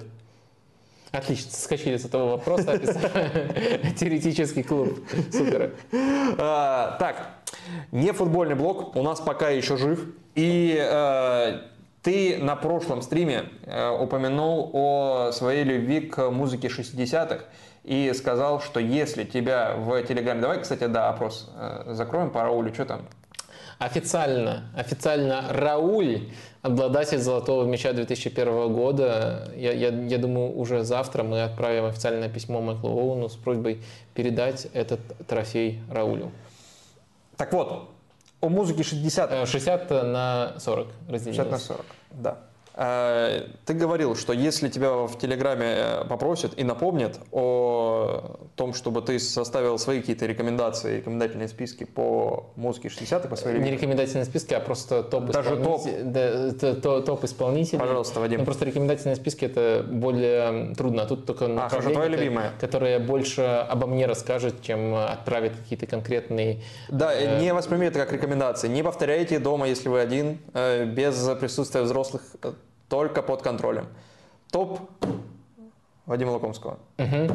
Окей. Я решил просто это расширить э, до а, ретро-исполнителей. Это не все из 60-х э, происходит, но просто если отдельно ограничивать, э, ну, нам просто растягивать на много стримов, и это бы не характеризовало то, что вот мне нравится, и не было бы каким-то общим совокупным топом. Я попытался просто вот ограничиться словом ретро, наверное, это охватывает вплоть до 80-х в случае некоторых исполнителей, и составить такой э, топ. Эм, э, в общем, э, на пятое место я поместил Нэнси Синатру. То есть не Фрэнка Синатру, а именно его старшую дочь. Мне кажется, очень недооценена она в своем жанре. На четвертое место у меня попадает Лайнел Ричи, в честь которого назвали одного небезызвестного футболиста. Ты не, не понял, кого? Лайнел кто-то? Или, а, или Ричи кого-то назвали? Лионель Месси. А, да. Ладно. Ну, то есть не только мне он нравился. А, Серьезно, в честь него назвали? Да, не знал. А, потом... Э, а, Лайнел Ричи или Лионель Месси? Давай, вот, я так не, вот я, на одной синяя красная таблетка. Давай, я, Лайнел... я, я не большой фанат э, Месси, честно тебе сказать. Лайнел Ричи, значит, Вадим Лукомский выбирает. Да. Месси э, идет в топку. Третье место Steely Dan, группа, я, я думаю, из тех, кого я называю, это, возможно, самая неизвестная, недооцененная. Но я думаю, вы э, могли слышать их э, в «Сопрано». Был, была очень известная песня их, которую... Как, как, как зовут вот этого главного героя, не помнишь? Э, из клана «Сопрано»? Да, из клана «Сопрано». В общем, песня ну, «Dirty Job», он буквально пел ее вот там внутри... Персонаж Гандальфина, ты имеешь в виду? Гандальфина, да, да. Его персонаж... Э, а, ну Тони ну, Сопрано. Тони Сопрано. Его. Я просто думал, да, актера. Вот я хотел, чтобы ты назвал Гандальфина, да. К сожалению, он, по-моему, несколько лет назад да, да, умер. Да, да. Ну, в общем, э, а, а, там вот есть известная композиция, но и в целом э, мне нравится эм, их творчество. А, второе место Билли Джоэл. Думаю, это очевидно. Третье э, и первое место тоже я уже называл, те, кто постоянно зрители э, об этом э, догадываются. Джон Леннон, понятное дело, внутри Битлз тоже, но в первую очередь я выделяю его отдельно, его сольный этап мне он нравится даже больше, чем то, что он делал внутри группы. Так что вот такой банальный топ, не думаю, что слишком много нового, но вот, по крайней мере, характеризует мои вкусы. Я не составлял топ, но у меня вообще очень э, не системный, не системный подход к музыке. Мне кажется, это нормально, э, если это не является твоей профессией. И, но у меня был период в жизни, когда я слушал, э, по сути, только какой-то классический британский рок. И среди вот этого всего у меня есть некие предпочтения.